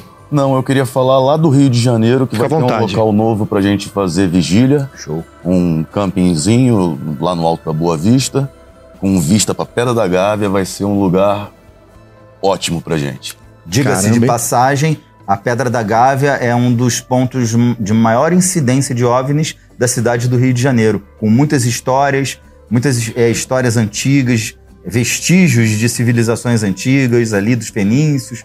Tem uma história muito complexa que gira em torno da Pedra da Gávea. Então, tem, tá tudo ligado. Eu recebia muito material enviado pelos montanhistas da Pedra da Gávea. Sim, é, muitas imagens, né? Quando começava a pipocar assim, era que o pessoal estava vendo realmente algo ali na Pedra da Gávea. E né? agora a gente tem um espaço só pra Olha gente de frente pra Pedra da Gávea. Bacana. Quer falar mais sobre esse espaço? É, como é que vai ser assim para a pessoa que a pessoa que quiser é, como é que vai Olha, ser? Eu, eu não tenho aqui o. Mas ainda, ainda você vai ter as informações. Vou, vou tá. eu passo para vocês. Combinado. Combinado. Arnaldo, fica à vontade aí para suas considerações aí. Felizmente a gente tem que terminar porque Sim. vai ter a palestra, né? Mas é, fica, já fica o convite para todos vocês também participarem mais vezes com a gente, né? É, não, não aqui ao vivo, né? Todos juntos aqui, mas com certeza terá outras oportunidades para a gente é, falar sobre outros assuntos aí Fica à vontade, Anal. Sim, é... bom, quero agradecer a participação. É sempre uma satisfação estar aqui com vocês. Você fez a gente chorar vocês, aqui hoje, é, né? né? Fazer uma coisa diferente, não é isso? É, isso é, aí. Mas eu quero dizer que a Beleza da Serra está à disposição de todos vocês, está à disposição a todos que nos assistem. Dizer que a gente está aqui, cada dia que passa, botando mais um grãozinho no nosso sonho, eu e minha família. E eu tô com 54 anos. Hoje, como já fui chacota, né? Todas as pessoas chegavam perto de mim, exceto meu pai e a minha esposa. Tem três pessoas na minha vida que foi muito marcante que falavam. Meu pai sempre falava assim, meu filho, fazer o quê? Eu falava para ele, chegar final de semana, meu filho, ó, consegui e tal. Meu pai nunca falou não, nunca falou diferente. Minha esposa, que tá aí hoje, a Glau sempre falou, cuidado, lá requer muito dinheiro. E meu padrinho de casamento falava assim, cara, foco, não desista do seu sonho. Então essas três pessoas, três pessoas que sempre me deram força. Claro que outros também me deram muita força, mas hoje ver a beleza da serra, né? Esse espaço beleza da serra, com essa estrutura para receber os amigos, eu fazer a amizade e ela ser autossustentável, para mim é muito gratificante, porque na casa do meu pai, ele recebia, chegava 10 comia, 50 comia, 100 comia, a comida dava para todo mundo. Mas na verdade o pai sustentava. E eu falava assim com o pai, falei, pai, eu quero ter uma casa dessa, mas ela vai ser autossustentável. E hoje eu vejo assim, é, a beleza da serra sendo autossustentável, com toda essa estrutura humilde, simples, mas uma coisa que para muito aqui é o amor. Muito amor, muita gratidão, gratidão a Deus, gratidão, gratidão a vocês que estão assistindo, gratidão a meus amigos, que aos poucos a gente vai construindo. O Cleiton é mais um que entra para a pedrinha fundamental, aí, mais um grão de areia. E o nosso cinegrafista lá. Todos Obrigado, nós aqui que estamos é, fora da câmera também, né? Aqui, é isso aí. Tá? Isso aí. É uma satisfação imensa. Obrigado. A beleza mora no simples, irmão. Isso a beleza aí. da serra é simples, mas é muito legal. Parabéns, cara. Obrigado. História muito linda, fez a gente chorar, muito legal. Bom demais. Fala aí, Riba. Cleiton, ó, queria agradecer aqui a presença do meu amigo Cristiano Gonçalves, Vinícius Pacheco, eu faço o Brasil UFO aqui com o Cristiano há bastante tempo. Com o Cleiton. Faço o, Brasil UFO com o Cleiton Gonçalves. Vigília você faz com o Cristiano. Ah, corta aí, corta. Continua, bora. Bora, bora. Vai, vai de novo, vai de novo, vai de novo. Vai lá, vai lá. Queria agradecer a presença do meu amigo aqui. O Arnaldo. A beleza mora simples. meu querido parceiro aqui também, Vinícius Pacheco, Cristiano Gonçalves. E eu faço aqui o Brasil UFO aqui há bastante tempo com o Cleiton. E a gente é amigo há muito assim, pelas ondas virtuais há bastante tempo. A mãe dele, ele veio perder a mãe dele recentemente. E ele foi uma das primeiras pessoas que ele me ligou, cara. Uma noite, né? Uma barra lá, a gente conversou. Mas Deus sabe de tudo. E eu queria, tô feliz, querido, que você tá aqui com a gente aqui hoje, cara. E. Uma honra. Nossa, eu sabia nem... que você era esse brother mesmo. Que isso, cara. Tamo junto Valeu, e para mim é só um prazer. Que você volte umas vezes aqui. É isso aí, Sim. cara. Sim. Ok, cara. Eu acho que aqui vai ficar a nossa nosso posto de comando, assim, né? Pra gente se reunir. Opa. Porque eu acredito que todos aqui têm os seus compromissos, né? É, não só aqui na região é, sudeste do Brasil, né? Mas você que nos acompanha aí do Brasil inteiro, do mundo inteiro, né? Sinta-se também nessa família, né? Que essa família aqui, porque a ufologia a gente nunca faz sozinho.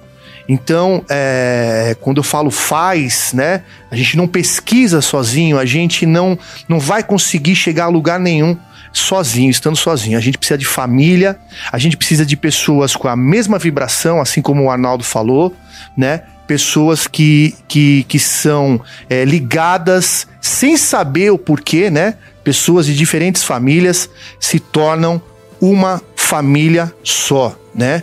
Dividindo as alegrias, dividindo as dores e enfim. E é isso, pessoal. Eu agradeço de coração. Eu prometo estar aqui muito mais vezes aqui para a gente bater um papo, para a gente estar tá, tá junto aqui, né? É, é, todos os amigos aqui do canal que puderam vir também. A gente segue com a programação do Brasil UFO, né? Que vai entrar em outro episódio, mas temos a sequência é, das palestras e também a vigília que a gente vai ter à noite aqui. Eu sei que o tempo virou um pouco, mas a gente vai ficar aqui ainda olhando e, e, e registrando aí caso ocorra algum fenômeno, tá? Então, pessoal, mais uma vez, obrigado aí pela atenção de vocês, né? Pela, pela colaboração de vocês. Sei que o tempo também do Arnaldo é corrido, que tá para lá e para cá, né? Mas é isso, pessoal. Muito obrigado pela atenção, pelo carinho. Nunca deixem de acreditar no que seu coração lhe diz. Saiba que a verdade prevalecerá no final, demore o tempo que for. Valeu, pessoal. Um forte abraço e um tchau para todo mundo lá. Valeu. Tchau, valeu, pessoal.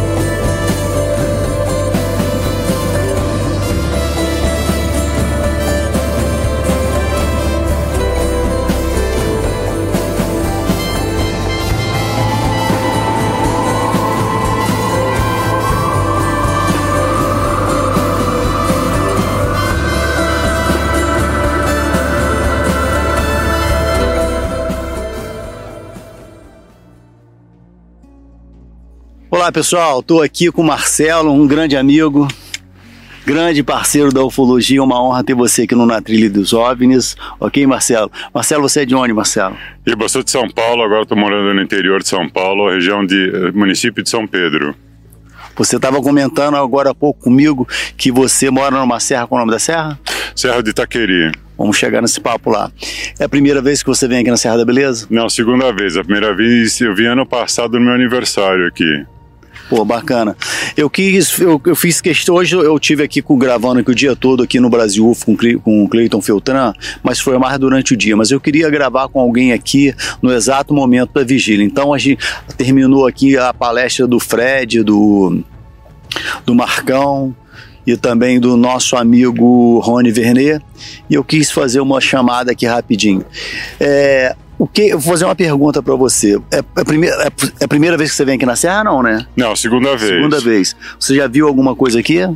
Aqui ainda não, mas eu já subi sozinho lá no platô. Ah. Que eu era novato na história de fazer vigília aqui. Aí depois eu, eu fui conversando com o Riba pela internet. Ele falou: rapaz, não faz mais isso não.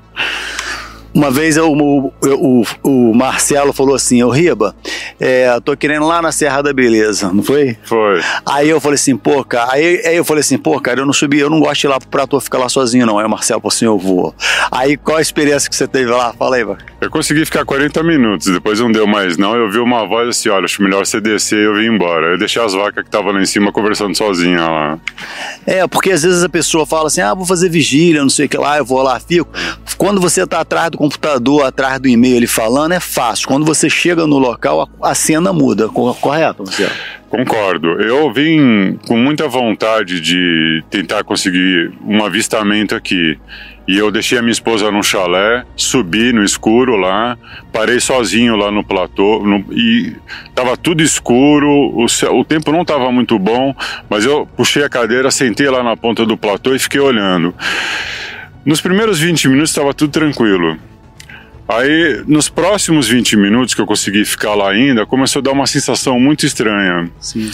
E chegou uma hora que, por mais. Eu queria ficar de qualquer jeito, eu queria ficar. E só que chegou uma hora que deu um sentimento tão estranho que eu falei, olha, acho que tá melhor eu, melhor eu sair daqui. E aí eu desci e vim embora. Depois, conversando com algumas pessoas, inclusive com você, eu fui descobrindo que algumas pessoas que tentaram subir e ficar sozinhas, elas também não conseguiram ficar. E elas me recomendaram e falaram: Olha, Marcelo, quando você for, vai com alguém, mas não vai sozinho, não, porque essa é uma coisa que o pessoal evita fazer. Sim. Então, quando eu voltei agora dessa vez, eu subi com um grupo aqui no evento para lá, eu senti a diferença do que é você estar tá lá em cima acompanhado. Sozinho, eu acho que eu não volto mais, não. E o interessante é que o Marcelo hoje ele tirou uma dúvida assim da gente aqui. Hoje ele voltou lá durante o dia, voltou junto com ele e o grego, e vocês fizeram uma marcação lá para descobrir radiação, não foi isso? O que, que você descobriu lá? Foi. O, o Luiz, o grego, nós subimos lá para fazer algumas aferições. Sim. Então a gente fez a aferição para ver se tinha algum rastre, uh, rastro de campo magnético, eletromagnético, não tinha nada campo de ionização também, que ele fez com o Geiger, e também não tinha nada. Aí ele usou a técnica do dual hold, que é o, é o sistema de radiestesia, que são aqueles, aquelas varetas que cruzam. Sim, sim. Aí quando ele começou a fazer o rastreamento com esse sistema, no perímetro do local do platô, a, a gente foi notando que na linha do perímetro do platô, onde as pessoas costumam ficar naturalmente para fazer observação aqui para o fundo do vale da Serra da Beleza, uma média de 4 metros, 6, 8, você encontrando pontos que as varetas se cruzavam. A, a sugestão é que nesses pontos tem algum campo Sim. de alguma frequência emitida que acontece ali. A gente não sabe precisar exatamente que tipo de frequência que é, mas ele, ele verificava, ele passava, as varetas abriam, vamos conferir, voltava, elas fechavam de novo. No perímetro do platô, nós encontramos mais ou menos uns 14 pontos. Sim. E na parte interna do platô, fazendo um cruzamento na área, nós encontramos 7 ou 8 pontos. Então isso foi muito interessante. Foi interessante notar que exatamente na estrada de acesso para o platô, bem no meio da estrada, você entrando na área do platô, também tem um ponto desse, né? A gente não sabe exatamente o que é, mas que foi interessante foi. Não, é, é um, foi uma coisa interessante que você fez que eu, pelo menos, tempo que eu venho aqui, junto com o Arthur, a galera aqui, eu nunca ouvi ninguém falar que foi lá e mediu, pelo menos não chegou essa informação até a mim. E onde nós estamos sentados aqui, o Rony Vermelho está com um projeto de monitoramento, ele colocou câmeras virado para lá, ele tem câmeras virado aqui na nossa direção, e há pouco tempo ele conseguiu captar uma luz que se manifestou aproximadamente aqui uns... Bom, tem uma árvorezinha aqui, mais ou menos 20 metros, não é isso, Adriano? Aproximadamente aqui uns 20 metros tem uma árvorezinha aqui, ou menos talvez. E vocês mediram ali nessa árvorezinha aqui? É, nós medimos. O que, que, que, que aconteceu lá? Olha, é, nós fizemos três medições, a mesma coisa também. Campo eletromagnético. No local da árvorezinha? Da árvorezinha, isso, exatamente. Onde Sim. supostamente teria passado uma sonda ali, captada pelas câmeras. Né? É. No canal lá do Rony Vernet, aparece essa luz que a câmera conseguiu captar. E foi exatamente nesse local que o Marcelo teve lá com o grego e fizeram a marcação. Então dá a impressão que onde esses objetos passam, parece que deixa radiação também, não é isso, Grego? É, então, a sugestão é a seguinte: o Luiz, o grego, ele falou: olha, Marcelo, vamos lá e vamos fazer as mesmas aferições. Vamos lá fazer o eletromagnético, ionização e vamos usar também o sistema de radiestesia. O campo eletromagnético não acusou nada, né? Já a radiestesia, quando você se aproxima perto da arvoresia onde supostamente passou o fenômeno, ela fez o cruzamento, então sugerindo que há alguma frequência, alguma emissão no local. Agora, curiosamente, quando a gente foi fazer a medição com o Geiger, então aconteceu uma coisa que chamou atenção. Primeiro foi emitido na, na base do, do gramado ah, o índice de, ionização. Aí deu 0.14, 0.15. Aí nós subimos na altura do caule da. Porque essa árvorezinha ela tem uma, uma altura mais ou menos de 2 metros e meio, 3 metros, né? Então a gente foi subindo com o Geiger pelo, pelo fuste, pelo caule da árvore, e ele se manteve ali no 0,14, 0,15. Porém, quando nós chegamos na pequena copa dela, onde estão tá as folhas, onde supostamente o fenômeno passou mais rente nessa parte superior dela, ela acusou um índice de 0,22. Vale notar que o campo de ionização ele passa a ser um, um ponto de preocupação quando ele começa a ser ferido a partir de 0,25. Até 0,25 é considerado um, uma, uma radiação normal do ambiente. Sim. Mas, como houve uma diferença dessa parte superior para o resto do meio do ambiente ali da árvore, uhum. a gente conferiu de novo. Então, a gente passou de novo com Geiger, um pouco mais, num perímetro um pouco maior, na base da árvore, continuou com 0,14, 0,15. Subimos de novo pelo fusto e falou: será que é o equipamento? Vamos fazer de novo. Continuou com a mesma, o mesmo índice de 0,14, 0,15. E quando chega perto do, das folhas, onde é a pequena copa, continua focos usando 021, 022. A leitura que a gente faz é o seguinte: o fenômeno aconteceu há muito tempo, foi ano passado. Sim. A impressão que a gente dá de forma assim muito rápida, num, num primeiro momento, é que se o fenômeno passou nessa parte mais próxima do, da copa da, da árvore, seria possível que a radiação que ele emite e se impregnou nessa parte da árvore? Então, essa que ficou, esse que ficou o questionamento. E também, será que a emissão dessa radiação dele, de alguma forma, deixou algum algum perfil de frequência que o sistema de, radiestesia também conseguiu captar? É uma outra pergunta. E para finalizar, como o, o, o, aparelho de aferir o, o, eletro, o campo eletromagnético não deu nada, uhum. então se entende o quê?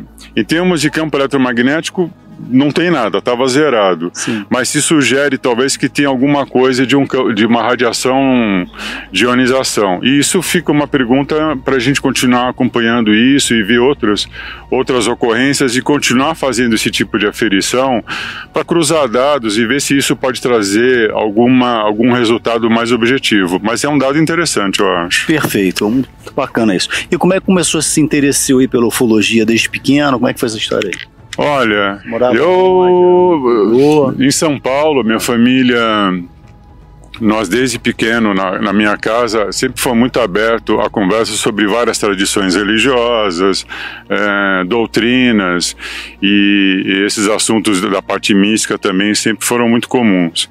Agora eu tenho por mim que o que realmente talvez tenha me dado um start, uma grande influência, foi sem dúvida nenhuma o filme Contatos Imediatos Terceiro Grau. Sim. Eu acho que esse filme, que ele vai ser lançado no Brasil em 88, ele, eu simplesmente eu lembro que eu assisti esse filme, nunca mais esqueci dele. Despertalha. Eu tô com 55 anos e eu sei o filme de cor. Sim. Né? E, e é curioso que desde lá até aqui, quanto mais eu aprendo com vocês é, sobre a ufologia e a ufologia e os, e os casos do Brasil, mas eu percebo o quanto que o Steven Spielberg estava muito bem assessorado Sim. pelo professor Allen Hynek e outros, porque eu, eu, noto que há pequenas coisas que aparecem num filme, novas histórias que eu escuto aqui, novas ocorrências, você vê pequenos detalhes e fala, pô, eu já ouvi isso antes. Pô. E lá atrás ele já indicava isso. E esses casos você, que você está falando aí, que é a, casu, a casuística brasileira, eu acho uma das mais ricas, na minha opinião. Se você vier aqui na Serra da Beleza, você vivencia história, você começa a saber de coisas. Você vai no sul de Minas aqui, então eu acho ele sabe. Hoje o Marcão aqui que chegou dos Estados Unidos agora, que estava lá com James Fox, falou isso. Eles sabem que a nossa casuística brasileira é uma das mais fortes do mundo. Então aqui tem coisa. Agora uma pergunta aqui. Você, hoje você subiria pro platô agora, ficaria lá sozinho agora, nesse exato momento? Sozinho, se não tiver ninguém? Sozinho, sozinho. Hoje, sozinho. Hoje eu cada vez mais. Pelo não. Que você ouviu pelo experiência, você ficaria lá sozinho? Não. E o que, que você acha que são esses seres que aparecem, na sua opinião? Você acha que são coisas espirituais? Você acha que são coisas de sei lá, de outras dimensões? Qual a sua opinião sobre isso? A minha opinião sincera é que são sociedades extraplanetárias que eh, enviam equipes para cá já há muito tempo e equipes técnicas com vários objetivos de monitoramento e de pesquisa. Então, mineralogia, biologia, a, a parte biologia tanto animal como vegetal, a, a raça humana em, em si, a atmosfera, enfim, eu acho que deve ter uma série de áreas e campos que eles abordam. Cientistas que atuam em várias áreas. Exatamente. E cientistas, eu penso que são equipes é, com trabalho científico, mas estruturadas de uma forma como se fosse uma estrutura militar. Sim. Então você deve ter o chefe de, de missão, então você deve ter a parte de tripulantes que cuida da operação das naves, aqueles que vão fazer os estudos específicos aqui. Então eu acho que eles têm as missões deles. Então eu acho que deve ter equipes que cuidam da parte de biologia, como seria o caso da Operação Prato, Sim. que muito sabiamente o povo local chamava de chupa-chupa. Sugerindo, quem sabe, uma pesquisa de DNA, talvez. E aí você vai ver muitos relatos também de outras regiões mais do, do Brasil Central, que você vê que eles estão muito presentes, esses fenômenos, em, em área onde há muito minério, muito cristal, sugerindo aos locais dessa região, que alguns até falam, ah, eles vêm garimpar aqui. Sim. E, e sem contar uma coisa importante também, que no Brasil a gente tem um litoral muito grande e uma área muito vasta de rios também.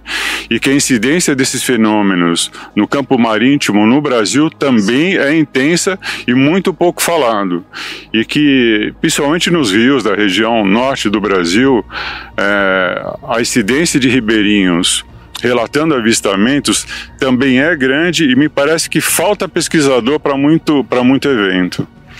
É, eu quero, antes você deixar um comentário aqui embaixo, eu quero dizer que nós não somos dono da verdade é, é o que eu sempre falo, cada um que tire as suas conclusões. Eu tenho a minha opinião, ele tem a dele, eu concordo muito, muito com o que o Marcelo falou, assina embaixo, tudo que você falou assina embaixo. Obrigado.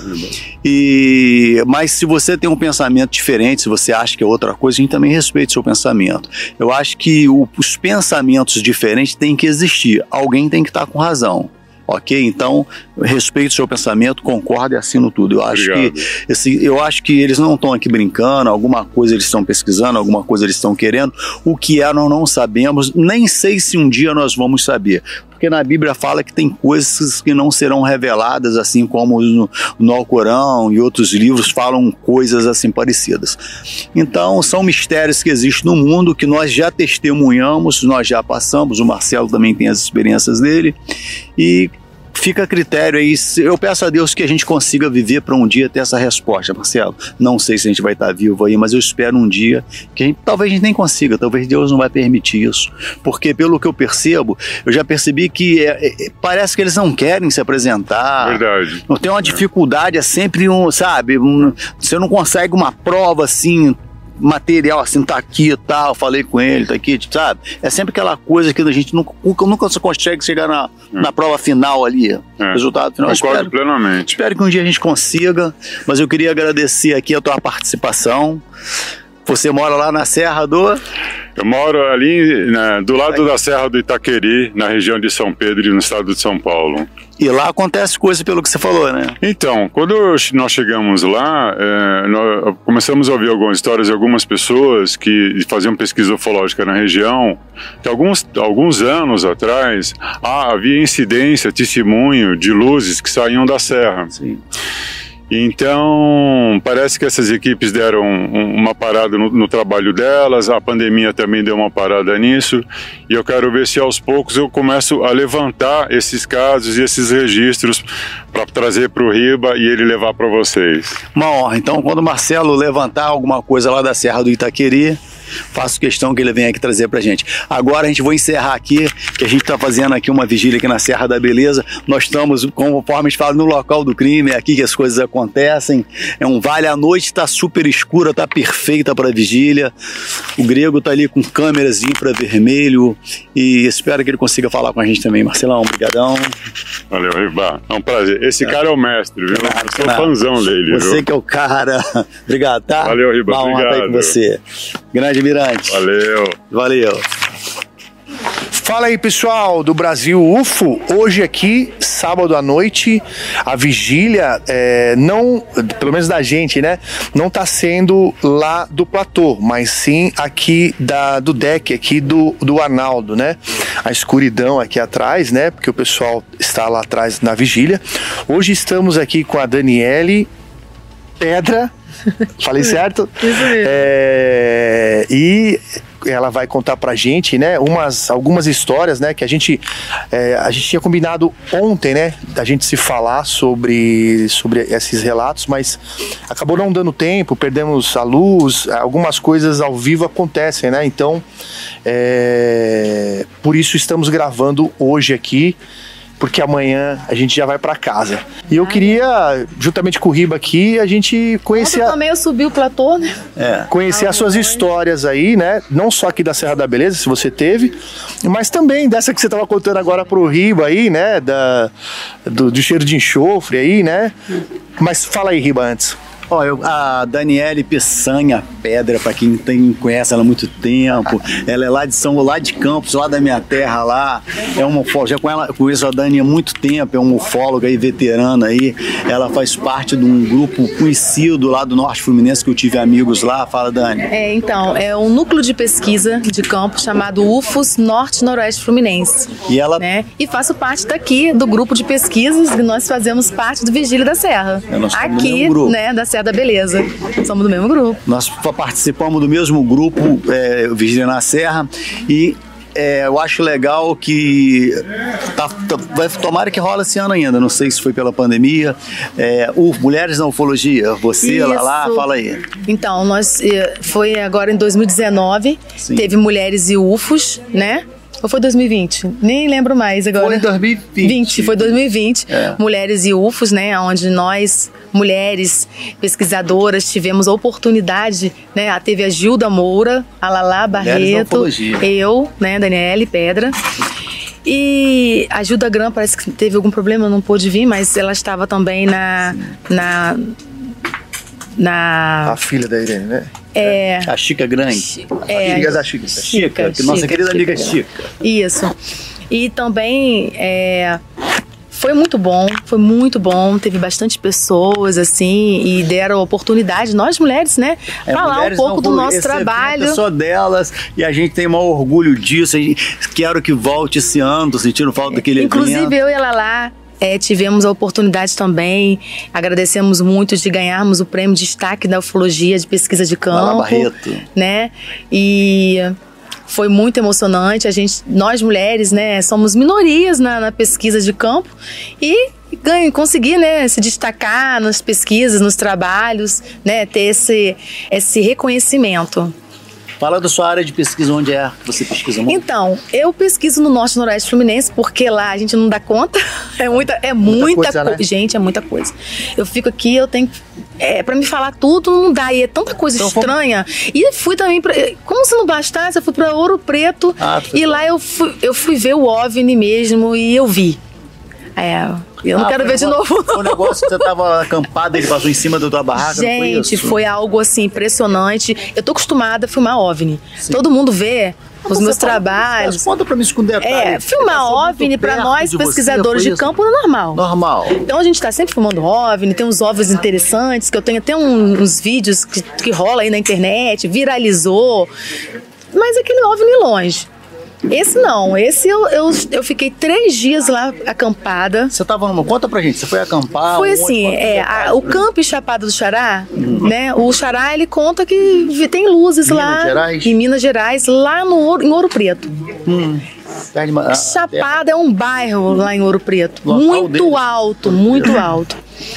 E fui lá, fiquei acampada, foram cinco dias. No terceiro dia, é, não, é, no quarto dia eu, foi quando eu fui ver. Porque... Eu gosto de detalhe, fala o horário, tava claro? Então, tava eu, primeiro fiquei dias, noites olhando. olhando e nada, nada, gente, nada, nada, nada. Eu acho que foi no terceiro ou quarto dia, não, se eu não me engano, eu fui, fui jantar. Aí tem um cachorrinho que ficava com a gente, eh, pegou uma amizade com ele, ficava na barraca vigiando, saía comigo nas trilhas, voltava nas trilhas.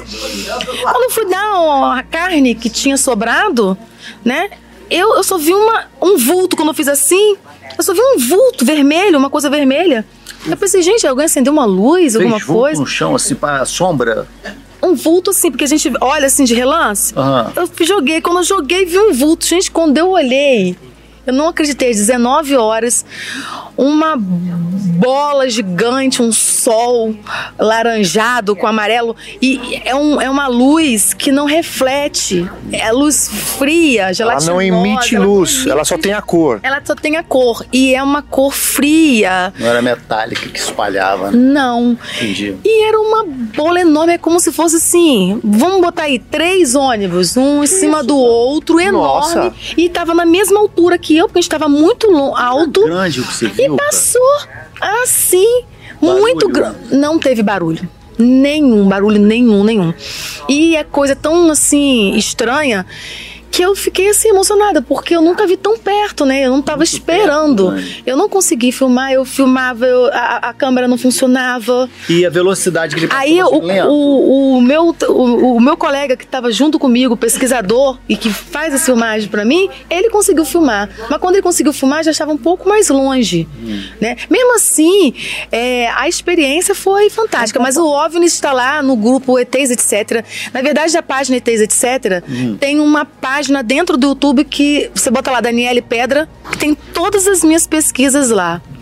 Né, do Marcelo e do, e do. A Dani, ela é educadora. Fala aí, Dani. Ela é educadora, ela é dentista. E também é, é ufóloga, é guerreira, cara.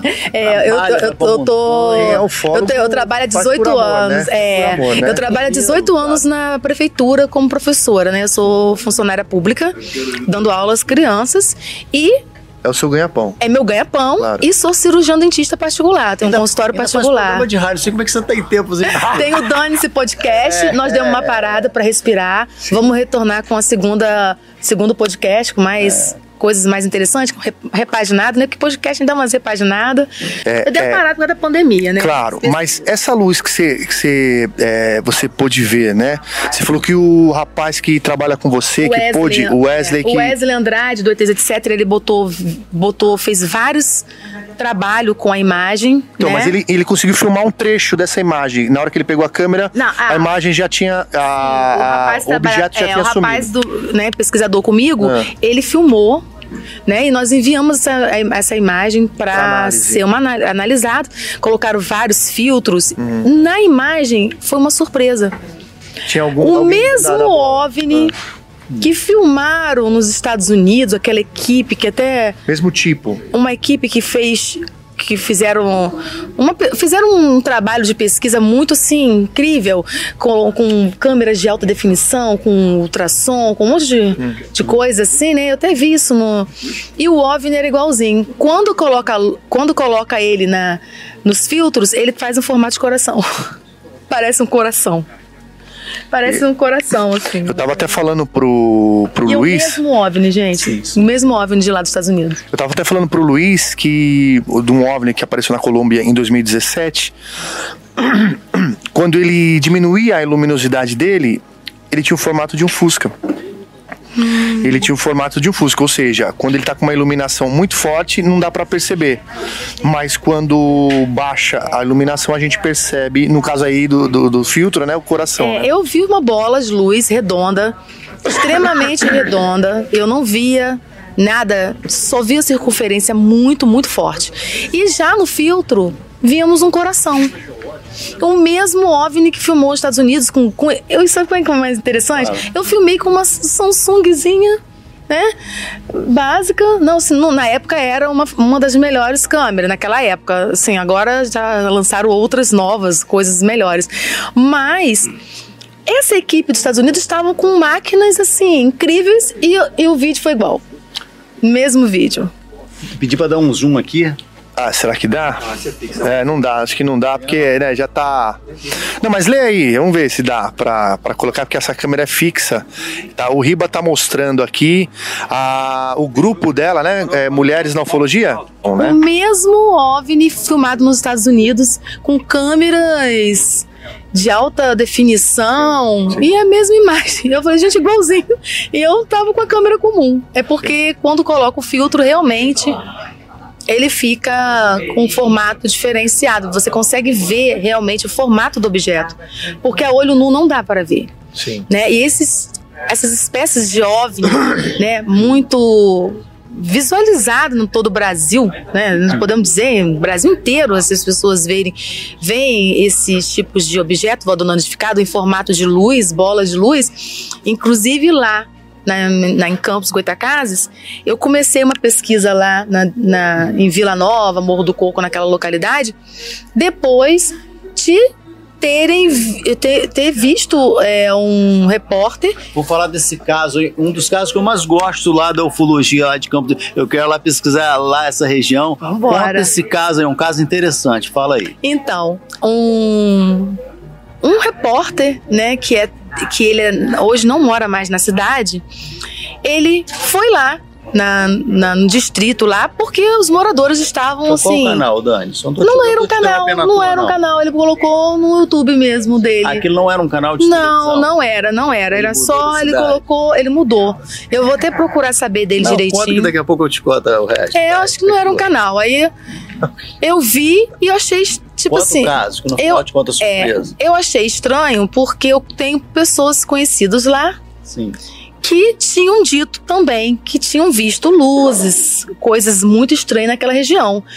E aí eu fui, retornei lá no Morro do Coco e o rapaz que eu até fiz uma entrevista com ele falou: olha, muita gente viu, muita gente viu. Aquelas duas meninas que você está contando, que elas viram. Não foi né? é esse caso que tá. Não, aí é o mesmo caso é, que desceu da, da luz, é, ser meninas, homens, mulheres, famílias. Tinha uma bola de luz pequena, não essa que eu vi. É o que eu vi, não, uma não, grande não, esfera, né? É. Bolinhas de luzes pequenas que estavam sobrevoando a cidade e chegava perto das pessoas. Não é assim, uma coisa assim, ah, longe não. Assim, um metro, igual aqui mais ou menos. Ah, Se enturmava com a galera. Batia no chão, a bolinha de luz, virava um homenzinho e saia correndo. Eu sei, então, o ser saiu. Sa, eu, eu, a bola de luz transformava num ser que saía correndo. Então, vou falar para você, eu, eu, vou contar. Eu, eu tô com todas essas imagens, já dois anos guardadas. Você falou que ia procurar, eu consegui as imagens, eu tô guardado. Eu só vou pôr isso no ar fazendo um programa contigo. Eu quero ir lá no local, quero entrevistar essas pessoas. Aí nós vamos lá, vamos falar com a pessoa, vai contar e depois eu vou botar isso no ar. Mas é por isso que eu tô falando, Dani, eu quero lá no Morro do Coco. Então, lá quando eu fui lá, não consegui achar aquelas pessoas, mas eu achei dois moradores que viram a mesma bola de luz, inclusive um senhor estava até trabalhando, cortando cana, e estava até com a cana, parou com aquele peso ainda para contar a história da bola de luz e uma senhora também me contando a mesma história dessas esferas. Só que eles não viram a esfera tocar e virar o homenzinho sair correndo. É, Esses só viram é as tamanho você acha que tinha essas o que esferas? tá acontecendo aqui é, é, é eu bola de futebol. O rapaz fez uma entrevista com a do caso. Só que a Dani depois foi lá também no local e também fez a entrevista, não é isso? Sim, só que é, próximo a um outro distrito teve histórias ainda mais a Dani surpreendentes, coisas, né? né? A gente pensava que era só a bolinha que batia no chão e, e tocava o chão, virava um homenzinho e saia correndo. Até aí era no Morro do Coco. Mas em Vila Nova, o distrito do vizinho, nave em formato de aliança na plantação em formato de anel, em formato de aliança, dourado, com uma luz muito forte dourada, cheio de bonequinhos ou homenzinhos dourados ao redor, do lado de fora. O caso, Dani, que eu, o caso que eu vou, o caso do vídeo que eu tenho lá é o seguinte. É, era um pasto, era durante, o, era durante o dia sim, não sei se era 10 horas da manhã, dia claro, era um pasto assim, mais ou menos uns 50 metros da casa. A menina chegou na varanda, ela viu uma nave rodando ela falou que devia ter mais ou menos uns dois ou três metros de diâmetro, rodando, rodava. Ela falou que rodava assim embaixo, em cima ficava parado. Era uma coisa, era só uma parte que rodava, e rodando, rodando, e de repente aquilo veio andando na direção assim, foi para a rua, o vizinho. Aí ela viu essa nave quando foi andando assim, um, um ser saiu ali daquela nave, um anãozinho, saiu um, se parou e desceu um anãozinho daquela nave. O vizinho lá viu e veio, quando viu o repórter entrevistando as, as vizinhas, o vizinho veio testemunhar, não, eu vi. Aí o vizinho do lado testemunhou tudo que as meninas contaram, que o ser saiu da nave, um anãozinho, essa história. É. Só que a Dani foi no local, pegou mais coisas. É, mas ah, ainda. Então você viu uma outra entrevista também, porque também. a outra entrevista que eu vi era uma bola, um OVNI, que tocava no chão. Quando a bola tocava é, no chão, virava o homenzinho e correndo. Gente, eu ria, porque eu achava tão engraçado o senhor falando: é. olha, a bola de luz tocava no chão, É, virava o homenzinho, o homenzinho saia correndo. Gente, eu achei tão engraçado o jeito de ele falar. Moreno, que eu tenho um moreno. É esse ele mesmo. fala assim com óculos João assim. Oliveira. É esse mesmo. Eu tenho essa entrevista. João eu, Oliveira. eu só vou botar quando a gente for lá. Eu- aí eu quero pegar essa entrevista dessas bolas aí, aí eu vou colocar tudo junto. Então vocês têm que ir logo lá. É, bom, Gente, eu, eu tô falando, quanto tempo eu falo isso Tem contigo? que. Eu tô retornando as pesquisas, com Uns dois certeza. anos que eu falo isso com a Dani, cara. É, esse lugar que vocês estão falando é Rio de Janeiro, que, né? Não, ou não? É, Campos É que- Goitacazes está. Mas é, é o que? É de distância do Rio, Minha capital? mãe, minha mãe mora lá perto, minha avó, minha família. Dá o quê? Dá o quê de distância? Ah, de, cinco horas. de ônibus, umas 5 horas. De carro, 4. Quatro horas. 4 horas e meia. É, tem que pegar um dia e ir pra frente, né? Campos tem que... é Colônia, o caso do que eu tô pesquisando, Sim, é lá perto. que é o projeto Onyx do Vanderlei Pena. Fica próximo a Campos dos Goitacazes, cara. De Campos a Colônia de carro, até São Fidélis ali, o quê? 40 minutos? Sim, São Fidélis tem 40 muita história, né? Lá. muita história, muita história boa. Então, 40 Excelente minutos. local para fazer pesquisa. Então, nós vamos de Eu, Colônia. eu não dou conta. É, Campos já não já, já deixa a gente assim de, de cabelo em pé. São João da Barra, São Francisco da Puana, que é a Atacona, região ela que é eu vou. vizinho Do Rodrigo. Você conhece o Rodrigo Cunha do canal? Rodrigo Sim, Cunha, Rodrigo, então. Rodrigo. Rodrigo é lá da mesma região, é tudo ali. Campos, São Fidélis, Sim. Colônia. Inclusive, eu tenho uma história em São João da Barra, que é a Tafona, faz parte do distrito, de, é uma praia de São João da Barra, aonde Ah, é, uma história interessantíssima. Fala. lá no Porto do Açu, onde um um Eu vi essa entrevista tua. É. Foi o seguinte, eu, eu, eu tive três testemunhas falando do mesmo ser. Então, eu guardei, porque eu não acreditei no primeiro. As testemunhas não tinham ligação entre elas. Não, não se conhece. Um, um mora em Campos, trabalha em São João da Barra, no Pôr do Açu. Um mora em Vila Nova e o outro mora em Tatagiba, em São Francisco da Bapuana, em um outro distrito, em outra cidade. E aí? Distrito de São, João, de São Francisco da Bapuana, que é Tatagiba. Então são três locais diferentes, cidades diferentes. Então quando, quando eu peguei a primeira. Porque o que acontece? Nós somos pesquisadores. Nós não temos que. Quando a gente. é, a gente respeita muito. Bem, eu sou assim, eu respeito muito os meus entrevistados. Sim. Eu respeito. Mas eu não sou obrigada a acreditar em tudo. Mesmo porque tem coisas tão bizarras que a gente talvez acho que nem queira acreditar. Não, faz parte, né? Faz, parte, parte. lógico. Mas a gente tem aquela experiência, a gente filtra. É, a gente filtra. Mas o que aconteceu? O negócio, a história foi tão bizarra em Tatagiba. Foram tantas histórias é, lá em São Francisco, São Francisco da Bapuana. Foram tantas histórias bizarras lá perto da usina nuclear. Ah, Uma Angra. praia. Não, tem uma usina nuclear. Ah, tem outra usina? Lá em, em Tatagiba, lá em São Francisco da Bapuana. Porque a, a praia de Tatagiba tem seis. A areia tem seis substâncias. É, inclusive tem urânio. Monazíticas, Monazítico, mas tem urânio nas areias. né? Tem. Ah, então, então é por isso que acontece caso então, lá, cara, os casos que acontecem lá são surpreendentes. São assim, seres que Ah, descem da nave, que nave sobe, que corre atrás de pessoas.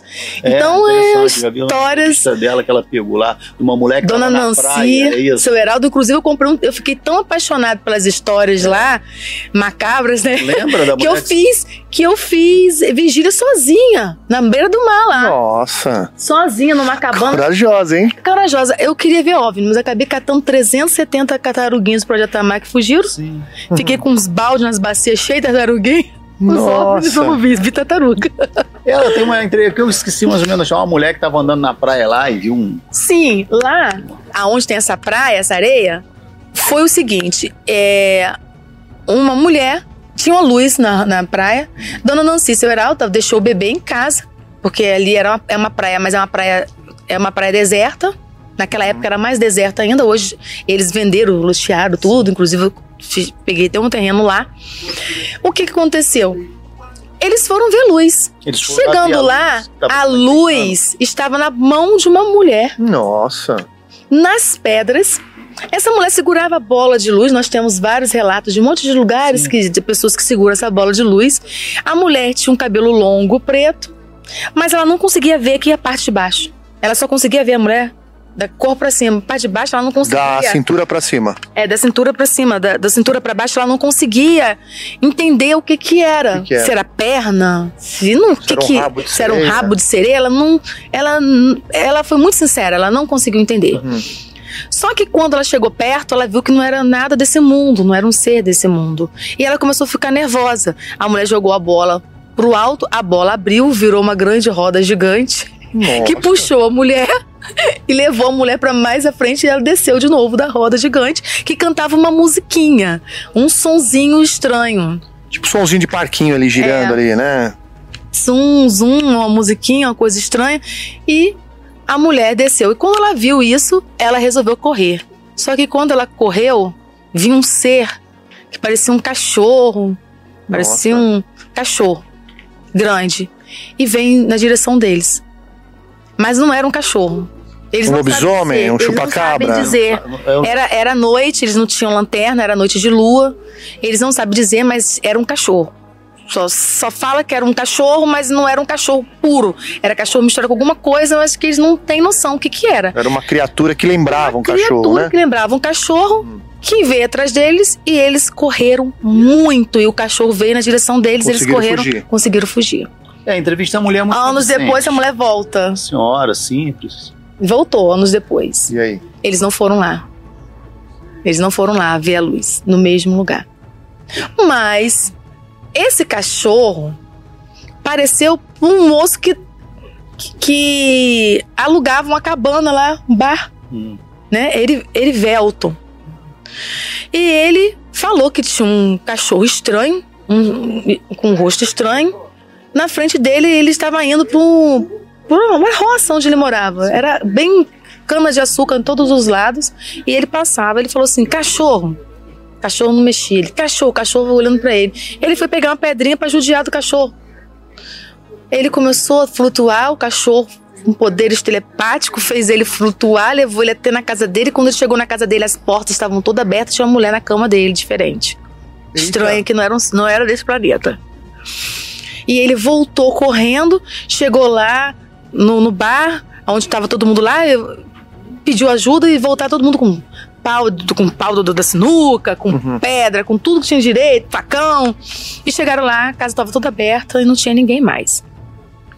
Eu fui guardei essa história, porque ele contou a história também que virada de ano, de 2000 para 2001, ele foi na beira-mar para ver os fogos na praia vizinha. Passou um homem com roupa de borracha, com um capacete na cabeça, andando igual Jesus por sob as águas. Nossa. Então essa história dele era tão mirabolante que eu guardei um é, pouco. É, mas é, chega, né? Chega, é muito, são muitas coisas eu guardei que... a história dele e soltei a história do Nancy, Sim. seu Heraldo, que é uma história...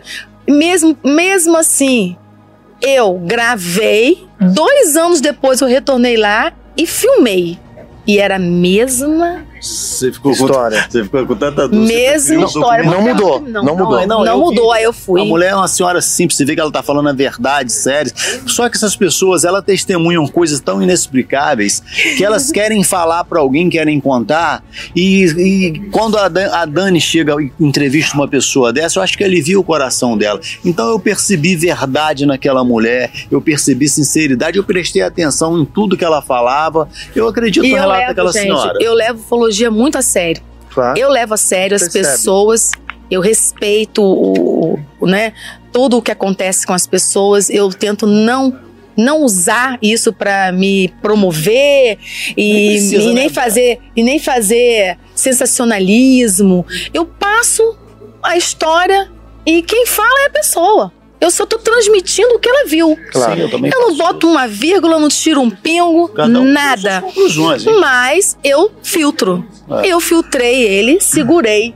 Quando eu segurei a história dele em 2016, quando chegou em 2020, não, quando chegou em 2000, é, 16, quando chegou em 2019, vem um homem forte, faixa preta de jiu-jitsu, com, com, armado, vigia de um de um de um de um de um porto, trabalhava à noite como vigilante né? Todo preparado, o cara trabalha há anos com isso, chora copiosamente contando a história. Ele pediu demissão. Primeiro ele viu a nave passando. Hum. Eu, aí, na mesma semana, ele me filmou e mandou para mim. Na outra semana, ele viu um ser, um cachorro. Ele, como que esse cachorro veio nas pedras nadando? Não tinha como passar por eles. Não tinha como chegar onde ele estava. Cachorro, nem gente, ninguém. A segurança é muito forte lá. Ou seja, pode, pode ser a mesma criatura. Nas é... pedras. Aí quando ele foi ver um cachorro com cara de gente, cara diferente, com. Ele falou que a orelha mordida aqui, assim, comida, meia orelha, como orelha. Ele falou um negócio de uma orelha, eu não lembro mais. Tinha alguma coisa de uma orelha que ele achou muito estranho. E aquilo ficou na cabeça dele. No outro dia ele pediu demissão. E ele tem quatro filhos para criar e ele não quis ficar mais lá. O que ele viu foi perturbador. Sabe o que, eu acho? Né? Aí eu falei, não, tem ah. coisa errada aí. 2019. Aí quando pegou 2020, a família que teve um cachorro no meio da, da pista lá em Vila Nova. Sim. Esse cachorro, quando eles olharam, viu um cachorro, quando o cachorro olhou para eles, tinha cara de gente, tinha uma barbicha. A, a, a, que tava com o neném no colo, parece que o neném tava, pesou 200 quilos, caiu com o neném no colo, não conseguia andar. O filho da, da, da, da, da irmã, que estava no, na bicicleta, não conseguia se segurar, ficou agarrado na bicicleta. E a outra desmaiou. Você nunca tentou ir atrás dos casos máscara de chumbo que os, os parentes deles moram Sim. lá, não? Sim, eles não querem falar. Já tentou? Tentei. Não querem? Não, não querem falar. Tentei várias, foram várias tentativas com pessoas conhecidas deles, inclusive. Caso Máscara de Chumbo lá do Morro do Vintém, que é aquele ufólogo super conhecido foi o Jacques Vallée, né? Que veio aqui. Não querem falar. É incrível, não entendo por quê. Não querem falar. E não sabe. Não, já fiz nada. de tudo, só tem que ver quantas tentativas. Nunca conseguiu nada, informação nenhuma. Não. Tem uma coisa muito estranha aí pra eles não quererem falar. Alguma coisa. Não é possível. São filhos, netos. Filhos, ninguém fala nada. Ninguém fala nada. E você sabe onde a família mora? Ou você Eu também? acho que era um deles, porque são duas famílias. Chegou lá. Nenhuma das duas famílias querem falar. Um morava na Lapa, no bairro lá. Uhum. Mas eu não lembro a endereço. Faz, faz um bom tempo que eu tentei. Né? Faz um, quê? Uns, uns três anos ou quatro anos que eu tentei e cheguei muito perto. Mas na última hora desistiram. É, esse caso ficou um mistério muito grande. É, eu sei de uma outra pessoa também que está tentando, mas também não, não tá. Tá conseguindo. Então vocês imaginam quantas pessoas não tentam contato, né, é, com essa família para poder. Então talvez por isso a, a, blindagem, né? Eles não queiram falar por causa do, da tanta procura, né? É, mas nunca falaram com ninguém. Não tem uma entrevista. Ah, fulano caso, conseguiu, eu não. Não tem isso. Nos anos 70 houve uma morte, né? Duas, duas, né? Duas mortes. mortes de Foi um homens- caso que ficou conhecido aí. Eletricistas, né? É, dos eletricistas. Sabe da história, então? Sim. Sei lá, ficou esse mistério. Eu esperava que o Dani ia conseguir, mas quem sabe um dia você consiga, né? Quem sabe um dia eu consigo. Inclusive, tem um amigo tentou aí, que é até um deputado. É? É, foi deputado. É, não conseguiu. Não, tô falando gente assim, Deputado bem, bem, bem perto, pessoas íntimas. Não conseguiram. Eu cheguei bem perto. Viu, Dani? É, pra gente, assim, a gente tá se caminhando pro final. É, quando eu cheguei, você estava conversando com o Riba a, uma história. Eu só peguei a parte que você falou assim, não sei o que, do cheiro de enxofre. Conta essa história pra gente aí. Então, a, a gente estava na palestra do Fred Morse. Fe- é Fred, Fred, Fred Fred, Fred Morse. Fred Morse. Carona com os olhos. de carona com os OVNIs, né? E ele falou, né, de uma entrevista que ele teve do cara que viu o lobisomem. Isso, e o cara se arranhou, arranhou o lobisomem, deu, deu- deu briga com o lobisomem, ficou todo arranhado, cheio de sangue e tal. E muita gente viu esse lobo. Inclusive o pai dele, prefeito da cidade na época, viu, todo mundo viu, ele viu. E ficou uma coisa na história, na cabeça dele, que era o cheiro de bode, enxofre, que eles não sabem dizer. Eu só lembrei lá de Vila Nova, lá em Campos, que a família que estavam vindo da igreja, Evangélico. evangélicos, na roça, bem, bem assim, escuro. Ele estava perto de uma linha de trem e viu um bicho de mais de dois metros Nossa. no chão, peludo, e tremia. Tipo, agonizando. Tipo, tremendo, tremendo. Eles Deitado. viram, deitado, eles viram que não era nada desse mundo. E eles falaram assim: Olha, Demi, eu sou crente, não posso mentir. Eu só falei o seguinte: peguei a Bíblia, falei assim, mostrei a Bíblia para ele, falei, não há nada como Deus. Pulei o bicho, eu e minha esposa e fomos embora. Só tem um problema. O cheiro que ficou na gente, que nós não tocamos um bicho. Uma também. semana com cheiro de enxofre, de bode. Ele não sabe dizer que cheiro é. Nossa, e ele falou a mesma coisa: bode e enxofre. Entendi. O engraçado, eles não se conhecem. Eles não. Eu também não tinha Mas conhecido no, a no história. geral, na ufologia, é isso, é isso que intriga a gente. O cara lá do Chile, ele conta uma história, aí o cara lá do, do de, Manaus. Campos, ou de Manaus conta a história. Aí quando você vê a história é igual. Igual, cara, é. parecido. São detalhes que a gente vai encostando. Você falou, não é possível, aquele cara conta uma história, sabe? A mulher de 1940, 1950, conta uma história que o cara lá em Campos contou. E você fala, mas você fala, pô, não, esse pessoal não pode estar mentindo, cara. Aí só que nós temos uma Aí lembra de Varginha, o cheiro do é, ET de é. Varginha era o mesmo cheiro de que a Kátia Xavier fala. Fala, é. Né? Eu, tive, eu tive lá em Sorocaba, lá, é. né? o Marcão fez um evento, a Kátia tava lá. e ela falou, gente, um metro. O cheiro era muito forte. Insuportável. Insuportável. Eles têm um cheiro insuportável. Então, gente, já sabe, né? Tivemos um cheiro muito forte, insuportável. Será que a... Vocês olham pra trás que o cheiro... Será que a gente tem cheiro insuportável pra eles também? É, pode ser. É, quer falar aí, De repente, a gente olha pra esses seres e falam assim, nossa, eles são muito feios. De repente, eles olham pra é gente e falam, pô, os caras é são feios demais. É verdade. Oh, meu, morre. É mais ou menos isso. Dani, Dani. te agradecer, grande parceira faz parte do meu grupo de aqui também. Uma é, honra em breve vamos estar fazendo aqui. nossas investigações lá, junto, lá em campo. Já, vamos, já faz aqui na vigília, vamos, né? Vamos. Mas Vocês têm que fazer lá a, a, aquela cidade, agora eu esqueci o nome, para acompanhar esse caso São aí. Francisco Apuana. É, é que vocês falaram que é 5 horas, né? 6 horas, né? Para É, cobrir Campos esse caso. Que é com 5 horas, que é em Vila Nova, que é o distrito de Campos Goitacazes. Mas tem uma cidade lá perto, de, a uma hora, que é São Francisco do Apuana, Apuana. que é do norte, noroeste. Fluminense. Por isso que eu falo UFOS norte e noroeste fluminense. Eu- a gente faz pesquisa no norte e noroeste fluminense da, de- do estado do Rio de Janeiro. Sim. É. Dani, uma honra ter você aqui no Brasil UFO. A honra Tá. é minha. Muito obrigado. Te Eu atrapalhar um agradeço. pouco aqui a sua vigília. Em breve estarei voltando aqui com novas. Novas A informações. gente aqui na Serra da Beleza, a gente vai voltar pra vigília. Quero atrapalhar mais minha amiga, não. Valeu, Dani. Obrigado, Tchau, Dani. gente. Eu que agradeço tchau, a vocês. Tchau. Valeu, pessoal. Tchau, tchau.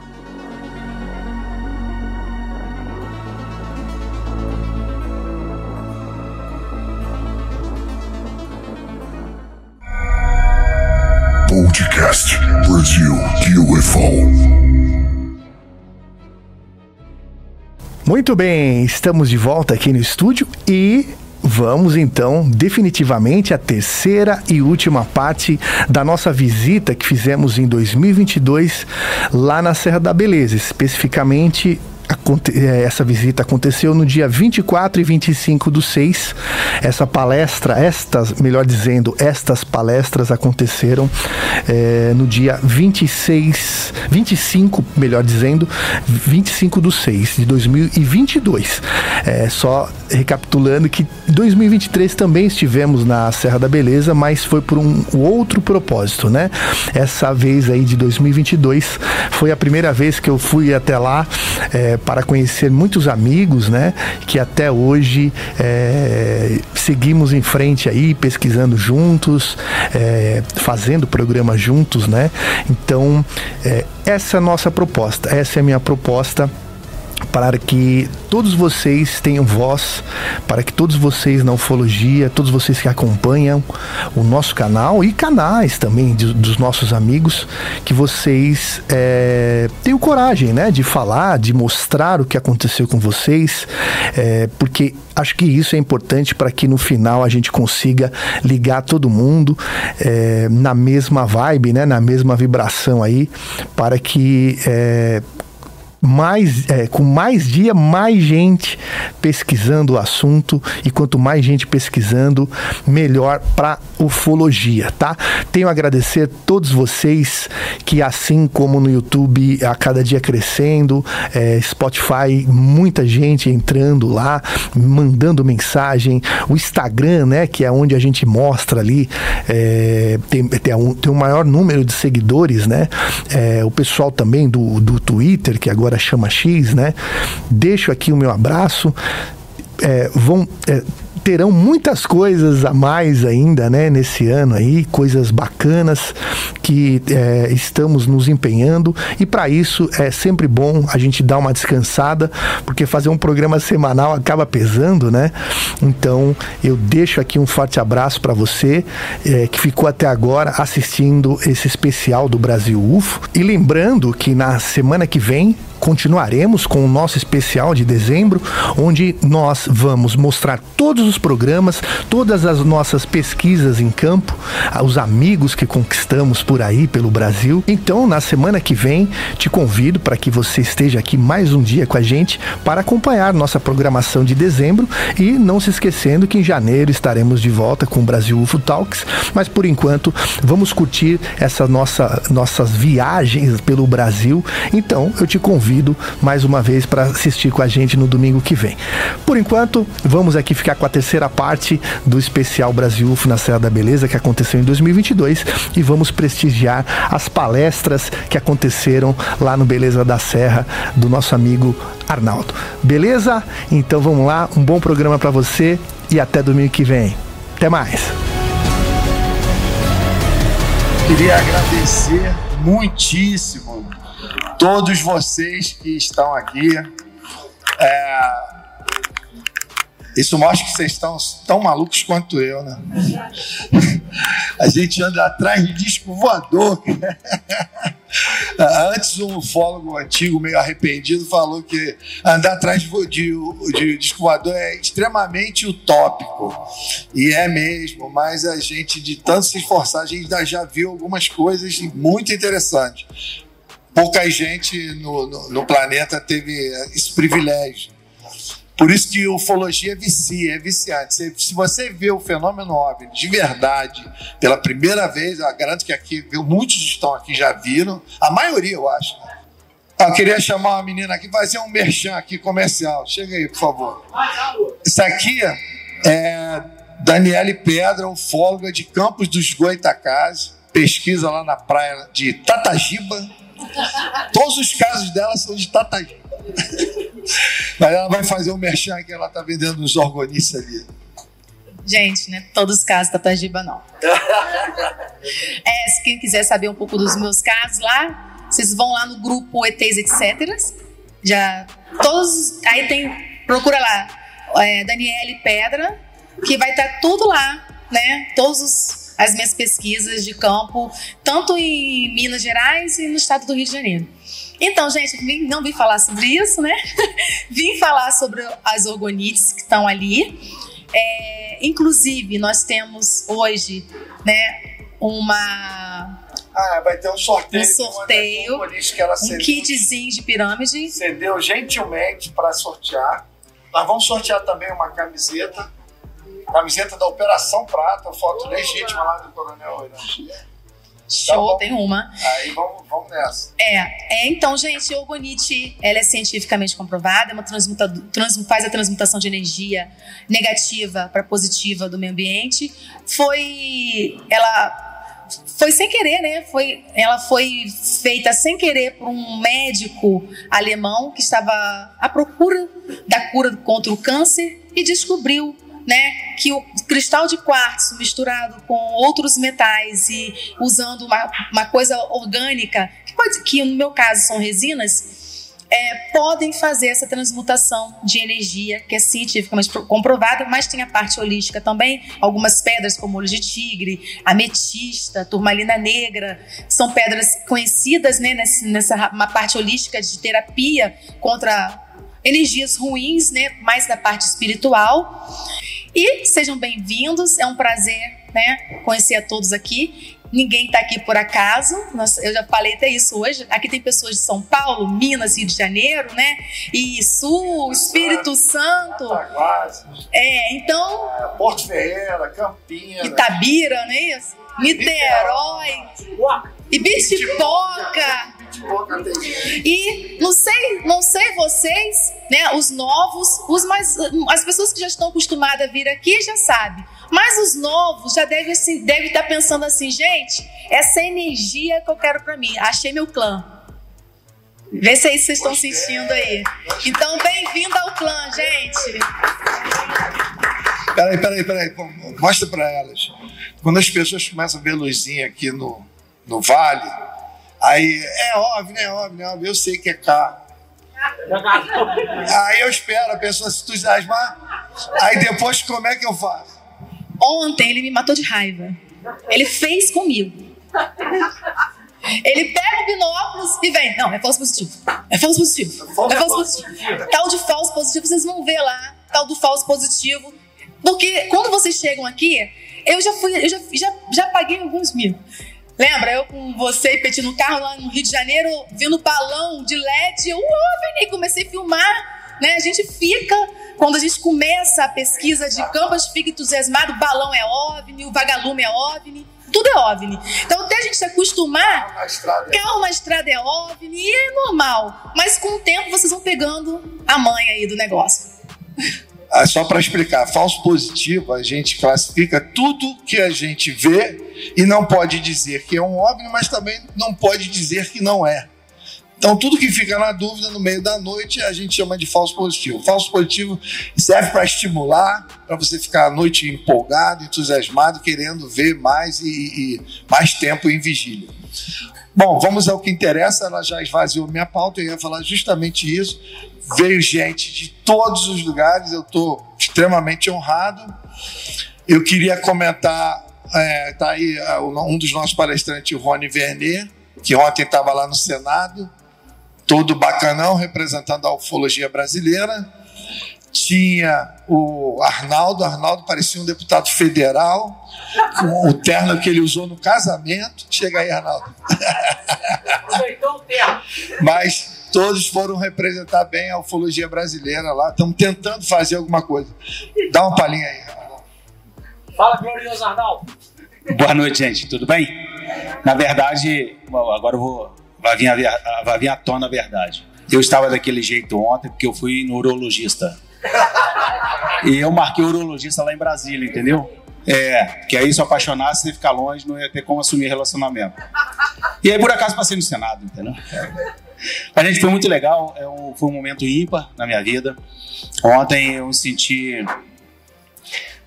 é, com parte da pedra fundamental para a evolução da classe humana. É isso, é isso que eu posso dizer no meu coração. Como eu digo que eu fui escolhido por Deus para poder preparar a beleza da serra e que ela seja sustentável, que é receber as pessoas, fazer amizade e a gente cada dia que passa a gente vai aumentando nosso nosso leque de amizade. Eu me senti escolhido ontem também lá para poder fazer parte. Não sou ufólogo e que é interessante que, que tinha a eu lá? Aí eu comecei a me sentir, se Deus me escolheu para poder fazer a beleza da serra, para ser o gestor da beleza da serra, e aí ele pega me escolhe para poder levar nos estudiosos da ufologia. As sete pessoas que estavam lá, o Rony vai até dizer mais aqui com mais propriedade. Né? As sete que eu estou falando que os dois gringos não contam, né? Vamos falar do nosso Brasil. Vamos valorizar o que é nosso, né? Então, esse sete que tiver lá, juntamente com o seu Javaé, que é uma pessoa ímpar, fantástica. Olha, ninguém combinou nada na apresentação. Se vocês, vale a pena vocês pararem para assistir, ir na TV Senado, captar lá, buscar lá e assistir a palestra desses sete, dessas sete pessoas. Uma sincronia divina, sincronia que não tem como. Tá tão bem apontado do jeito que foi. É como se sete pessoas saíssem para poder encontrar lá na estrada e cada um vai para um caminho. Recebe uma bolsa, não pode seguir o mesmo. E chega lá na frente, tá os, sete no mesmo poste. Mesmo pensamento. Mesmo pensamento. Eu me senti ontem um dos responsáveis para buscar um estudo científico conclusivo para a humanidade. Porque hoje tudo que nós temos é inconclusivo. Eu digo para vocês, é, não tem, tem palavras, não tem como explicar. Só tem que dizer assim, você imagina assim, coraçãozinho voando, né? Gratidão, só coisa boa. porque é o que a gente pode desejar ao próximo. E essa gratidão a gente tem, eu tenho a Deus e tenho a todos vocês que aqui estão. Uma pessoa que, por sinal, ontem fez aniversário, né? Ontem ou hoje, Arthur? Meu Deus do céu. Nossa. Eu acho, eu acho que se o Zufol descobrir que o Arthur faz aniversário no dia que comemora 75 anos da ufologia, eu acho que eles vão mudar a data. São 70 só de ufologia. 70 só de ufologia, justamente. Isso aí. É, isso aí. Mas, gente, é, sem mais delongas, sejam bem-vindos. Obrigado por você estar aqui na Beleza da Serra. Obrigado aos palestrantes, aos três, né, Rony, Marcão e o Fred. Que vocês hoje sejam muito felizes aqui, possam trazer para todas as pessoas que toquem no coração, que possam sentir coisas que só o universo pode trazer para vocês, tá? Obrigado, uma ótima noite para vocês. E para, depois vamos cantar o parabéns para Arthur. Valeu, galera. Já nasci ufólogo, mas eu não sou ufólogo, não. Sou peão da ufologia. Peão que vai para o meio do mato, né? E, e, hoje eu tenho muito orgulho de, de, ser peão. Peão aprende muito, porque o peão está lá no meio do mato. Bom, então vamos começar. Cristiano está lançando o livro de ufologia, e é baseado em fatos, ele vai, quer dizer, romance, né? Baseado, baseado em fatos. Boa noite, gente. Rapidamente, então, eu primeiramente queria agradecer muito ao Arthur, é, que me convidou para estar tá participando e expor os livros aqui é, nessa fase de lançamento, porque a gente faz lançamentos em vários, vários locais. E Serra, o Beleza da Serra é maravilhoso porque é um local especial para ufologia, um local que abraça a ufologia, abraça os ufólogos e todo, a todos vocês que gostam. Então, para mim, é uma honra dobrada estar aqui fazendo esse lançamento, fazendo essa exposição. E é, o livro trata-se de um romance de ficção baseado e inspirado em fatos é, é, digamos que seria o antes, o durante e o depois do caso Varginha. É, claro, um romance de ficção com vários personagens, muito suspense, aventura, mistério, mas com aquele pano de fundo de fatos reais. E tudo que é real está explicado em notas de rodapé. O livro é cheio de notas de rodapé, então é um, um, um livro com dinamismo e com transmitindo conhecimento. Tem parte da ufologia clássica também, é, falo sobre a sociedade Vril, uma temática pouco conhecida dentro da ufologia, que é uma sociedade secreta nazista que é, tem muita relação com os OVNIs e com seres extraterrestres. Tá tudo aqui, placa suméria, muita coisa interessante da ufologia. Mais uma vez, Arthur, muito obrigado.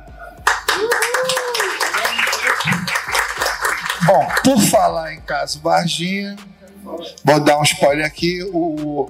Tem uma semana que o Marcão está chegando, oito meses nos Estados Unidos, fazendo a montagem do que vai ser o maior documentário do caso Varginha. Já mostrou uns trechinhos, ele vai falar aqui. Vai ser o maior documentário filmado em Hollywood pelo documentarista James Fox, que coincidentemente é o, o documentarista que fez esse documentário aqui. Destino Terra é o, é o DVD mais vendido da revista UFO, disparadamente. Destino Terra. Esse, esse é, o, é o produtor. Então, Marcão, vamos lá. Uma salva de palmas para o Marcão.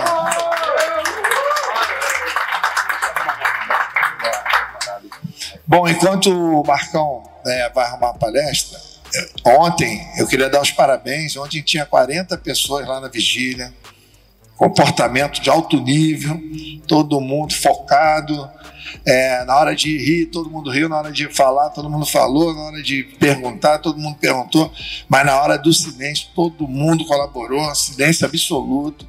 Parece uma besteira, mas o silêncio ele transforma o ambiente quando todo mundo cala a boca. Eu fico desesperado para falar alguma coisa, mas tem que cumprir o silêncio. Imagina eu fazer silêncio. Aí é o seguinte, mas ontem foi show, nós fizemos 40 minutos de silêncio absoluto e aí você, sente que o clima muda. Então hoje, hoje a gente vai estar muito mais gente lá em cima, eu acredito. Então vamos lembrar, evitem celulares, guarde o celular, deixe para olhar depois. A gente veio lá do, do da cidade grande para tentar, tentar ver o fenômeno OVNI. Então esquece o WhatsApp, esquece o Facebook, lanternas o mínimo possível E porque você começa a enxergar a escuridão, fica mais fácil de você ver alguma coisa.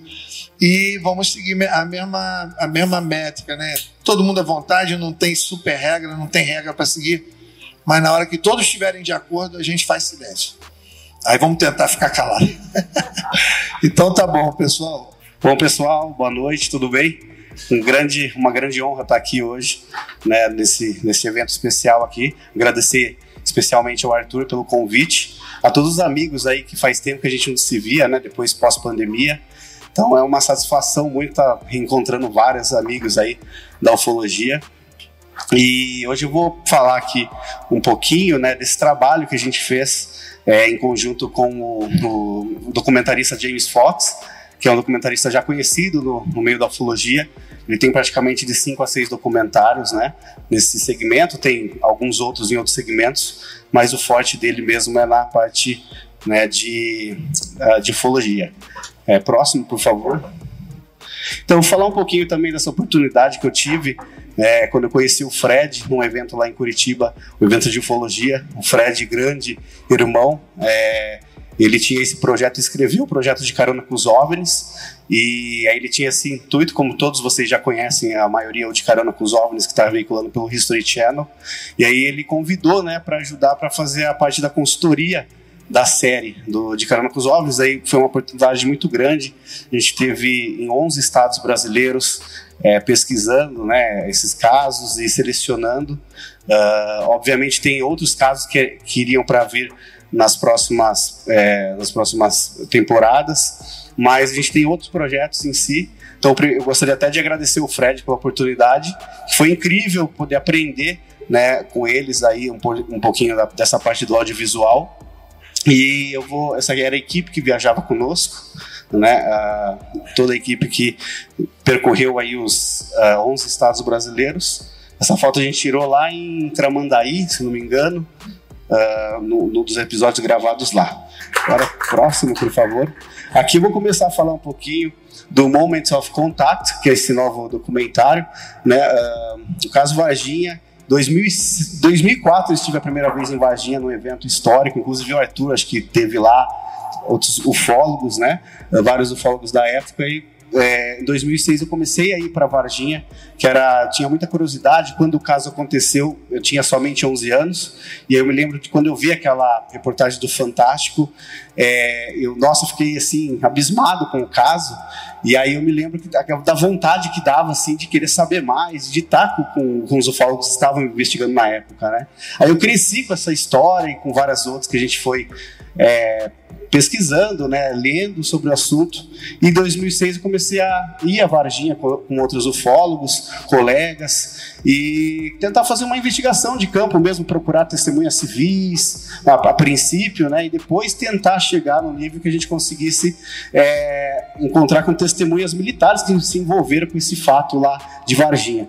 Eu sei que o caso Varginha é um caso já até que eu estava comentando muito, é, pessoal, sempre a mesma coisa, sempre que mostra, né, sempre falo das três meninas, de toda aquela história, acho que a maioria das pessoas aqui devem saber, assim, a cronologia do caso, de tanto, né, passar nas mídias. Então, um trabalho que aconteceu em 2006, depois quando foi lá por 2015, acho que antes, 2014, é, conheci o, o, pesquisador João Marcelo Marques Rios, num evento que a gente estava fazendo em Lambari, e a gente resolveu a se unir e começar a pesquisar. Logo depois, o Giordano Mazuti, que é um outro pesquisador também da, do Rio Grande do Sul, se uniu. Então, nós três começamos a pesquisar e tentar localizar todas as testemunhas que foram citadas na época pelos pesquisadores, né? E talvez encontrar novas informações. Então, foram todos esses anos. E quando foi no ano de 2011, eu a oportunidade de conhecer o James Fox numa conferência que ele veio dar em Peruíbe, no Brasil. E aí a gente ficou muito amigo é, conversei muito com ele sobre essa questão do caso Varginha, no qual ele não acreditava na época. Ele começou, comecei a mandar algumas coisas para ele e ele me propôs assim: ó, você acha que você consegue ir para Varginha e, e consegue é, encontrar as testemunhas para que a gente venha gravar é, fazer um projeto de audiovisual, eu falei, olha, não sei, né? Eu nunca tive assim diretamente de, de, frente com essas testemunhas, eu posso tentar. E aí eu fui e aí deu certo em certo primeiro momento. É, ele resolveu voltar em 2013, né, a gente ali naquela parceria, para gravar um projeto de um filme que ele estava é, que ele ia lançar, que era o The 701, que é o 701, que ia, a princípio, os casos que ele iria colocar como principais seria o caso Varginha, é, o caso é, do Kennedy Arnold, né, que foi a, a, era moderna da ufologia, aquele piloto, né, a história famosa, é, o caso Zamora de 60 e, é, de 68, 64, que foi do Lenny Zamora, né, e um outro caso também que aconteceu na, na, na Warrior School em Zimbábue. Né? Um caso também incrível, é, onde as crianças presenciaram né, um objeto e, e criaturas é, para fora do objeto. Caso que depois vocês podem olhar, é, inclusive tá, foi tema, um grande tema do, desse documentário que depois que eu vou falar aqui que virou um outro documentário. Então, a princípio, James veio em 2013, nós gravamos novamente com algumas, mais, com algumas testemunhas a mais do que nós tínhamos gravado é, em 2012. Só que, assim, sempre aquelas mesmas pessoas que sempre né, vinham gravando, que já se sabia da história. E próximo, esse é o seu Eurico e Dona Aralina, que eles foram um, desculpa, foram um, um, casal de caseiros que viram aquele objeto em formato de um submarino próximo a Varginha, que fica a 10 quilômetros de Varginha.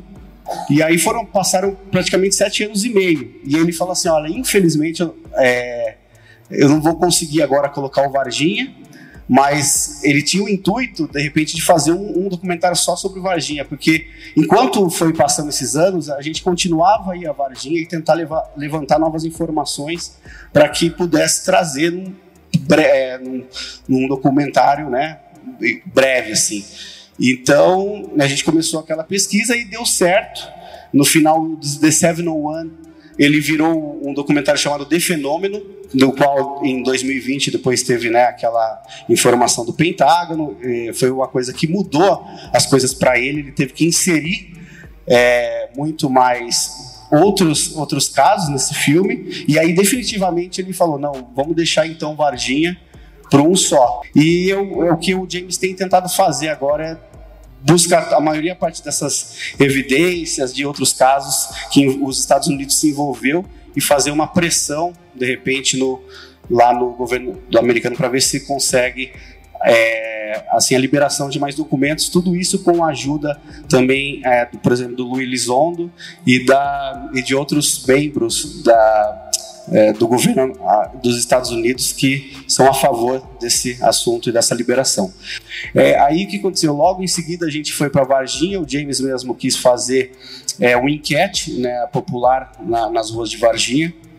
E aí foi até interessante porque nada era combinado, era tipo tudo gravado. É, ali o câmera, o David, ele sempre estava com a câmera ligada e a proposta era ir gravando direto, assim, sem parar, sem falar, né, assim, ter aquela intuito de fazer uma cena e tal. Então aqui a gente ficou mais ou menos uma hora e meia, duas horas no centro de Varginha, com alguns cartazes. É, por gentileza, se vocês sabem de alguma coisa do caso de 1996, caso Varginha, venham falar conosco.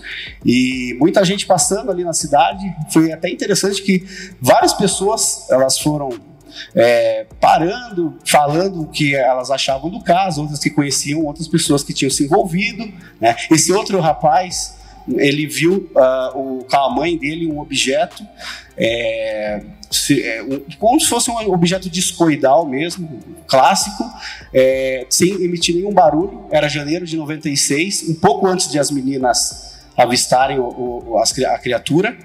E aí ele também deu um relato bem interessante assim ali no momento. Logo posterior a isso, a gente conseguiu agendar uma entrevista com o prefeito de Varginha, o Ved Lúcio Melo. Né? Nos atendeu muito é, gentilmente e acho que pela primeira vez um prefeito assim de de Varginha mesmo veio falar de maneira séria sobre o caso. Ele acha que agora é hora de mostrar para o mundo, né? Que ele comentou com o James, é, ser mais que o que o James conseguisse ser mais transparente, mostrando o que realmente aconteceu em Varginha naquela época. Então ele foi muito receptivo e sério na abordagem, né, na entrevista não lembro, faz uns dois anos, três anos, sobre o aniversário do caso Varginha. A gente estava fazendo uma live e ele entrou no chat, e aí o pesquisador Jefferson Martinho, do, que tem o portal Vigília, que é um site bem conhecido também, ele pegou o contato do Rubão, depois passou para o João Marcelo, e aí eu tive, quando eu fui a próxima vez em Varginha, encontrei com ele, e ele me contou né, esse relato que basicamente é, bate muito com o relato daquele senhor de azul, que ele fala que ele estava passando é, ali próximo à rua Benevenuto Brasvieira, que é, é, a rua onde as meninas, que tem aquele terreno baldio e as meninas avistaram aquela criatura. Era no mesmo dia 20 de janeiro, por volta das 15 horas. É, ele estava numa quadra, que é conhecida ali no bairro como o Ginásio do Marcão. E aí ele estava ali, eles estavam jogando futebol, aí de repente um, um rapaz que trabalhava na rua da, ali, inclusive numa mecânica que fica ao lado do terreno baldio, ele estava descendo para ir jogar futebol. Falou assim: Nossa, estranho, porque o exército estava lá em cima agora e teve um pessoal que disse que escutou um tiro, né? lá em cima e, e não sei o que está acontecendo. Aí o pessoal ali na quadra ficou meio, nossa, o que, que, será que é? E aí nesse momento eles estavam na frente da quadra, disse que passou dois caminhões do exército. Na hora que passou, que ele já tinha escutado, né, do, do amigo, nossa, mas o que, que, será que está tendo ali? E aí eles subiram. Na hora que no momento que eles sobem, ele mais dois ou três amigos estavam subindo. Eles viram que não conseguiram ver aonde que o caminhão virou, assim, certamente. Mas eles vieram na rua na hora que eles deram de encontro na rua um caminhão do exército, dois caminhões na verdade, um bloqueando assim a passagem e um outro mais à frente também bloqueando a passagem no meio da rua. E eles estavam com cinco militares, de quatro a cinco militares, mais ou menos, com todos com fuzil na mão. E eles foram tentar a passagem. O rapaz falou, é, o militar falou: não, você não pode passar aqui e tal. Ele falou: mas a gente tem o direito de ir e vir, né? Direito constitucional e tal. Eles falaram: não. Daí disse que ele ergueu a arma, né? Não falou mais nada. Eles ficaram com medo e voltaram. Ele falou que foi muito rápido. Nesse momento, diz que já passou um outro carro, que era um carro descaracterizado, que passou ao lado do caminhão. Esses dois caminhões eles se embicaram atrás desse carro e foram embora. E os militares que estavam fazendo essa corrente subiram no caminhão rapidamente e também é, foram né, embora ali. E foi no dia 20 de janeiro, um pouquinho antes das meninas terem avistado aquela criatura, né? E aí a gente conseguiu, né, fazendo essas investigações, chegar no Ney, que é um repórter local da TV Princesa, ele já é um repórter que trabalha lá há muitos anos, em 96 ele cobriu o caso Varginha, mas é uma coisa que também nunca se falou, né? E ele deu um depoimento muito interessante também que no dia 20 chegou uma, uma falaram para ele, como ele era da imprensa, que estava tendo boatos que umas meninas tinham visto o capeta, que as meninas nunca falaram, portanto dizer que aquilo que elas viram era um, um ET ou extraterrestre, elas sempre acreditavam que era um, um demônio, né, um capeta devido à, religião delas. E o, o Ney, ele estava, quando ele recebeu a notícia, ele falou que já estava mais ou menos para o final da tarde, era um horário que estava tava já aquela uma chuva que uma famosa chuva que teria caído nesse dia, que todo mundo relata que foi uma chuva extremamente forte, que nunca aconteceu antes. E depois, no dia 20, uma chuva tão forte em Varginha que os moradores comentam, né? Aí logo depois, né, de algumas semanas, aí explodiu o caso, Varginha, tudo.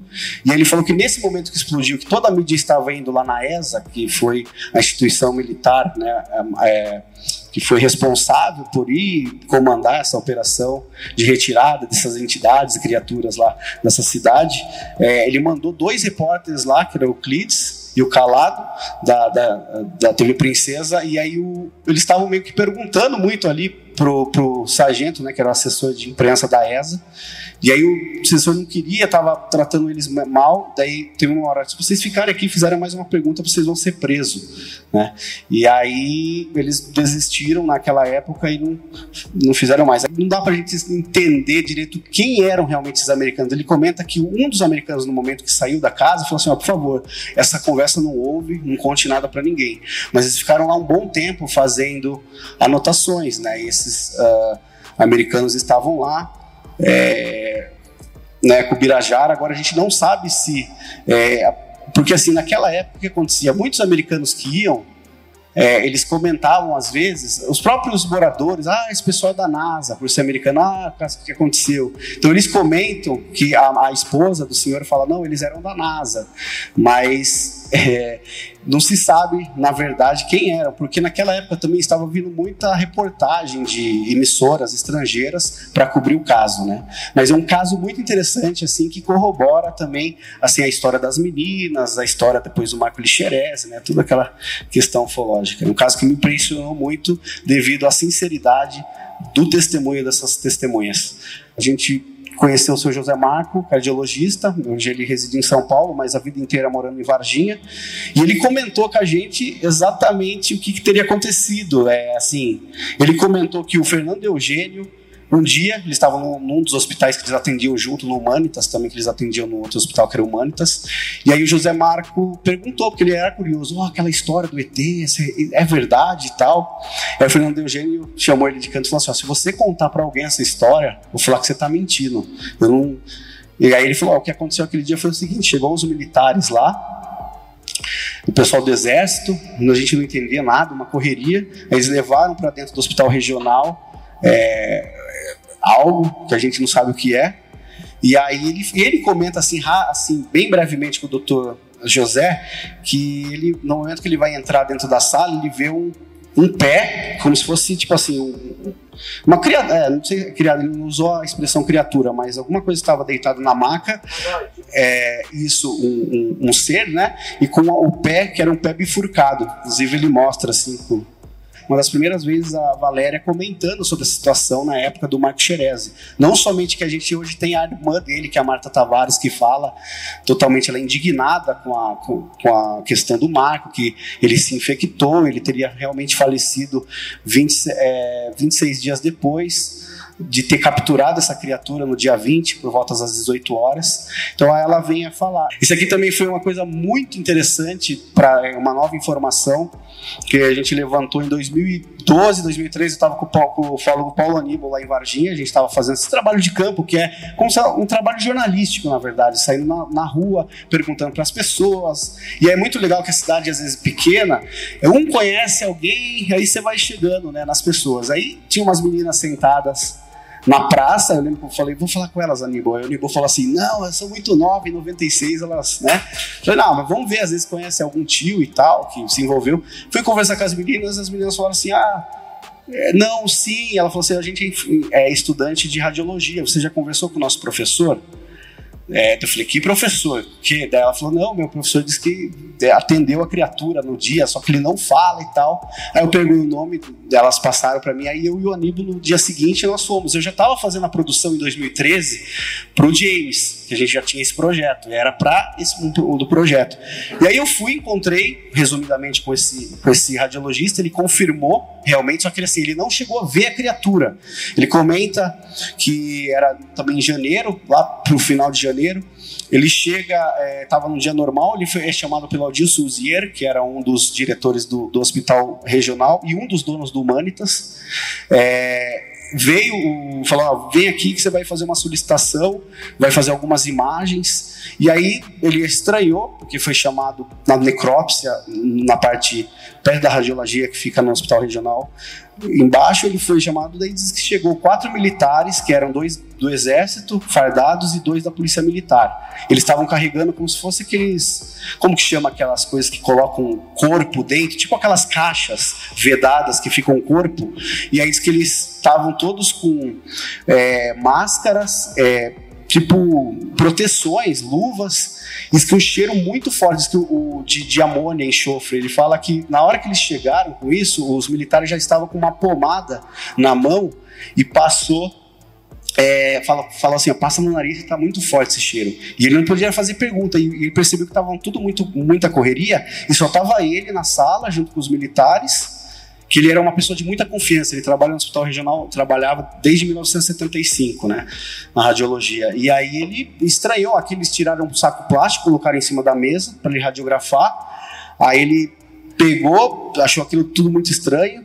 Aí eles pediram, né, ah, para fazer praticamente todo o corpo menos da cabeça as imagens, ele colocou naquela época não era digital como é hoje, tinha que colocar o filme. Aí ele comenta que em nenhum momento é, ele, eles deixaram o, esse radiologista colocar a mão na, nesse saco plástico ali e que todo momento os militares que manuseavam ali para ele colocar aquelas placas e chapas para fazer a, a, tirar essas fotos. E aí ele falou que foi tudo muito estranho, ele não teve acesso às imagens, porque disse que quando já saiu o filme, um militar pegava, levava, colocava no envelope, e aí foi tudo muito rápido, ele falou que o procedimento todo durou cerca de meia hora. E aí o que já chamou também a atenção, além do cheiro que estava muito forte, falou assim, ó, isso aqui no, para, é, tipo assim, muito obrigado, você fez o seu trabalho e não comente nunca do que você fez, do que você viu aqui nessa sala. Daí ele achou muito estranho. Daí quando ele foi perguntar, porque é um detalhe muito importante, em nenhum momento esse saco plástico eles abriram o, o zíper, né? Ficava naquele zíper preto e não abriram de jeito nenhum aquele saco. Ele falou que a estatura era mais ou menos de uma pessoa normal. Uh, e aí ele fala, comenta que o que ficou, esse cheiro ficou impregnado durante três a quatro dias. Eles, nesse dia eles tiveram que fechar a radiologia porque era impossível fazer exames lá por causa do cheiro, o odor, diz que eles ficaram tentando desinfectar o local.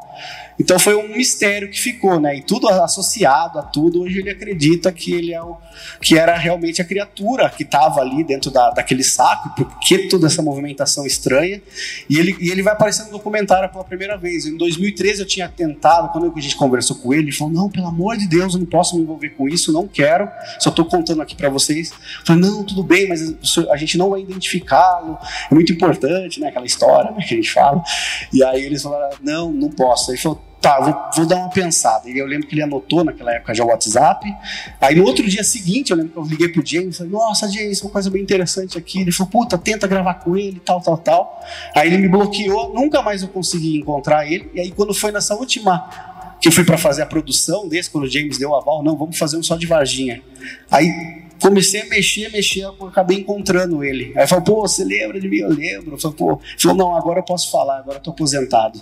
Aí ele pegou e gravou com a gente, só que ele não apareceu também, vai aparecer de costas e com a voz um pouquinho alterada. Mas é uma pessoa muito genuína. Depois a gente fez todas as confirmações com pessoas que trabalham no hospital regional e tal, e realmente houve isso mesmo. Né? E uma coisa mais importante, infelizmente, nesse tempo que eu tive nos Estados Unidos, é, o meu pai veio a falecer, era uma pessoa muito ligada a ele, né? A gente estava conversando direto, uma coisa que quebrou, me devastou assim. Até agora eu voltei, agora que está sendo a choque de realidade, na época não deu para voltar, passei mal lá. E esse filme, é, por generosidade do James, a gente vai oferecer a, em memória do meu pai, né? Que era uma pessoa, não tem nem que falar, né? Pai da gente, né? e era muito apegado com ele. Então, é, todo esse trabalho que foram feitos durante vários anos, né, foi hoje vai ser dedicado a ele, né. Então, eu gostaria de agradecer a todos. Obrigadão a todos.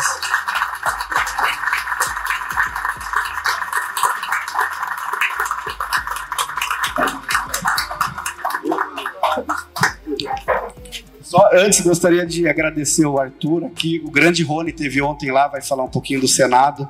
Agradecer o Rony, o grande Vitório Pereira também, grande mestre aqui da nossa Operação Prato. Muita satisfação estar tá podendo estar tá com, com esses grandes amigos aqui. E é isso, Arthur. Obrigadão aí todos. Valeu. Podcast Brasil UFO. Instrumentação ótica para detecção de objetos aéreos anômalos. Ou seja, a ufologia entrando na ciência oficialmente no Brasil. Ele vai ser o primeiro é, que vai receber o título de mestre numa categoria diretamente relacionada ao fenômeno OVNI no Brasil. Então, isso é e, e, a parte prática do, do, do, do, do mestrado dele é justamente onde ele vai instalar a instrumentação ótica para a detecção de OVNIs, é aqui na Serra da Beleza. Então, durante a semana passada toda, ele e uma equipe enorme é, vieram até aqui, tiveram que alugar carros 4x4 para chegar até o topo da montanha instalaram placas solares para manter o equipamento todo funcionando. São quatro câmeras varrendo o vale e a montanha, é, filmando em tempo real monitorado, ele pode monitorar da casa dele do Rio, o Arnaldo pode monitorar daqui. O negócio é se os ZTs vão deixar as câmeras funcionando, né? então, hoje, realmente, só, ah, detalhe, só existem dois lugares no mundo que se saiba que tem esse tipo de birô de detecção de OVNIs. É a Reisdalen, na Noruega, que é um trabalho patrocinado pela Universidade de lá, e agora na Serra da Beleza, através do Rony. Então, isso realmente nos orgulha muito. Eu costumo dizer que aqui vocês estão diante dos dois extremos da ufologia. O antigo, que é pesquisa de campo, entrevistando o senhorzinho lá no mato, e o futuro da ufologia, que é a galera da tecnologia, que chegou inovando, com originalidade. Então é isso. Vamos lá, Rony, manda. Olá, pessoal. Boa noite. Boa noite. Não deu tempo de fazer uma apresentação específica para cá, porque eu saí do Senado ontem às sete e meia da noite, cheguei no Rio já era por volta de 10 horas. Arrumei outra mala, peguei o carro, liguei outro carro para vir, cheguei aqui, já era, saí de lá uma da manhã. Esperei o Arnaldo, o Arnaldo pegou um voo posterior. Eu falei, então vou esperar o Arnaldo, veio com a filha dele. E esperei ele, então de lá uma da manhã, chegou aqui, já era quatro, cinco horas da manhã. Então, evidentemente, não deu tempo de preparar uma apresentação específica, mas eu trouxe a apresentação que eu fiz no Senado, que é essa daqui, que não pude passar todos os slides. Então, pelo menos vocês vão poder ver, é, serão os primeiros a ver todos os slides dessa apresentação, tá? E em relação, só fazer uma observação em relação ao que o Arthur falou, aconteceu muita coisa já depois que eu entrei no mestrado. É lá no Centro Brasileiro de Pesquisas Físicas, na URCA. Maior instituição de, de física do Brasil é lá. Né? Claro que ela é um satélite para o UFRJ, para a UF, para a USP, para a Unicamp, para todas as universidades em relação à física, mas ela que faz o meio campo com as instituições, por exemplo, o CERN, que é o acelerador de partículas que fica na Suíça, que está trazendo muitas descobertas para a ciência. E, e, eu fiquei nessa negociação, eu fiz, eu fiz um briefing para vários doutores em física ao longo dos últimos meses sobre o fenômeno OVNI, sobre o que está acontecendo no mundo, no Pentágono, sobre o que está acontecendo de pesquisa na NASA, agora que foi anunciado. Projeto Galileu em Harvard, Harvard anunciou o projeto Galileu para pesquisar esses fenômenos. E eu tenho feito um briefing para esses doutores em física, tentando é, sensibilizar eles para ter a pesquisa e o fomento científico desse fenômeno. E o que, que acontece hoje no Brasil? O que acontece no Brasil é que você tem, o, o Brasil ele tem políticas e acordos internacionais que colocam esses doutores em física, que são pouquíssimos e valiosos para o país, em determinadas pesquisas muito específicas em determinados campos. Então tem essa pesquisa, por exemplo, do CERN na Suíça, que é acelerador de partículas, e tem outras pesquisas também inovadoras, mas são coisas muito específicas. Esses caras vieram da graduação, fizeram mestrado, passaram pelo doutorado, pós-doutorado, PhD, nesses campos muito específicos. É muito difícil para eles falar, olha, para de pesquisar tudo que vocês estão pesquisando até agora, que vocês são muito bons e que colaboram internacionalmente, e comecem a pesquisar OVNIs, porque o mundo quer isso. Então existe essa barreira e, e, assim o que a gente precisa fazer hoje é começar a formar as pessoas já na faculdade com esse interesse, porque se a pessoa já formar na graduação de física ou de engenharia, por exemplo, com esse interesse e outros campos também da psicologia, da antropologia que já tem muitos trabalhos até publicados, a gente começa assim a ter um campo de pesquisa para esse fenômeno. É, e um, eu vou falar aqui, uma das perguntas que eu respondi ontem da, do pessoal no Senado foi como tratar cientificamente esse assunto. E é possível tratar. E eu vou daqui a pouco falar sobre isso. Então, assim, esses meses eu fiquei quebrando essa barreira lá no, no CBPF com, com esses professores, tentando fazer um acordo. E é muito difícil eu ter um projeto e você dar para um cara desse: olha, eu já tenho um projeto pronto de instrumentação. O meu mestrado é na área de instrumentação científica e equipamentos de medição em física. É, compra o meu projeto, vamos, vamos fazer junto e ele largar tudo e, e comprar o meu projeto. Então eu fiz um acordo. Não vai ser mais um projeto específico em ufologia, mas vai ser um projeto muito mais importante que eu nunca imaginei participar, que vai ser importantíssimo para o país e que ele vai ser usado para um outro campo. Eu não posso revelar que campo é esse, porque é, é, é, esse pesquisador parece que ele, no mundo, só ele no mundo está olhando para esse tópico específico hoje.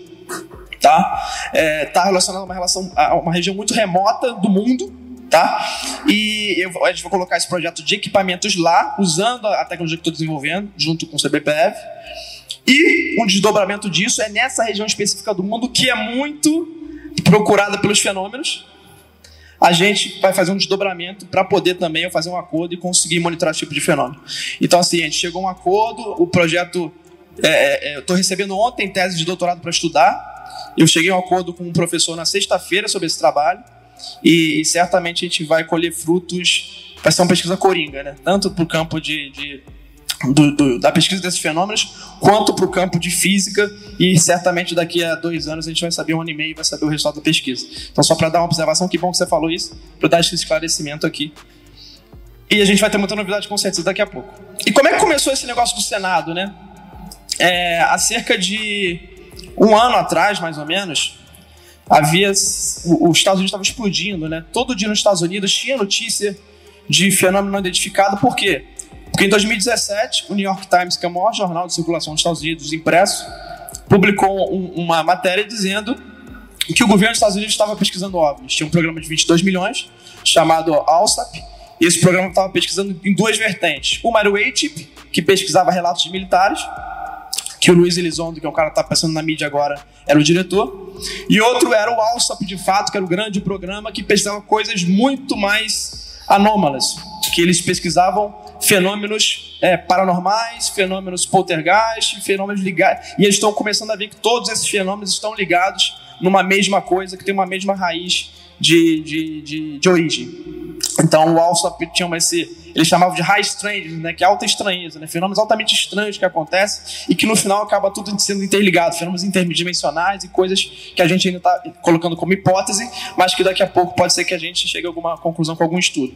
Então tinha esses dois programas no Pentágono, os Estados Unidos bombando com isso ano passado, eu cheguei para o GVAE e falei, GVAE, eu tenho aqui um modelo de carta, um plano, eu já tinha mapeado todos os senadores e deputados das comissões, subcomissões de inteligência e de forças armadas, e falei, olha, vamos repetir o modelo dos Estados Unidos. Vamos chegar para esses caras, essas comissões, vamos falar o que os Estados Unidos está fazendo.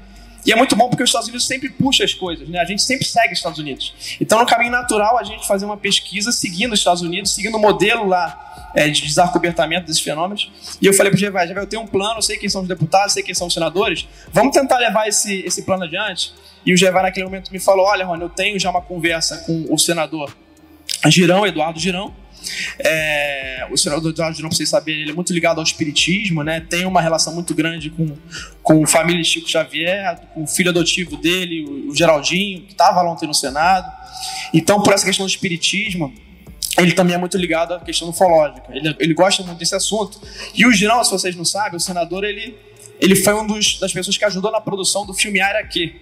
A Área Q é uma área do Ceará que é Quixadá e Quixeramobim, onde acontecem diversos fenômenos ali de abdução e outros fenômenos estudados também.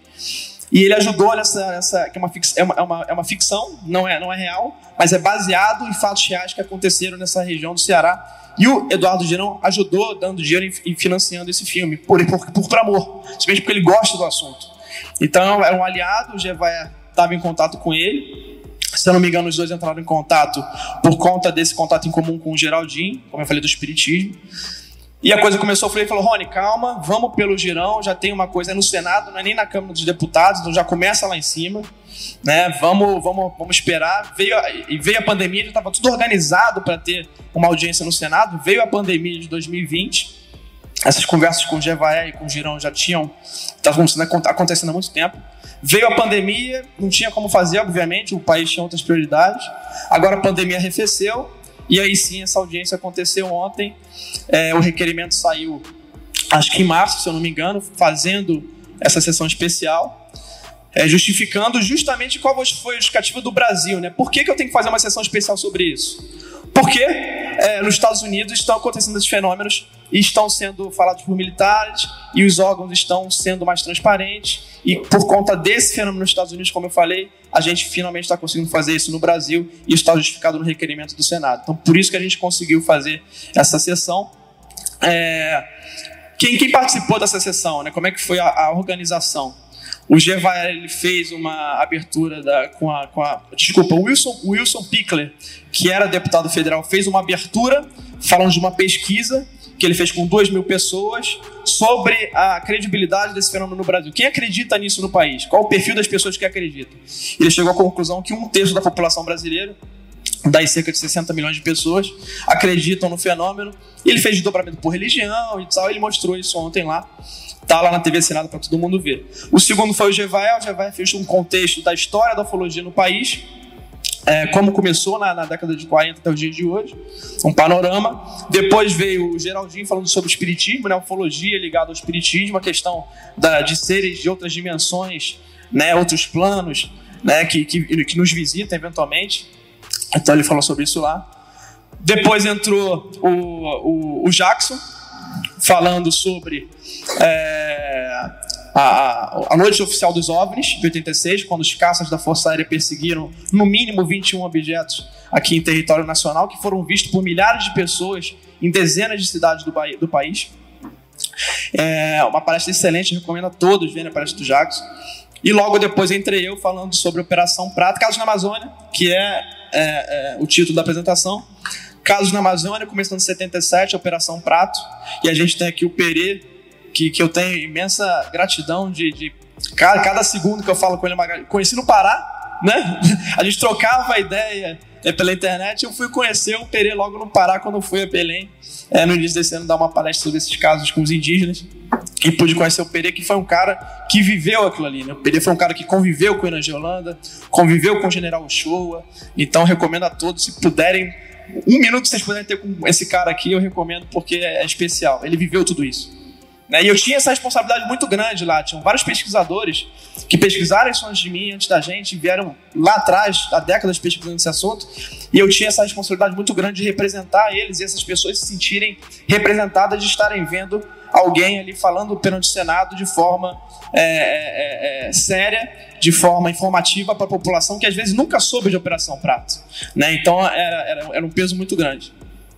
E aí falei sobre esses casos na Amazônia, Vou contar isso agora aqui, bem rapidamente. Depois, passando, falando sobre, falando sobre casos gerais né, é, importantes no país, como Ilha de Trindade, etc., foi o Tiago Tiquete. O Tony Ná já veio falando de abduções, as grandes abduções no Brasil, os grandes casos. É, e a gente teve também os palestrantes internacionais. Né? Teve o Bob Salas, que era capitão da Força Aérea Americana, ele, tava, ele era comandante da base de Malmstrom, onde foram desativados 10 mísseis nucleares por um fenômeno, OVNI. E ele era o comandante dessa base. E ele estava lá falando, inclusive, com certeza, a Câmara Americana, o Senado americano deve estar coçando a cabeça, pensando, pô, esse cara foi no Senado brasileiro antes de vir aqui nos Estados Unidos, né? E, e o Gary Essentine, que era um detetive inglês, era um policial inglês, que falou sobre a abertura global, o fenômeno dessa abertura global que está tendo, e que o Brasil está sendo um dos pioneiros junto com os Estados Unidos. Pode passar, por favor.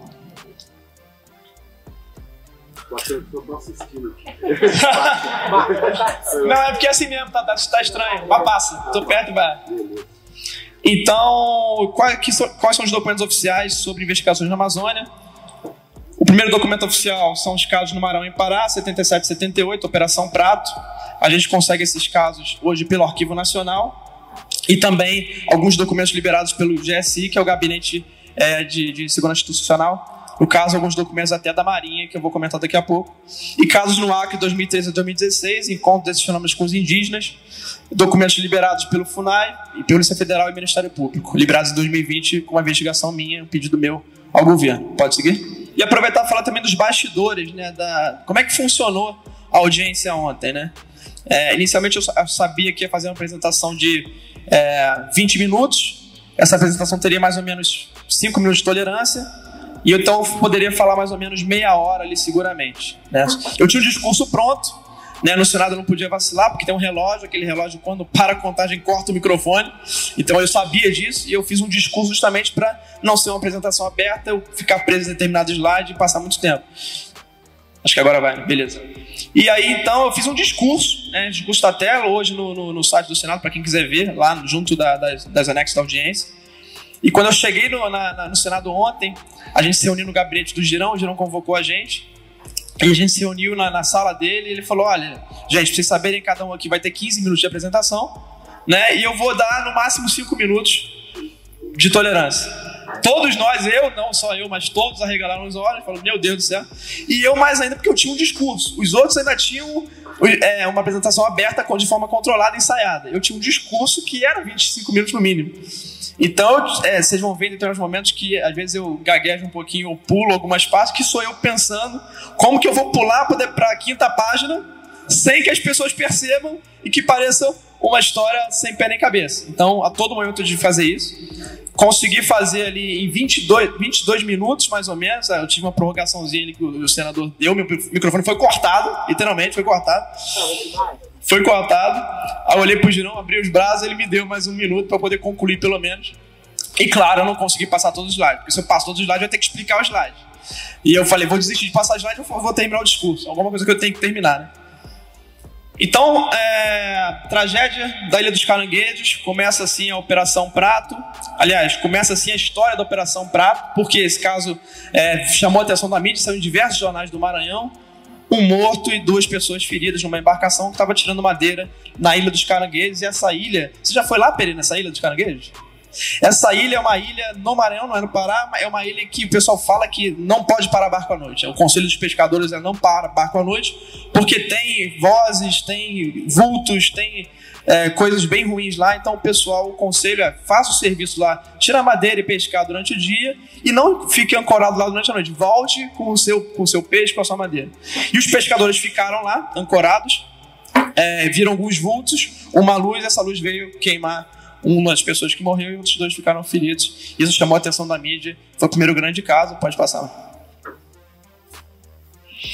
As regiões afetadas aqui, as cidades onde, onde foram créditos para o site operaçãoprato.com, essas cidades todas afetadas é, no Maranhão.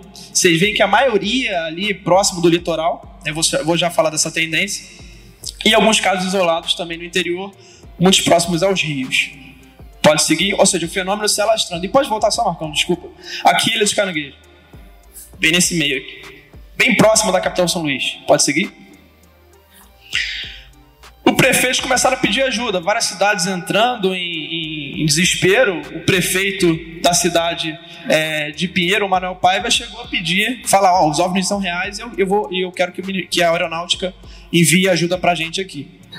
Né? Pode seguir? Depois começamos com casos em Viseu, fronteira com o Maranhão. E esses casos começaram a se espalhar por todo o Pará. Principalmente vocês veem pelo litoral, né? Então, por todo o litoral paraense, esses casos se espalhando e vindo a focar aqui na região de Colares, Bahia do Sol e do Bosqueiro, que o Perê conhece com a palma da mão dele, né? Há décadas fazendo vigílias ali nessa região. E espero que ele me convide um dia, né, Perê, pra gente poder juntos fazer uma vigília na praia do Machadinho, não é isso? Então tá. Pode seguir. É, esses fenômenos vinham, causavam efeitos fisiológicos nas pessoas através de um feixe de luz, geralmente esverdeado ou azulado. Pode voltar um pouquinho, Marcão. Não, obrigado. É, geralmente um feixe de luz esverdeado ou azulado Geralmente os objetos chegavam mais perto das pessoas, eram objetos cilíndricos que tinham uma janela panorâmica. Algumas pessoas viam dois seres nessa janela panorâmica. Inclusive a Velaide C5, que era médica, vou mostrar, ela foi uma que relata ter visto isso. Esses seres deixavam algumas queimaduras, alguns furinhos, e as pessoas eram tomadas de vários sintomas: dor de cabeça, desequilíbrio, confusão mental, desmaio e até morte. As mulheres geralmente é, na região tórax perto dos seios e os homens no pescoço. Pode seguir? Essa é a Aurora Fernandes, que era uma das principais é, testemunhas da época afetadas pelo fenômeno. Aí, é, descovador ataca mulher pavor na Ilha do Mosqueiro. Eu tive o prazer de. Eu conheci o Perê lá, como eu falei, eu tive na, na fazendo uma palestra sobre, sobre Acre. E o, e o, e o Heitor e o Natan, que são locais, pesquisadores locais da região, me levaram aqui na Ilha de Mosqueiro para conhecer essa família, que era a família da Silvia, e ela está aqui apontando de onde veio o raio luminoso, né? E ela foi atacada por esse feixe luminoso. É, veio a desmaiar, o marido dela saiu para tentar proteger ela. Quando o marido chegou, o vizinho dando tiros de espingarda já, né, com seu objeto. O objeto foi embora, socorreram a Silvia. Depois o objeto voltou e pegou também o marido, o Benedito. E eu pude conversar com a família deles, né? É interessante os relatos deles, eu queria colocar alguns relatos deles para vocês. Eles falam que antes essa, essa comunidade, que é no meio da floresta, ela acessada somente por barco. Não tinha estrada de chão como tem hoje. Né? E antes dessa, dessa, entre as modernidade, que é ter estrada de chão para permitir mais pessoas se instalarem ali, tinham diversos fenômenos acontecendo. Tinham várias criaturas diferentes que eles viam mensalmente ali naquela floresta. Eles saíam pela floresta assim, para caçar, eles não iam no mercado comprar comida, não tinha como. A, a subsistência deles era o peixe, era a caça, tatu, enfim, outros animais silvestres que estavam na região. E eles viam sempre essas criaturas, eles falam que, muito claro assim, olha, Rony, é, quando chegou a modernidade, quando chegaram as estradas, quando chegou mais gente para morar aqui, tanto os animais, a caça acabou, a gente não conseguia mais caçar, quanto esses fenômenos pararam de, de, de, de existir aqui nessa região. Então vocês veem essa associação entre a nossa fauna, né? Entre o nosso bioma que a gente conhece e um bioma chamado bioma oculto, né? É que esse bioma desses seres que a gente desconhece ainda a origem, as intenções e como eles são, e, e, e o comportamento é mesmo. Todos desaparecem quando chega gente, quando chega essa, essa modernidade. A Silvia hoje, assim como a Silvia, várias pessoas que foram afetadas por esses feixes luminosos, eles tiveram confusão mental, tiveram uma regressão mental, voltaram praticamente a serem crianças. É, assim como a Silvia, a Silvia hoje, ela infelizmente está nessa situação, ela é amparada pela família dela, Claro que a gente não consegue conversar com ela por conta disso, né? mas com a família dela a gente teve essa oportunidade. Pode seguir? E aí no Pará o pânico espalhou na população, está aqui é, o prefeito, né? E a doutora Velaide Cecim, é, que foram praticamente heróis ali. Esse prefeito hoje, ele, ele, é, ele era. Ele já, ele já tá falecido, Pedro? Ele tá vivo, ele é um poeta, ele foi da Academia Paraense de Letras, José Idone. E ele foi um dos prefeitos que pediu é, providências para a Força Aérea, pediu ajuda né, nesse, nesse. Ele apareceu no, no, programa Linha Direta também dando depoimento né, sobre a Operação Prato. Então esse foi um dos prefeitos que pediu ajuda na, na época. Pode seguir. Operação Prato, a gente tem aqui os principais comandantes da operação, o comandante, o comandante primeiro Comal, o comandante da seção de inteligência e o Rangel Holanda, que era o comandante da, da operação. Inicialmente a operação começa com o comandante da seção de inteligência e depois o comandante do primeiro comar nomeia o Rangel Holanda como Protásio, né, como o comandante da operação. Pode seguir? Uh, os, o, a liberação de documentos da ditadura, né, do, é, pelo SNI, que é o Serviço Nacional de Inteligência, que hoje é conhecido como ABIN, ela liberou alguns documentos valiosos, inclusive um documento da Marinha, que fala, é, que foi um, um documento do Comando 4 do Distrito Naval, que fala basicamente um histórico do que estava acontecendo no Pará e no Maranhão, faz um desenho dos principais objetos que estavam aparecendo na região, né? E coloca também como anexo um pedido de ajuda de uma vereadora, né, falando: olha, a aeronáutica, venha nos ajudar porque o negócio está difícil. Pode, e, e tem um negócio interessante nesse documento do Comando Quarto Naval. Muitas testemunhas falando aos militares que eles viam aparelhos que operavam a partir de, do que eles chamavam de submarinos. Eram objetos maiores que estavam nos rios da região e de, que, de onde eles vinham saindo e entrando objetos menores. Pode seguir? Várias formas diferentes, basicamente mais nove formas relatadas na Operação Prato. Os documentos hoje estão no Arquivo Nacional. Alguns documentos no Arquivo Nacional, outros vazados por, por militares da operação. Pode seguir. Aqui a, a, a, o que eu falei que a Velade Cecim teria visto, essa, essa aeronave cilíndrica, aqui um, um, uma protuberância de onde saíam esse, esses feixes luminosos, você vê os movimentos anômalos que esses objetos faziam, isso tudo relatado pelos militares, e algumas fotos da operação. Essa foto, no caso aqui, no relatório fala que é uma foto que, se, que esse objeto teria objetos menores entrando e saindo desse objeto, entre aspas, uma nave mãe aí. Né? E a gente sabe que as, as, fotos principais da operação nunca vieram a público e nem as filmagens.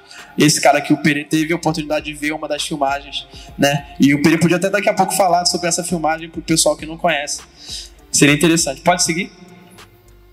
Também investigaram marcas de pouso. Pode passar?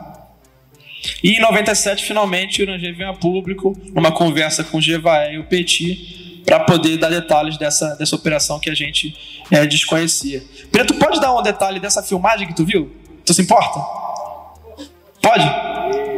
Show!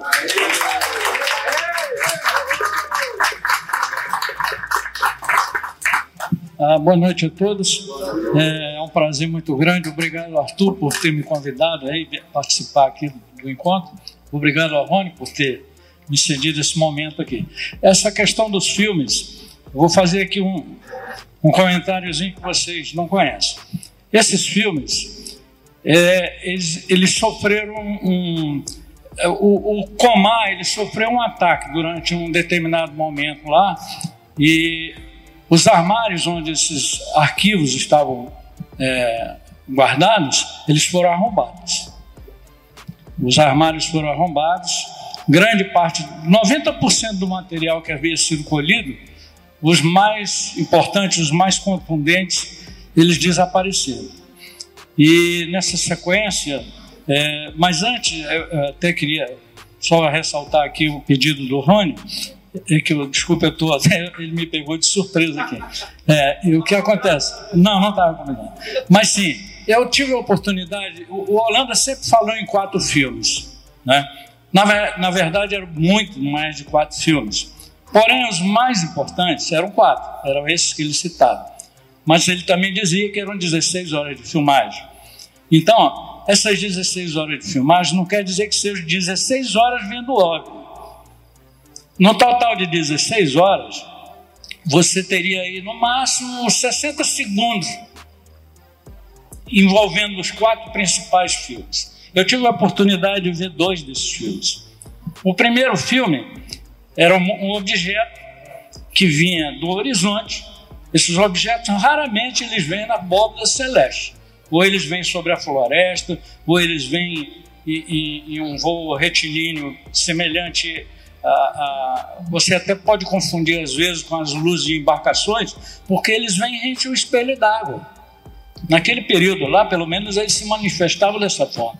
Então, o primeiro filme que eu assisti, o objeto vem do horizonte, chega num determinado momento próximo a uma embarcação, ele contorna a embarcação lança um feixe luminoso, o pescador cai no rio assustado. E a equipe militar estava na, na praia filmando. Né? E esse, esse objeto fez, contornou e penetrou a água. Esse é um dos filmes. Esse filme ele não dura mais de 20 segundos. Todos os filmes foram muito rápidos. Né? O segundo filme que eu tive a oportunidade de ver é justamente o contrário. Nós estamos, inclusive, uh, contamos com a presença do general Alfredo Moacir Show, que estava lá, convidado pela Holanda, para assistir esses filmes. E como eu era amigo do show, o show me levou. Por isso que eu tive a oportunidade de ver esses filmes. Foi uma coisa muito sigilosa, numa sala secreta montada dentro de um hotel pequeno lá na, na, no caminho reto do aeroporto. Foi uma coisa bem breve, só para o general e um grupo lá de 12 oficiais assistir. Então, o segundo filme foi justamente o inverso. O objeto, você vê a água, ela começa a entrar numa espécie de efervescência, fica aquela coisa como se fosse o sabão em pó, aquele tudo em ebulição, a água fervendo ali, e o objeto então ele aponta um nariz muito semelhante ao avião Concorde. Quando ele apontou aquele nariz, ele já começou a ficar incandescente. E aí o general Show foi quando ele comparou, poxa, parece o, o nariz do avião Concorde. Porque o avião Concorde, naquele momento, era o avião mais importante, era a aerodinâmica mais avançada que existia na época. Era muito afunilada aquela.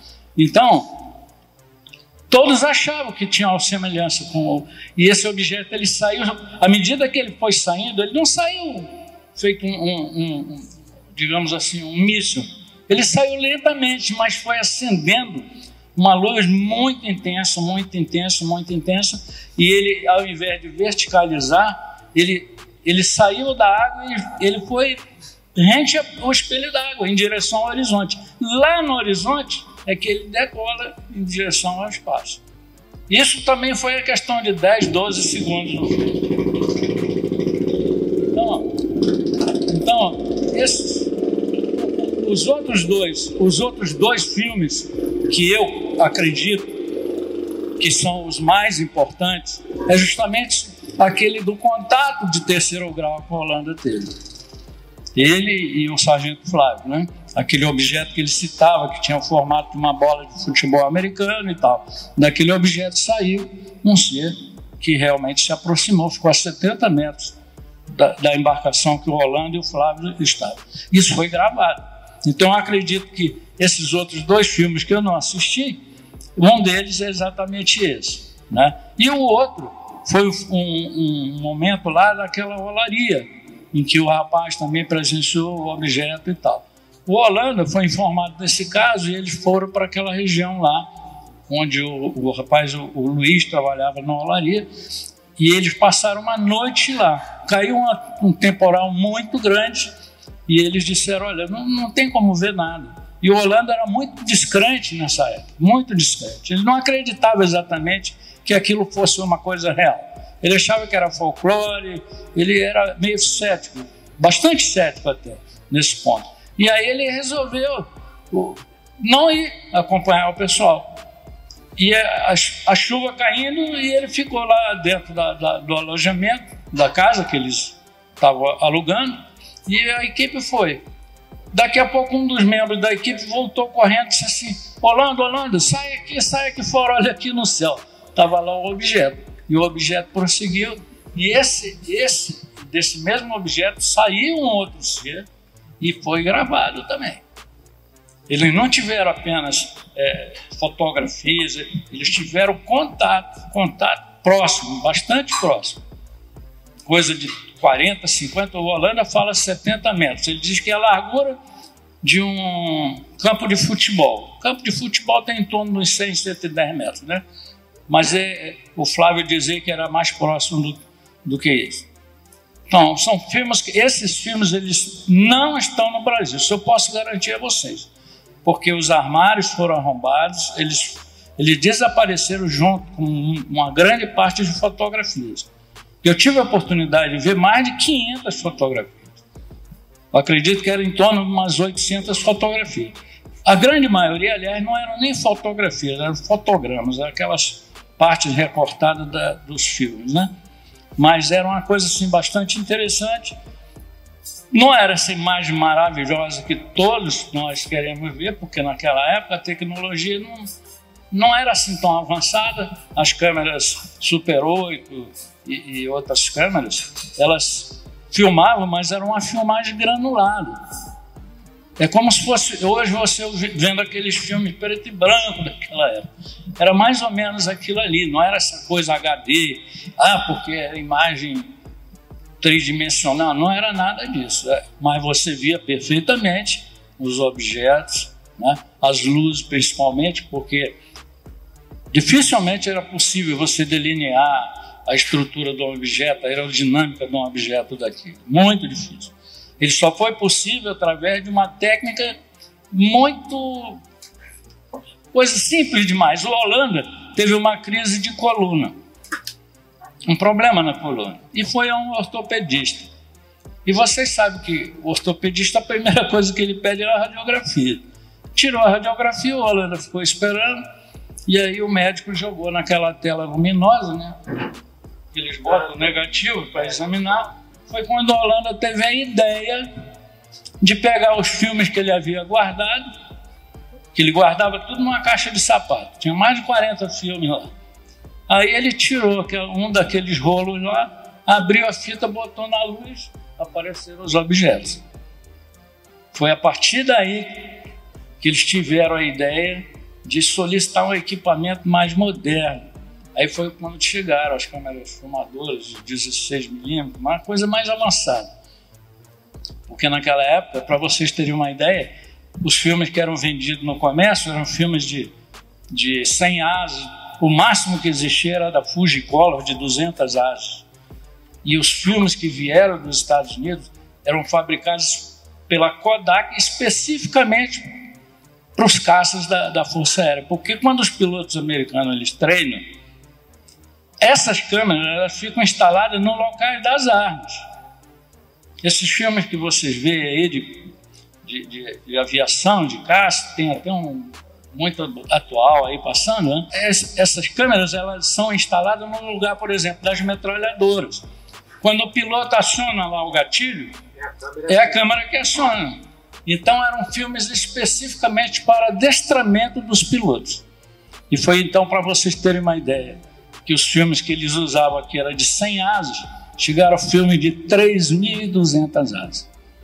Olha a sensibilidade. Então foi a partir daí que eles começaram realmente a ver os objetos, a delinear uma estrutura. Os Estados Unidos então esteve diretamente envolvido? Sempre esteve, inclusive antes de qualquer momento. Foi o americano que avisou o Brasil da presença desses objetos no nosso espaço aéreo. Sempre estiveram envolvidos. Por mais que eles neguem, sempre estiveram envolvidos. E muito mais. Inclusive no roubo desse material.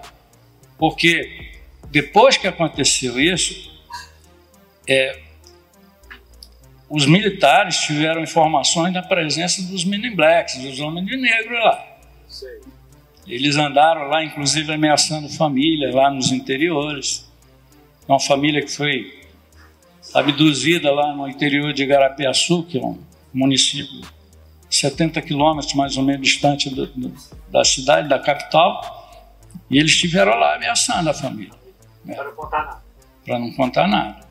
Só que depois eles ajudaram. Eles ajudaram. Essa pessoa que foi abduzida, inclusive, foi, não foi abduzida, foi sequestrada e ficou três dias desaparecido. Essa pessoa, para vocês terem uma ideia, deram um cala-boca tão bom nele que em pouco tempo ele se tornou o comerciante mais importante da cidade e um ano depois foi eleito prefeito. Jeitinho, um jeitinho. E ele é vivo até hoje, está com 92 anos, mas é vivo. Rony, muito obrigado. Desculpe aí. Desculpe aí que obrigado. Pessoal, eu sei que tem mais que querem fazer pergunta. Certamente o Arthur vai abrir para pergunta depois, então vai ficar uma coisa mais dinâmica. Isso aqui é, não foi combinado, né? É, não estava combinado falar de Operação Prata também. Eu falei porque eu estava no Senado ontem foi uma, uma, uma tarefa que me foi incumbida e eu tive que cumprir, né?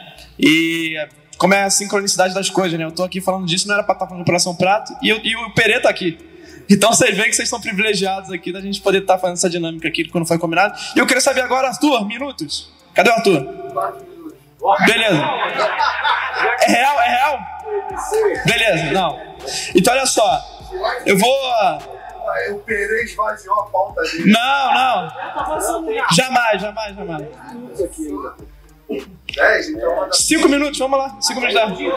Pode, pode passar, Marcão. Pode passando, pode passando. Pode direto que agora é só. Aí, show. Pode deixar aí, pode deixar aí. Pode, pode passar. Obrigado. Então, naquela época já, o comandante Holanda já falava que esses fenômenos estavam cobrindo o Brasil por faixas e indo na direção da Amazônia, né, em direção ao Peru, né, pro oeste. Né, e a profecia dele, a, não, a profecia, não é profecia porque tinha informações, obviamente, mas essa, essa sensação e esses fatos que ele tinha, essas informações, certamente se confirmaram anos depois, porque a gente vê que no Acre, em, a partir de 2013, os nossos índios Achaninca, que são bem diferentes dos índios que a gente conhece pelo Brasil, por, por, estarem na fronteira com o Peru tem essas vestimentas, eles começaram a ter interações com o fenômeno que foram estudadas por diversos órgãos nossos governamentais. Essa família basicamente toda viu os fenômenos é a família líder da região politicamente. Pode seguir. Índios é, totalmente incorporados na nossa civilização. Pode seguir.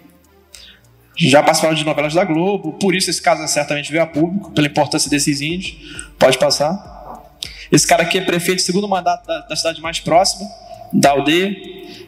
Ele é o cara que os pesquisadores, geralmente os doutores de antropologia que viram os fenômenos, ficam na casa desse cara aí, lá na aldeia.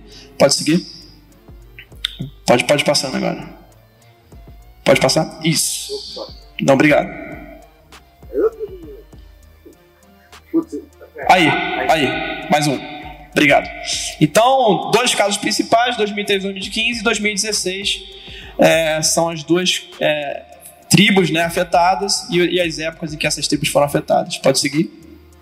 As regiões, aqui nessa pontinha, é a primeira tribo, e esse fenômeno se move em 2016 para essa tribo mais do sudeste. Essa é a Campa do Amônia, essa é a Campa isolados do Envira. Amônia e Envira são dois rios da região. Pode passar.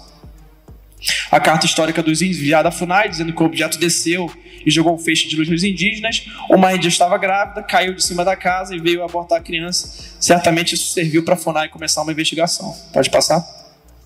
Aí o terreiro de onde desceu o objeto, ele desceu no chão, mais ou menos meio metro do chão. Pode seguir? Os órgãos que estiveram envolvidos: Polícia Federal, FUNAI, Ministério Público, Secretaria de Segurança Pública do Estado do Acre. Pode passar. Imediatamente a Polícia Federal, um dia seguinte depois da reclamação, você vê como é que é essa, essa tribo é importante. Um dia seguinte, depois da FUNAI reclamar, é, dia 24 de julho, pediu-se ajuda, a FUNAI fala com a Polícia Federal dia 31, dia 1 de agosto, em dias, abre-se o inquérito. Esse inquérito da Polícia Federal, que eu acho que, não, eu não sei se no Brasil, eu acho que não teve outro inquérito criminal para investigar a OVNI né? Porque se o OVNI estaria cometendo algum crime, logo não foi, não foi essa a base do inquérito, foi para verificar se algum crime contra indígenas estaria sendo cometido.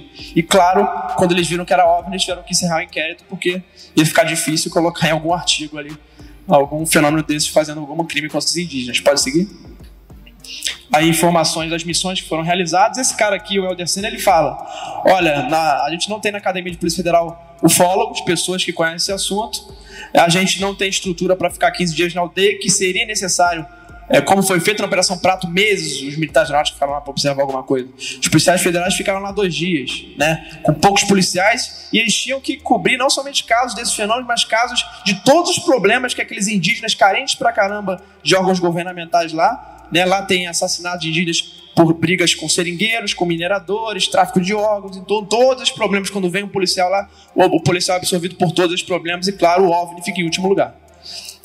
Pode seguir? A FUNAI fez contato com o Instituto Nacional de Pesquisas Espaciais, claro que não obteve nenhuma explicação para esse fenômeno. Pode seguir. Carolina Comanduli, doutora em antropologia, viu os fenômenos de perto, a cerca de um metro dela. Eu conversei com ela, infelizmente não pude gravar uma entrevista, mas eu conversei com ela e ela, o fenômeno estava em casa. Esse fenômeno entrou na casa do, do, do Jack, que é o prefeito hoje da cidade. Ela estava numa rede. Esse fenômeno entra na casa, meio metro do piso, começa a tirar flashes para cada pessoa que estava dormindo. Ela era a única acordada. Esse fenômeno chega próximo dela, a cerca de um metro, dois metros de distância. Ela vê que não é uma pessoa ela simplesmente pega a coberta, se cobre, vira por lado e tenta dormir. Não conseguiu dormir, obviamente, mas não quis mais olhar para o fenômeno. E a partir do relato dela, pode seguir. O Ministério Público abre um inquérito não criminal, mas um inquérito civil, porque se interessou bastante pelo que estava acontecendo para tentar ajudar os indígenas. Pode passar. Esse inquérito ele é terminado porque o Ministério Público não tinha mais condições de fazer uma missão naquela tribo. Eles acharam que o fenômeno tinha terminado e, e meses, é, é, é, cerca de meses de distância do, da finalização do inquérito do Ministério Público, desce um objeto numa outra tribo, a sudeste, campo isolados da Envira, os, os, as lanternas dos índios queimam, os índios assustadíssimos com aquilo começam a disparar, tiros de espingarda, se não me engano foram 18 ou 21 tiros de espingarda, o objeto lançou um feixe luminoso só num índio chamado Yakachanika, esse índio ele desmaiou, e o professor que está na foto, que é o Ayrton, foi lá e levou ele, levou ele para o hospital. Pode seguir? Quanto tempo da tribo da outra?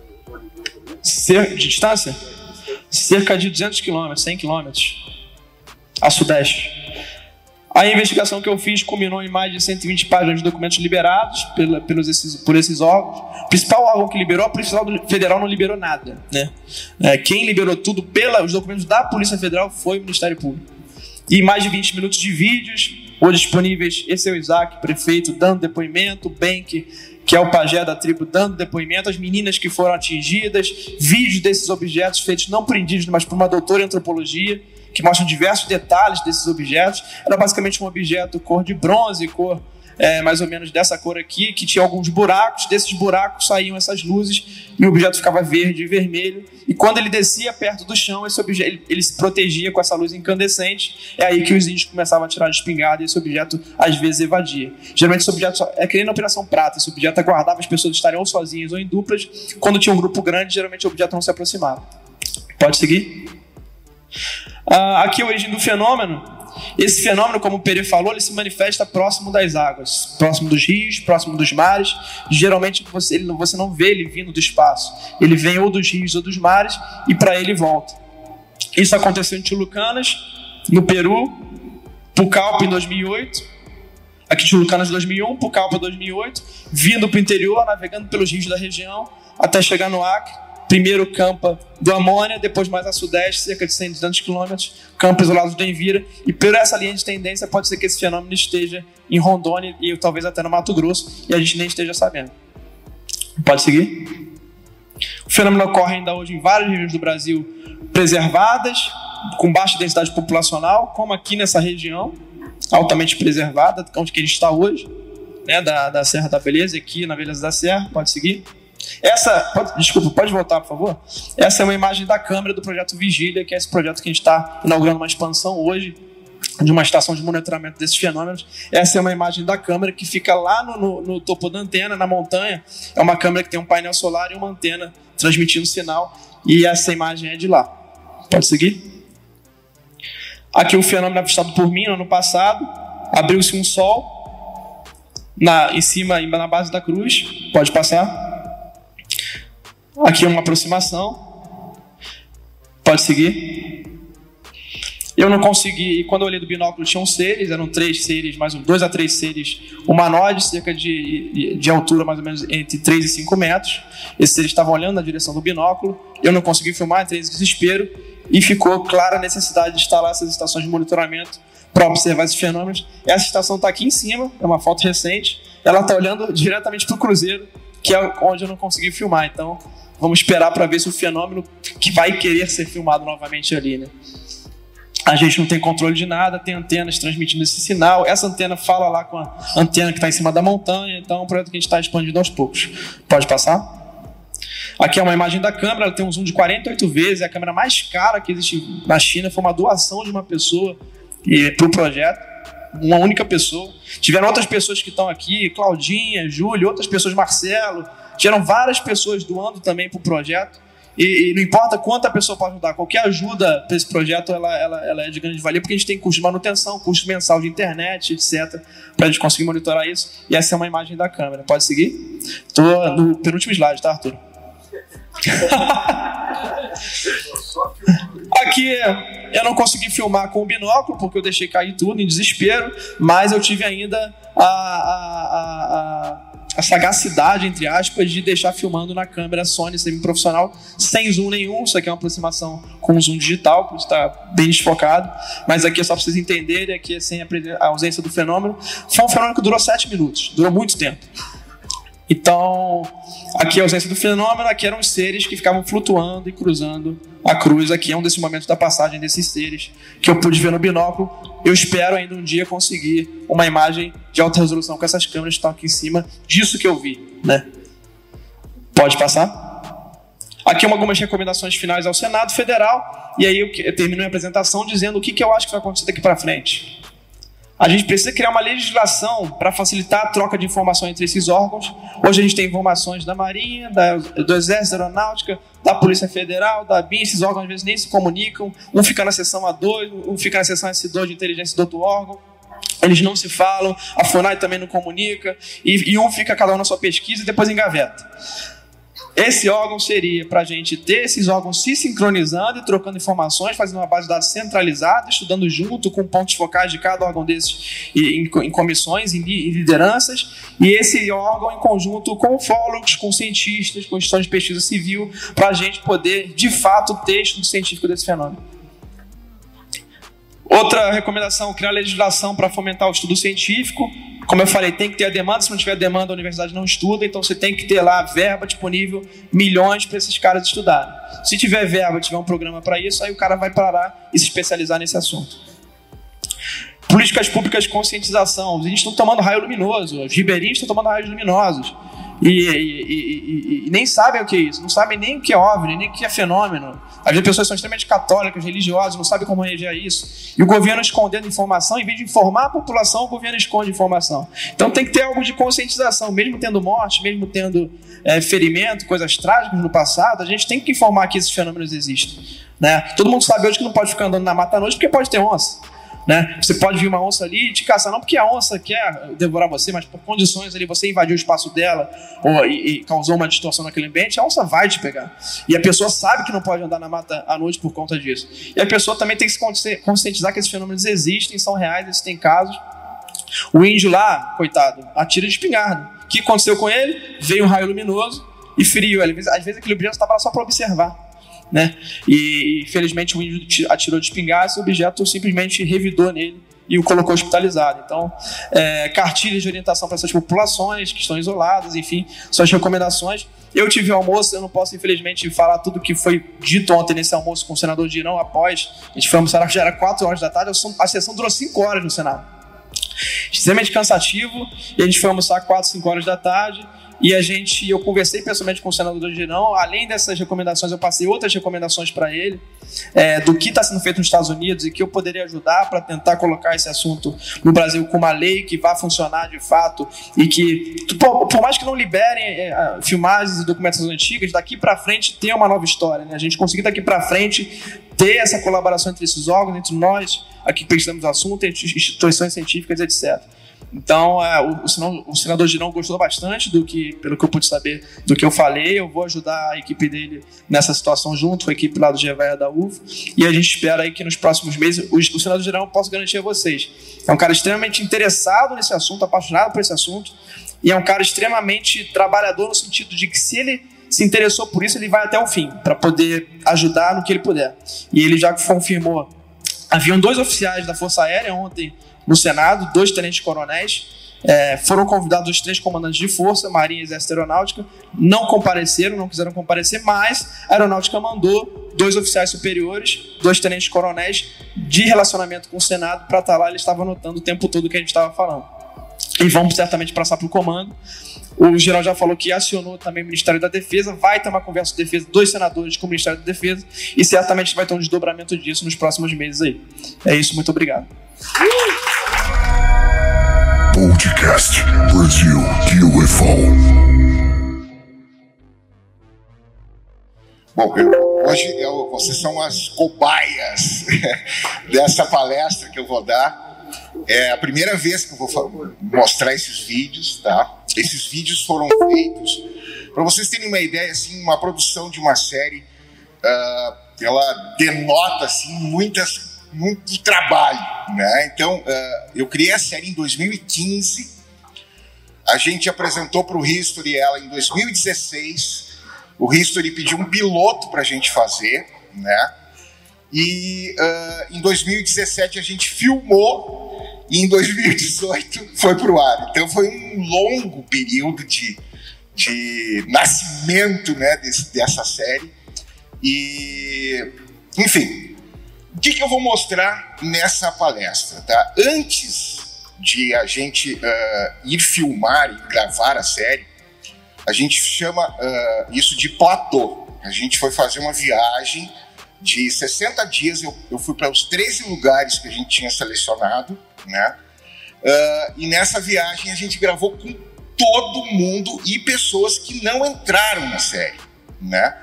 E dentro desses materiais tem coisas incríveis que eu nem lembrava.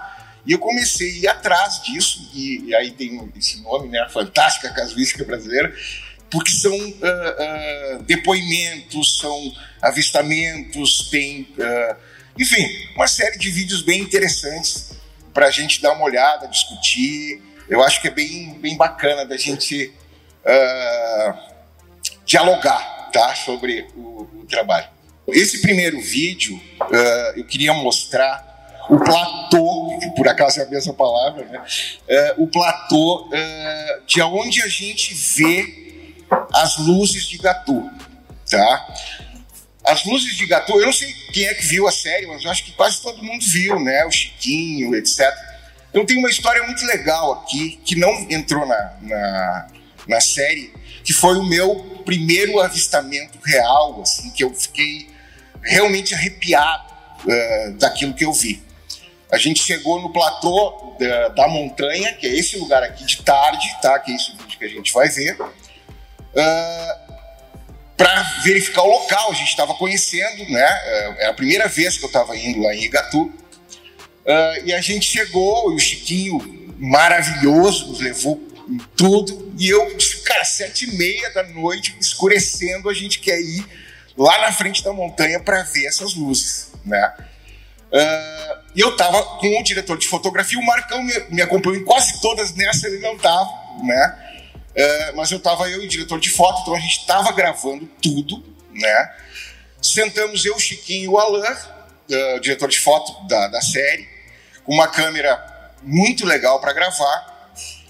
E, cara, não deu meia hora, eu vi um facho de luz, tá? Aí eu vou explicar direitinho ali, saindo do chão em direção ao céu. Uma luz meio âmbar, uma coisa, cara, eu Sabe? Fiquei, cara, não acredito. E aí, é uma coisa engraçada que essa coisa da mágica do cinema. O vídeo, o vídeo quando termina o episódio de Gatu, o, a, a, gente fala, né? O Chiquinho, eu vi, eu vi, né? Tu viu, Fred? Eu digo, eu vi, eu vi. Então, na real, esse vídeo, essa locução foi gravada nesse momento do platô, antes das gravações, entendeu? Então a gente resolveu colocar essa edição porque eu tinha visto, tinha aquilo gravado, eu tive a sensação real de estar tá vendo e no momento a gente está gravando. O mais sensacional disso tudo, tá? É que o que, que a câmera gravou, cara? Duas bolas de luz voando, que a gente não viu a olho nu, né? Mas a câmera gravou. A gente acabou não usando esse material porque a gente depois a gente vai ver os vídeos originais gravados pelo Marco Antônio e a esposa dele, uh, que são sensacionais. Assim, são 25 vídeos, mais ou menos de 3 minutos. Eu tenho todos. Eu trouxe uns 5, eu acho. São bem legais assim de ver. Originais deles, né? Teve um dia que eu estava aqui, eu e o Thiago, uhum. aquele de pezinho que eu estava ali contando. Sim. Nós estamos ligados aqui, olhando aqui. Teve uma hora que eu fiz assim, Pezinho, pezinho, o que tá aqui, pezinho, o que tá aqui, vão sair, vão sair. Rapaz, a nave estava em cima de nós. Jogando aqueles negócio, pedaço de fogo para baixo. Aí nós correu. Quando eu, no outro dia, eu fui no mercadinho de Geraldo, estou contando o caso. Aí veio um, um, rapaz, todo barbudo. É você que é Chiquinho? Eu falei, sou assim. Uhum. Você me espera aqui 15 minutos? Eu falei, espero. Aí ele foi lá, no campo de Vinícius, uhum. trouxe a máquina, chegou aqui e falou, você viu, foi isso aqui? Uhum. Eu falei, foi, cara, você estava lá com nós, eu não lhe vi. Ele falou, não, não estava lá. Eu estava na rua do Bambolim, no campo de Vinícius. Falei, porra, cara, que máquina essa sua. Depois fotografou a nave, soltando pedaços. Nossa. Aqueles raios descendo. E nós, ó, Soltava na rua, nós correu. E será que a gente acha esse, esse da foto ou ele não mora aí? Rapaz, não, ele é turista, de vez em é? quando ele vem, fica aí. Sim, sim. De vez em quando ele vem aí. Uhum. Não, sei que ele não, é um rapaz novo, uhum. fechadão de barba, né? Sim. Após de lá do campo. Agora eu não sei, cara, que olhando daqui pra lá não vê a rua do Bambolim. Como é que ele conseguiu tirar essa foto? Ela tava no ar, né? Uhum. E ele conseguiu fotografar essa nave. É, pode ser com uma lente muito grande. Não, é. Nós vamos trazer um telescópio, uhum. né, pra gente filmar aí. Vamos vir com várias câmeras, com drone também. Não sei se é. Imagina nós com um drone aqui. O drone funciona à noite? O drone funciona à noite também, com luz. Ele tem luz em volta dele, uhum. né? Eu não sei se não é perigoso ele ser atacado, o drone aí, pelos, pelas luzes, né? Mas a gente vai trazer também. É. Pô, cara, é tanta coisa sobre essa Rússia. É muito Nossa. estranho.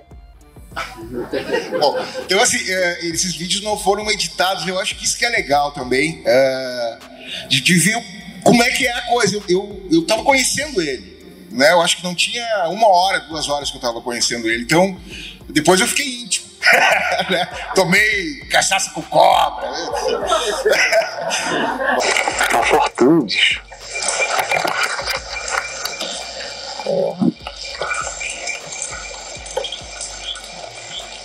Assim, aquele não pega muito brilho, não. Tá, tá brilhando pra caramba. Deixa aí, eu, eu vejo depois. Aqui você não consegue ver que é uma luz, que tem pontas. É, aqui tá...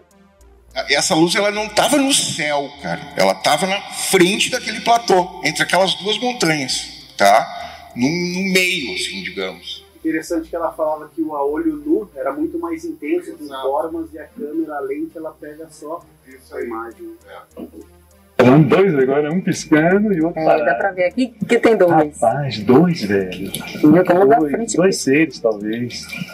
Um ficou acendo direto. Um, vamos lá, apagou. Um, um, um. Vou deixar porque não tá preciso, né, gente? Deixa eu ver.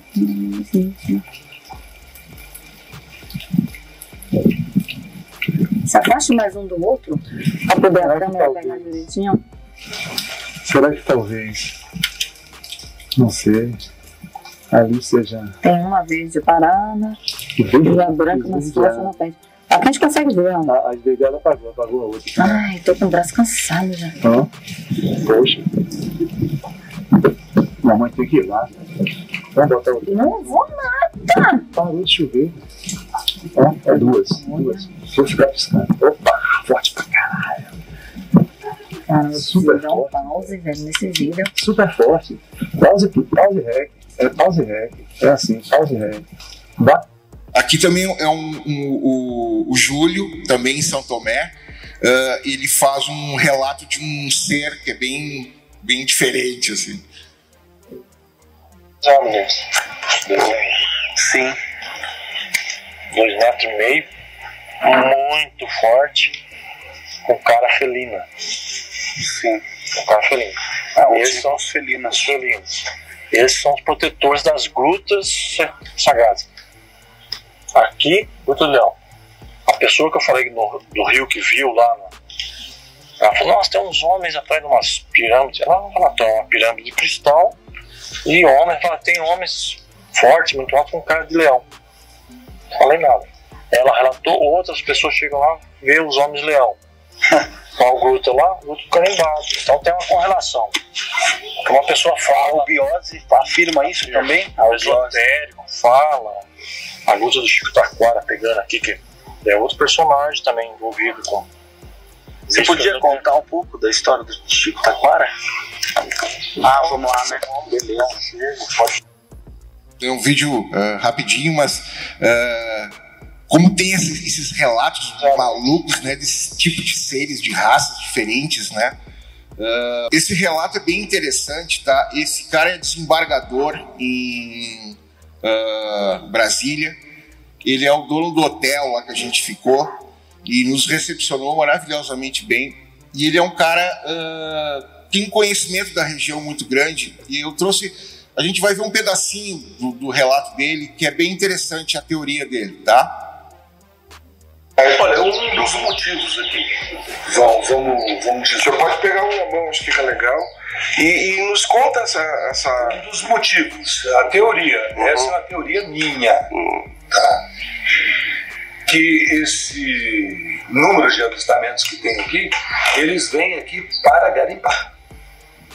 Se você hoje, o cérebro de um computador, de um, um silício, minúsculo, para eles a gente deve ter alguma coisa que no planeta deles não tem e que seja uma coisa super, super, super especial. E a minha teoria, porque aqui é um dos poucos lugares do mundo que se acha ela não é muito garimpada porque o garimpo aqui está proibido chama-se Alexandrita. Ela é mais dura e mais rara do que o diamante.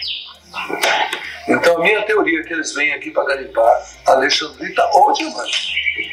Então, aqui, ó, esse cristal, ele está do jeito que ele foi encontrado na natureza, ele está aqui. Do jeito que ele foi encontrado. É, aqui na região, isso aqui foi me dado de presente por um garimpeiro que tem aqui. É um dos poucos lugares no mundo que dá esse cristal rosa. Nossa. No Brasil, acho que. Tem um nome especial esse? Não, cristal, não, cristal rosa. Porque ele é rosa. Sim. Esse eu vou mandar lapidar. Uhum. É aqui na Paraíba. Não tem notícias de outra coisa. E na Paraíba, se você vê os avistamentos, é justamente na região que tem cristal rosa. Esse foi um cristal que ele foi encontrado aqui, próximo, numa região uh, chamada Segredo. Né? O nome já diz. Ele tinha praticamente esse formato aqui. Igual esse aqui, ó. Sim. Transforma numa pirâmide tranquilo. Esse é a mesma coisa. Ele tive um formato e aí eu mandei somente lapidar essa parte daqui. Esse cristal ele vai para uma pirâmide, uma pirâmide energética que nós vamos fazer lá na frente. Eu estou fazendo a recriação do do Antigo Egito. Já, já comecei. Esse vídeo do Arthur eu acho interessante de mostrar, porque é, ele fala como é que chegam os relatos pra gente, né? eu falei, como é que era o, o, negócio? Ele foi, não sabia falar, pegou uma bacia, veio com a bacia e falou: Foi isso aqui que a gente viu. Uma bacia pequenininha virada para baixo. Aquela bacia de metal. Porque ele viu. Ele não sabia como dizer, como dizer interpretar, ele, viu algo. Ele não, mostrou. Aí esse cara perguntou: Tinha barulho? Tinha barulho de geladeira. Tu vê? Aquele barulho constante. O queixo barulho de geladeira. Porque, porque é um, um, é. um, depoimento mais legítimo que esse. É. Então eu acho legal isso. A pessoa se expressar legal. De, de acordo com a cultura. É, e, e, isso é bem o que acontece, cara, porque uma coisa que a gente que aconteceu, que a gente gravou do sul ao norte, entendeu? E os depoimentos são os mesmos, só muda a questão cultural, sabe? As pessoas estão vendo a mesma coisa. Bom, aqui, ó, é uma história bem interessante. Eu até perguntei para o Pereu ontem se ele conhecia essa história. Essa história, uh, eu cheguei em Colares, eu fui recebido. A gente sempre tinha alguém para nos, nos, levar nos lugares, para nos ciceronar, porque a gente não conhecia, né? Então, para não ficar perdendo tempo, a gente tinha uma pessoa sempre em cada lugar preparada para nos ajudar. Então, uh, nesse caso foi o Beto. O Beto é um dono de uma rádio lá de Colares, tá? uh, que é uma figuraça, assim. E uh, esse cara é o filho daquele prefeito que o Rony nos mostrou, tá? O Jango é o nome dele. E o Jango tem. Foi prefeito duas vezes, dois mandatos, né? E ele conta uma história que é o seguinte, cara. Em 10 anos depois da Operação Prato, 88, 89, por aí, 11, enfim, apareceu um ser lá que eles chamam de lobisomem, tá? Mas era um ser bípede alto, uh, peludo. Uh, eles relacionam a, a, um lobisomem, sei lá se ele tinha uma cara, eles não, não, não enfim, como eu. Foi muito louco isso, eu catei dentro do meu material e eu não estava prestando atenção. E aí, o cara, quando eu vi, eu digo, nossa, eu tenho um material sensacional. Uma história que quase ninguém conhece. Né? Então, é um ser desconhecido que toda a cidade viu. Apareceu dentro da comunidade do Arari, que fica praticamente atrás ali, né, do Machadinho. É no meio do mato, né? Uh, e tem ali tipo um centro de umbanda, é a Casa São Benedito. Eu não sei se é um centro de umbanda, mas o que, que aconteceu? A história resumindo, tá? Uh, não sei se eu conto antes, enfim. Vamos ver o, esse vídeo depois eu, eu, eu, eu conto mais. Só para o senhor contar o caso, eu quero ouvir. Ah, tá. tá. Foi, foi o pai dele que pediu para a aeronáutica vir tomar providência. Ah, é? Foi, foi meu pai morreu no tempo desse, meu pai. Faz um ano, um ano. Uh -huh. Fala aí, o meu pai, fulano de tal. É, tá gravando? Tô. Ah, tá.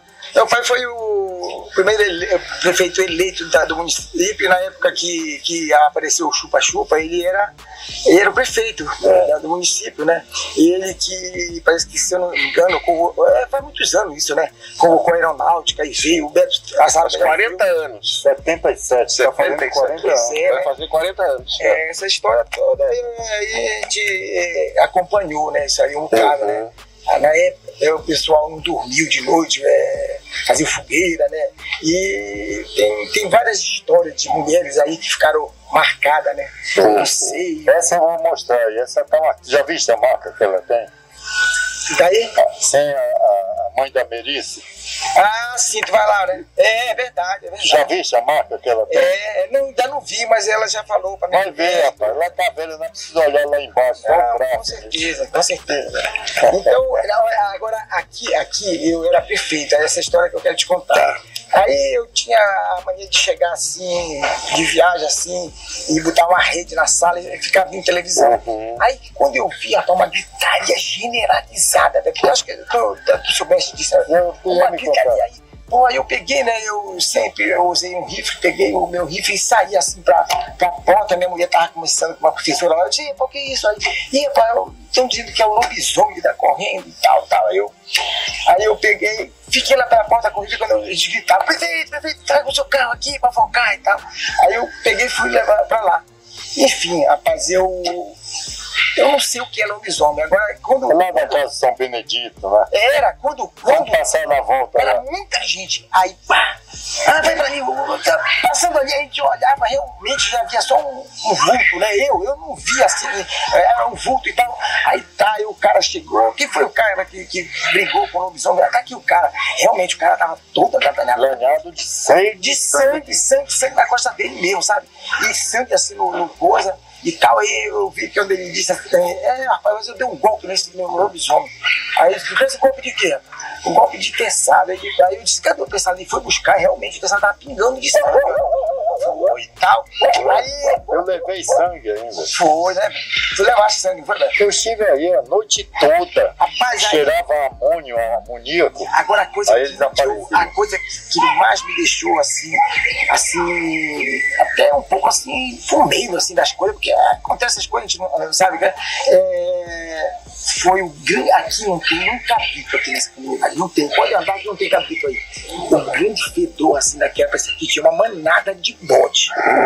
Foi, parece que tinha uma manada de É com aquele cheiro forte mesmo de bode. Parece que tinha uns 100 bodes. Né? É impressionante. Eu fiquei impressionado com isso.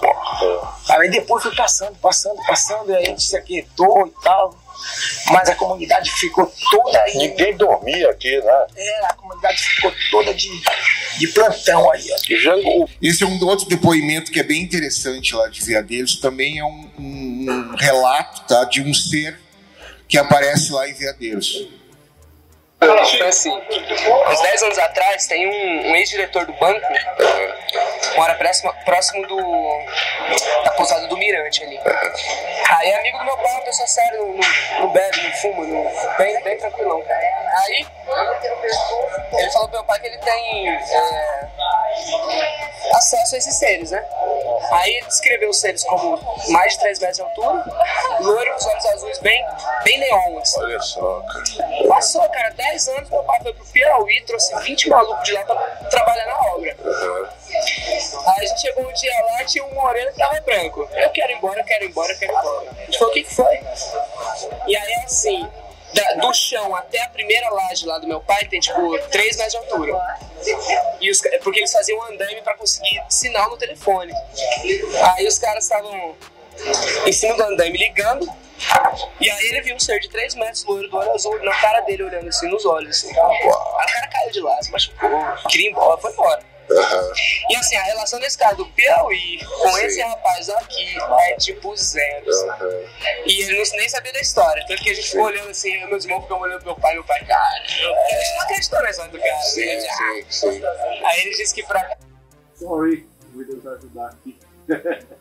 Contato tem uma, um estilo de vida ayurvédica e tal. Uhum. É, Esse né? tio, né? O tio. É, ele teve uma mudança cognitiva, não teve? Demais. Ele era um cara que não, não tinha uma, uma, uma cognição assim muito avançada e depois disso, desses contatos, ele passou a. Né? Como é que é o nome dele mesmo? Eu não sei como é o nome dele. Mora perto do Mirante, ele seu Ah, ele ainda mora lá? É, acho que sim. Olha esse, esse rapaz que viu. O cara que tem contato. O cara que viu só lá no Piauí agora. Mas foi assim, foi. Legal. O interessante é que foi 10 anos depois é uma relação entre. Dois seres diferentes. Completamente diferente. Completamente diferente. A gente nunca comentou isso. Né? Uhum. E eles comentaram pra mim exatamente por essa minha uhum. vontade imensa de estar sempre estudando essa história, né? A história aí, é porque eu falei pra vocês. Eu tinha citado essa história já, já, sim, do celular, o cara tentando pegar e dava 3 metros de altura. Legal. Eu nasci do meu pai, vocês encontram ele na obra ali. Ah, legal. Você fica até quando? É, pode trocar. É, esse é o Júlio Hortana, assim, que foi que era o nosso guia lá também, que foi muito legal. Esse é um outro caso que apareceu para mim, tá? Uh, recente também. O que, que aconteceu aqui? Isso aqui é, é, Não sei se agora não vou lembrar o nome da praia em São Paulo. Acho que é São Vicente, cara.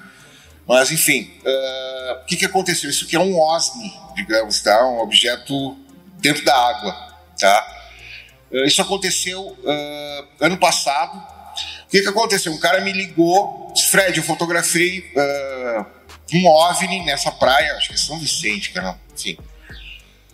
E o cara me mandou umas 10, 12 fotos, eu, tá, achei mais, mais do que a gente já tinha visto, aquela coisa, né, no céu, aquela luzinha, enfim, né. Uma semana depois, ele, um, um pescador, que eles fazem esse trajeto todos os dias para ir pescar, uh, por volta de 5 da manhã, o cara avista essa luz gigante embaixo d'água, né?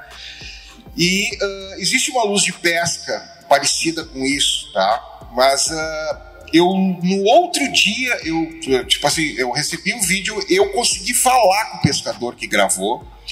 Eu gravei todos os relatos dele e ele jura de pé junto por Deus que ele não botou nada, que aquela luz vinha lá do fundo, né? Ele ficou cerca de, sei lá, uns 3, 4 minutos em cima e zarpou. eu acho que eu faria, eu nem, nem parava. E aí o cara gravou bem uh, essa luz. Depois uh, eu falei com o pessoal da Marinha, falei com o pessoal do Exército, uh, para ver se alguém identificava essa luz, se alguém tinha alguma noção do que, que seria isso. Ninguém tem, entendeu? Ninguém tem certeza de nada. Então é um caso que também uh, ele está aberto ainda uh, para ser pesquisado. Uh, eu achei luzes parecidas. tem um vídeo bem interessante de Miami no mar, né, também no mar, mas em alto mar. gravado com uma luz extremamente parecida com essa, da mesma coloração e tal. vamos ver um vídeo rápido, mas isso é legal. Bom dia, bom dia. Esses vídeos que chegam pra gente chegam assim, né? E aí a gente começa a ir atrás das informações e buscar um esclarecimento do que, que é aquilo ali. Né? Então, é... Bom dia, bom dia, bom dia. Bom dia, galera. Alienígena no.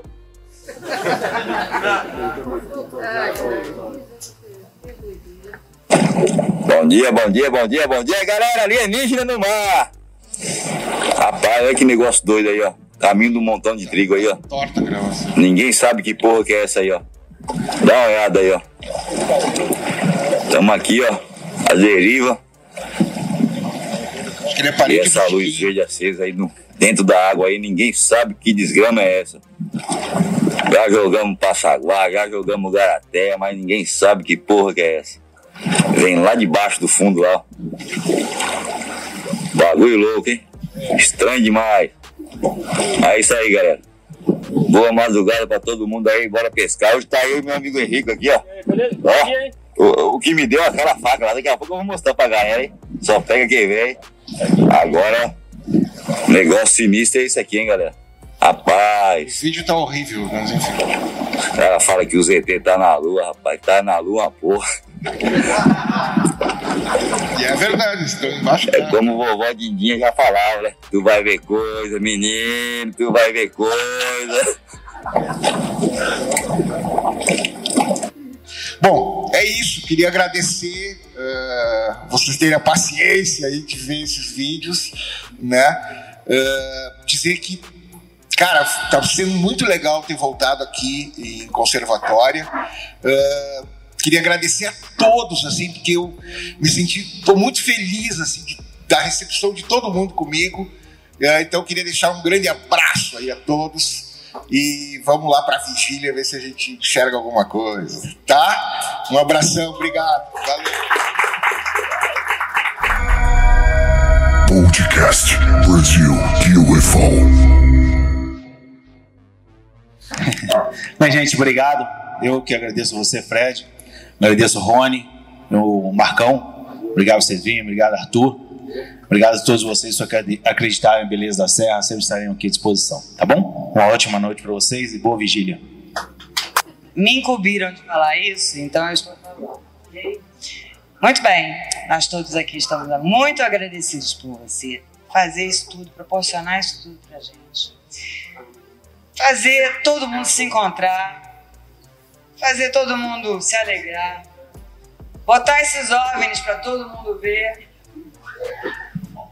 e a gente fez uma um presentinho para você de ouro. Não é, um não é um presentinho qualquer. Esse presentinho é um presentinho pro resto da vida, porque ele é escrito. Show de bola. É, seus amigos. E quem não escreveu e quiser, gente, depois fala com ele, tá? Não, eu pensei nisso, fazer um livro de registro. Todo evento eu, vai ter um livro. Eu tinha ali, falado isso, vocês sabem disso. assinar, deixar sua mensagem. Contatos e, e etc. A ideia era essa. Você pode, inclusive, continuar daí. Fantástico, fantástico. Depois lê tudo, que eu não li, não. pra você!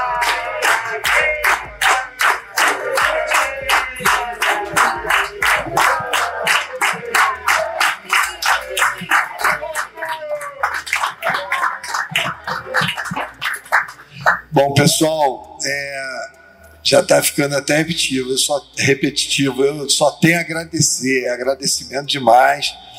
Fiquei muito feliz, principalmente porque a, o principal de tudo isso são vocês. Se vocês não estivessem aqui, isso tudo ia perder a razão de ser. E eu acho que eu já falei isso antes, eu acho que ninguém está aqui por acaso. Nós temos alguns. Eu sabia! Eu sabia que meu marido não ia me deixar na mão. A Claudinha ali. Bota aqui, ó. Cadê? Puxa a mesa. Não, que isso? Bota ali, bota ali, bota ali. É de verdade, Que chique aí. Se espalhar pra todo mundo. Parece um disco voador lá. Pela rosa, pra combinar. Quantos anos você tá botando aí? Não, né? Ah, tá. Que eu parei de. Ó, galera, eu parei de contar nos 60, tá? Vamos lá!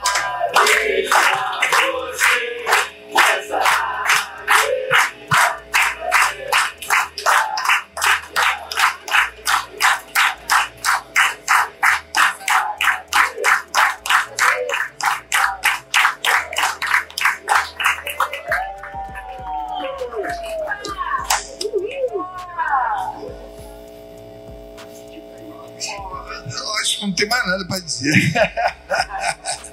Eu só queria pedir, já tiraram bastante fotos da plateia, de todo mundo. É, eu só queria dizer que com a colaboração do Arnaldo, isso aqui é só o começo de uma nova época pós-pandemia. Então a gente já tem uma agenda. Mês que vem a gente quer trazer o Marcão para Provavelmente ele já vai poder mostrar o trailer do, do, do, documentário que vai ser lançado em setembro. Já vai poder mostrar muito mais material que ele não pôde mostrar hoje. E a gente queria tentar trazer uma das meninas, provavelmente a Kátia Xavier, para dar o depoimento da, pra, da, dela aqui pessoalmente para vocês. Então nós já vamos começar a trabalhar em cima disso. Aí no início de agosto, primeiro fim de semana de agosto, provavelmente vai acontecer e isso é a continuidade. Ontem me perguntaram como é que eu encaro esse evento. Eu encaro esse evento, ah, não tem nenhuma pretensão de tornar isso um troço gigantesco. Eu acho que o modelo é esse mesmo, o formato é esse. Só gente que está afim, gente interessada, gente que gosta de ufologia séria. E a gente reunido no aconchego, tomando um caldo, tomando as cervejas, muito bem recebidos aqui por, pelo Arnaldo, pela Gláucia. Então o espírito é esse. E o principal é que a gente vai fazer agora, a vigília. Tá? É isso. Valeu, obrigado, brigadíssimo mesmo, hein? Gratidão mesmo.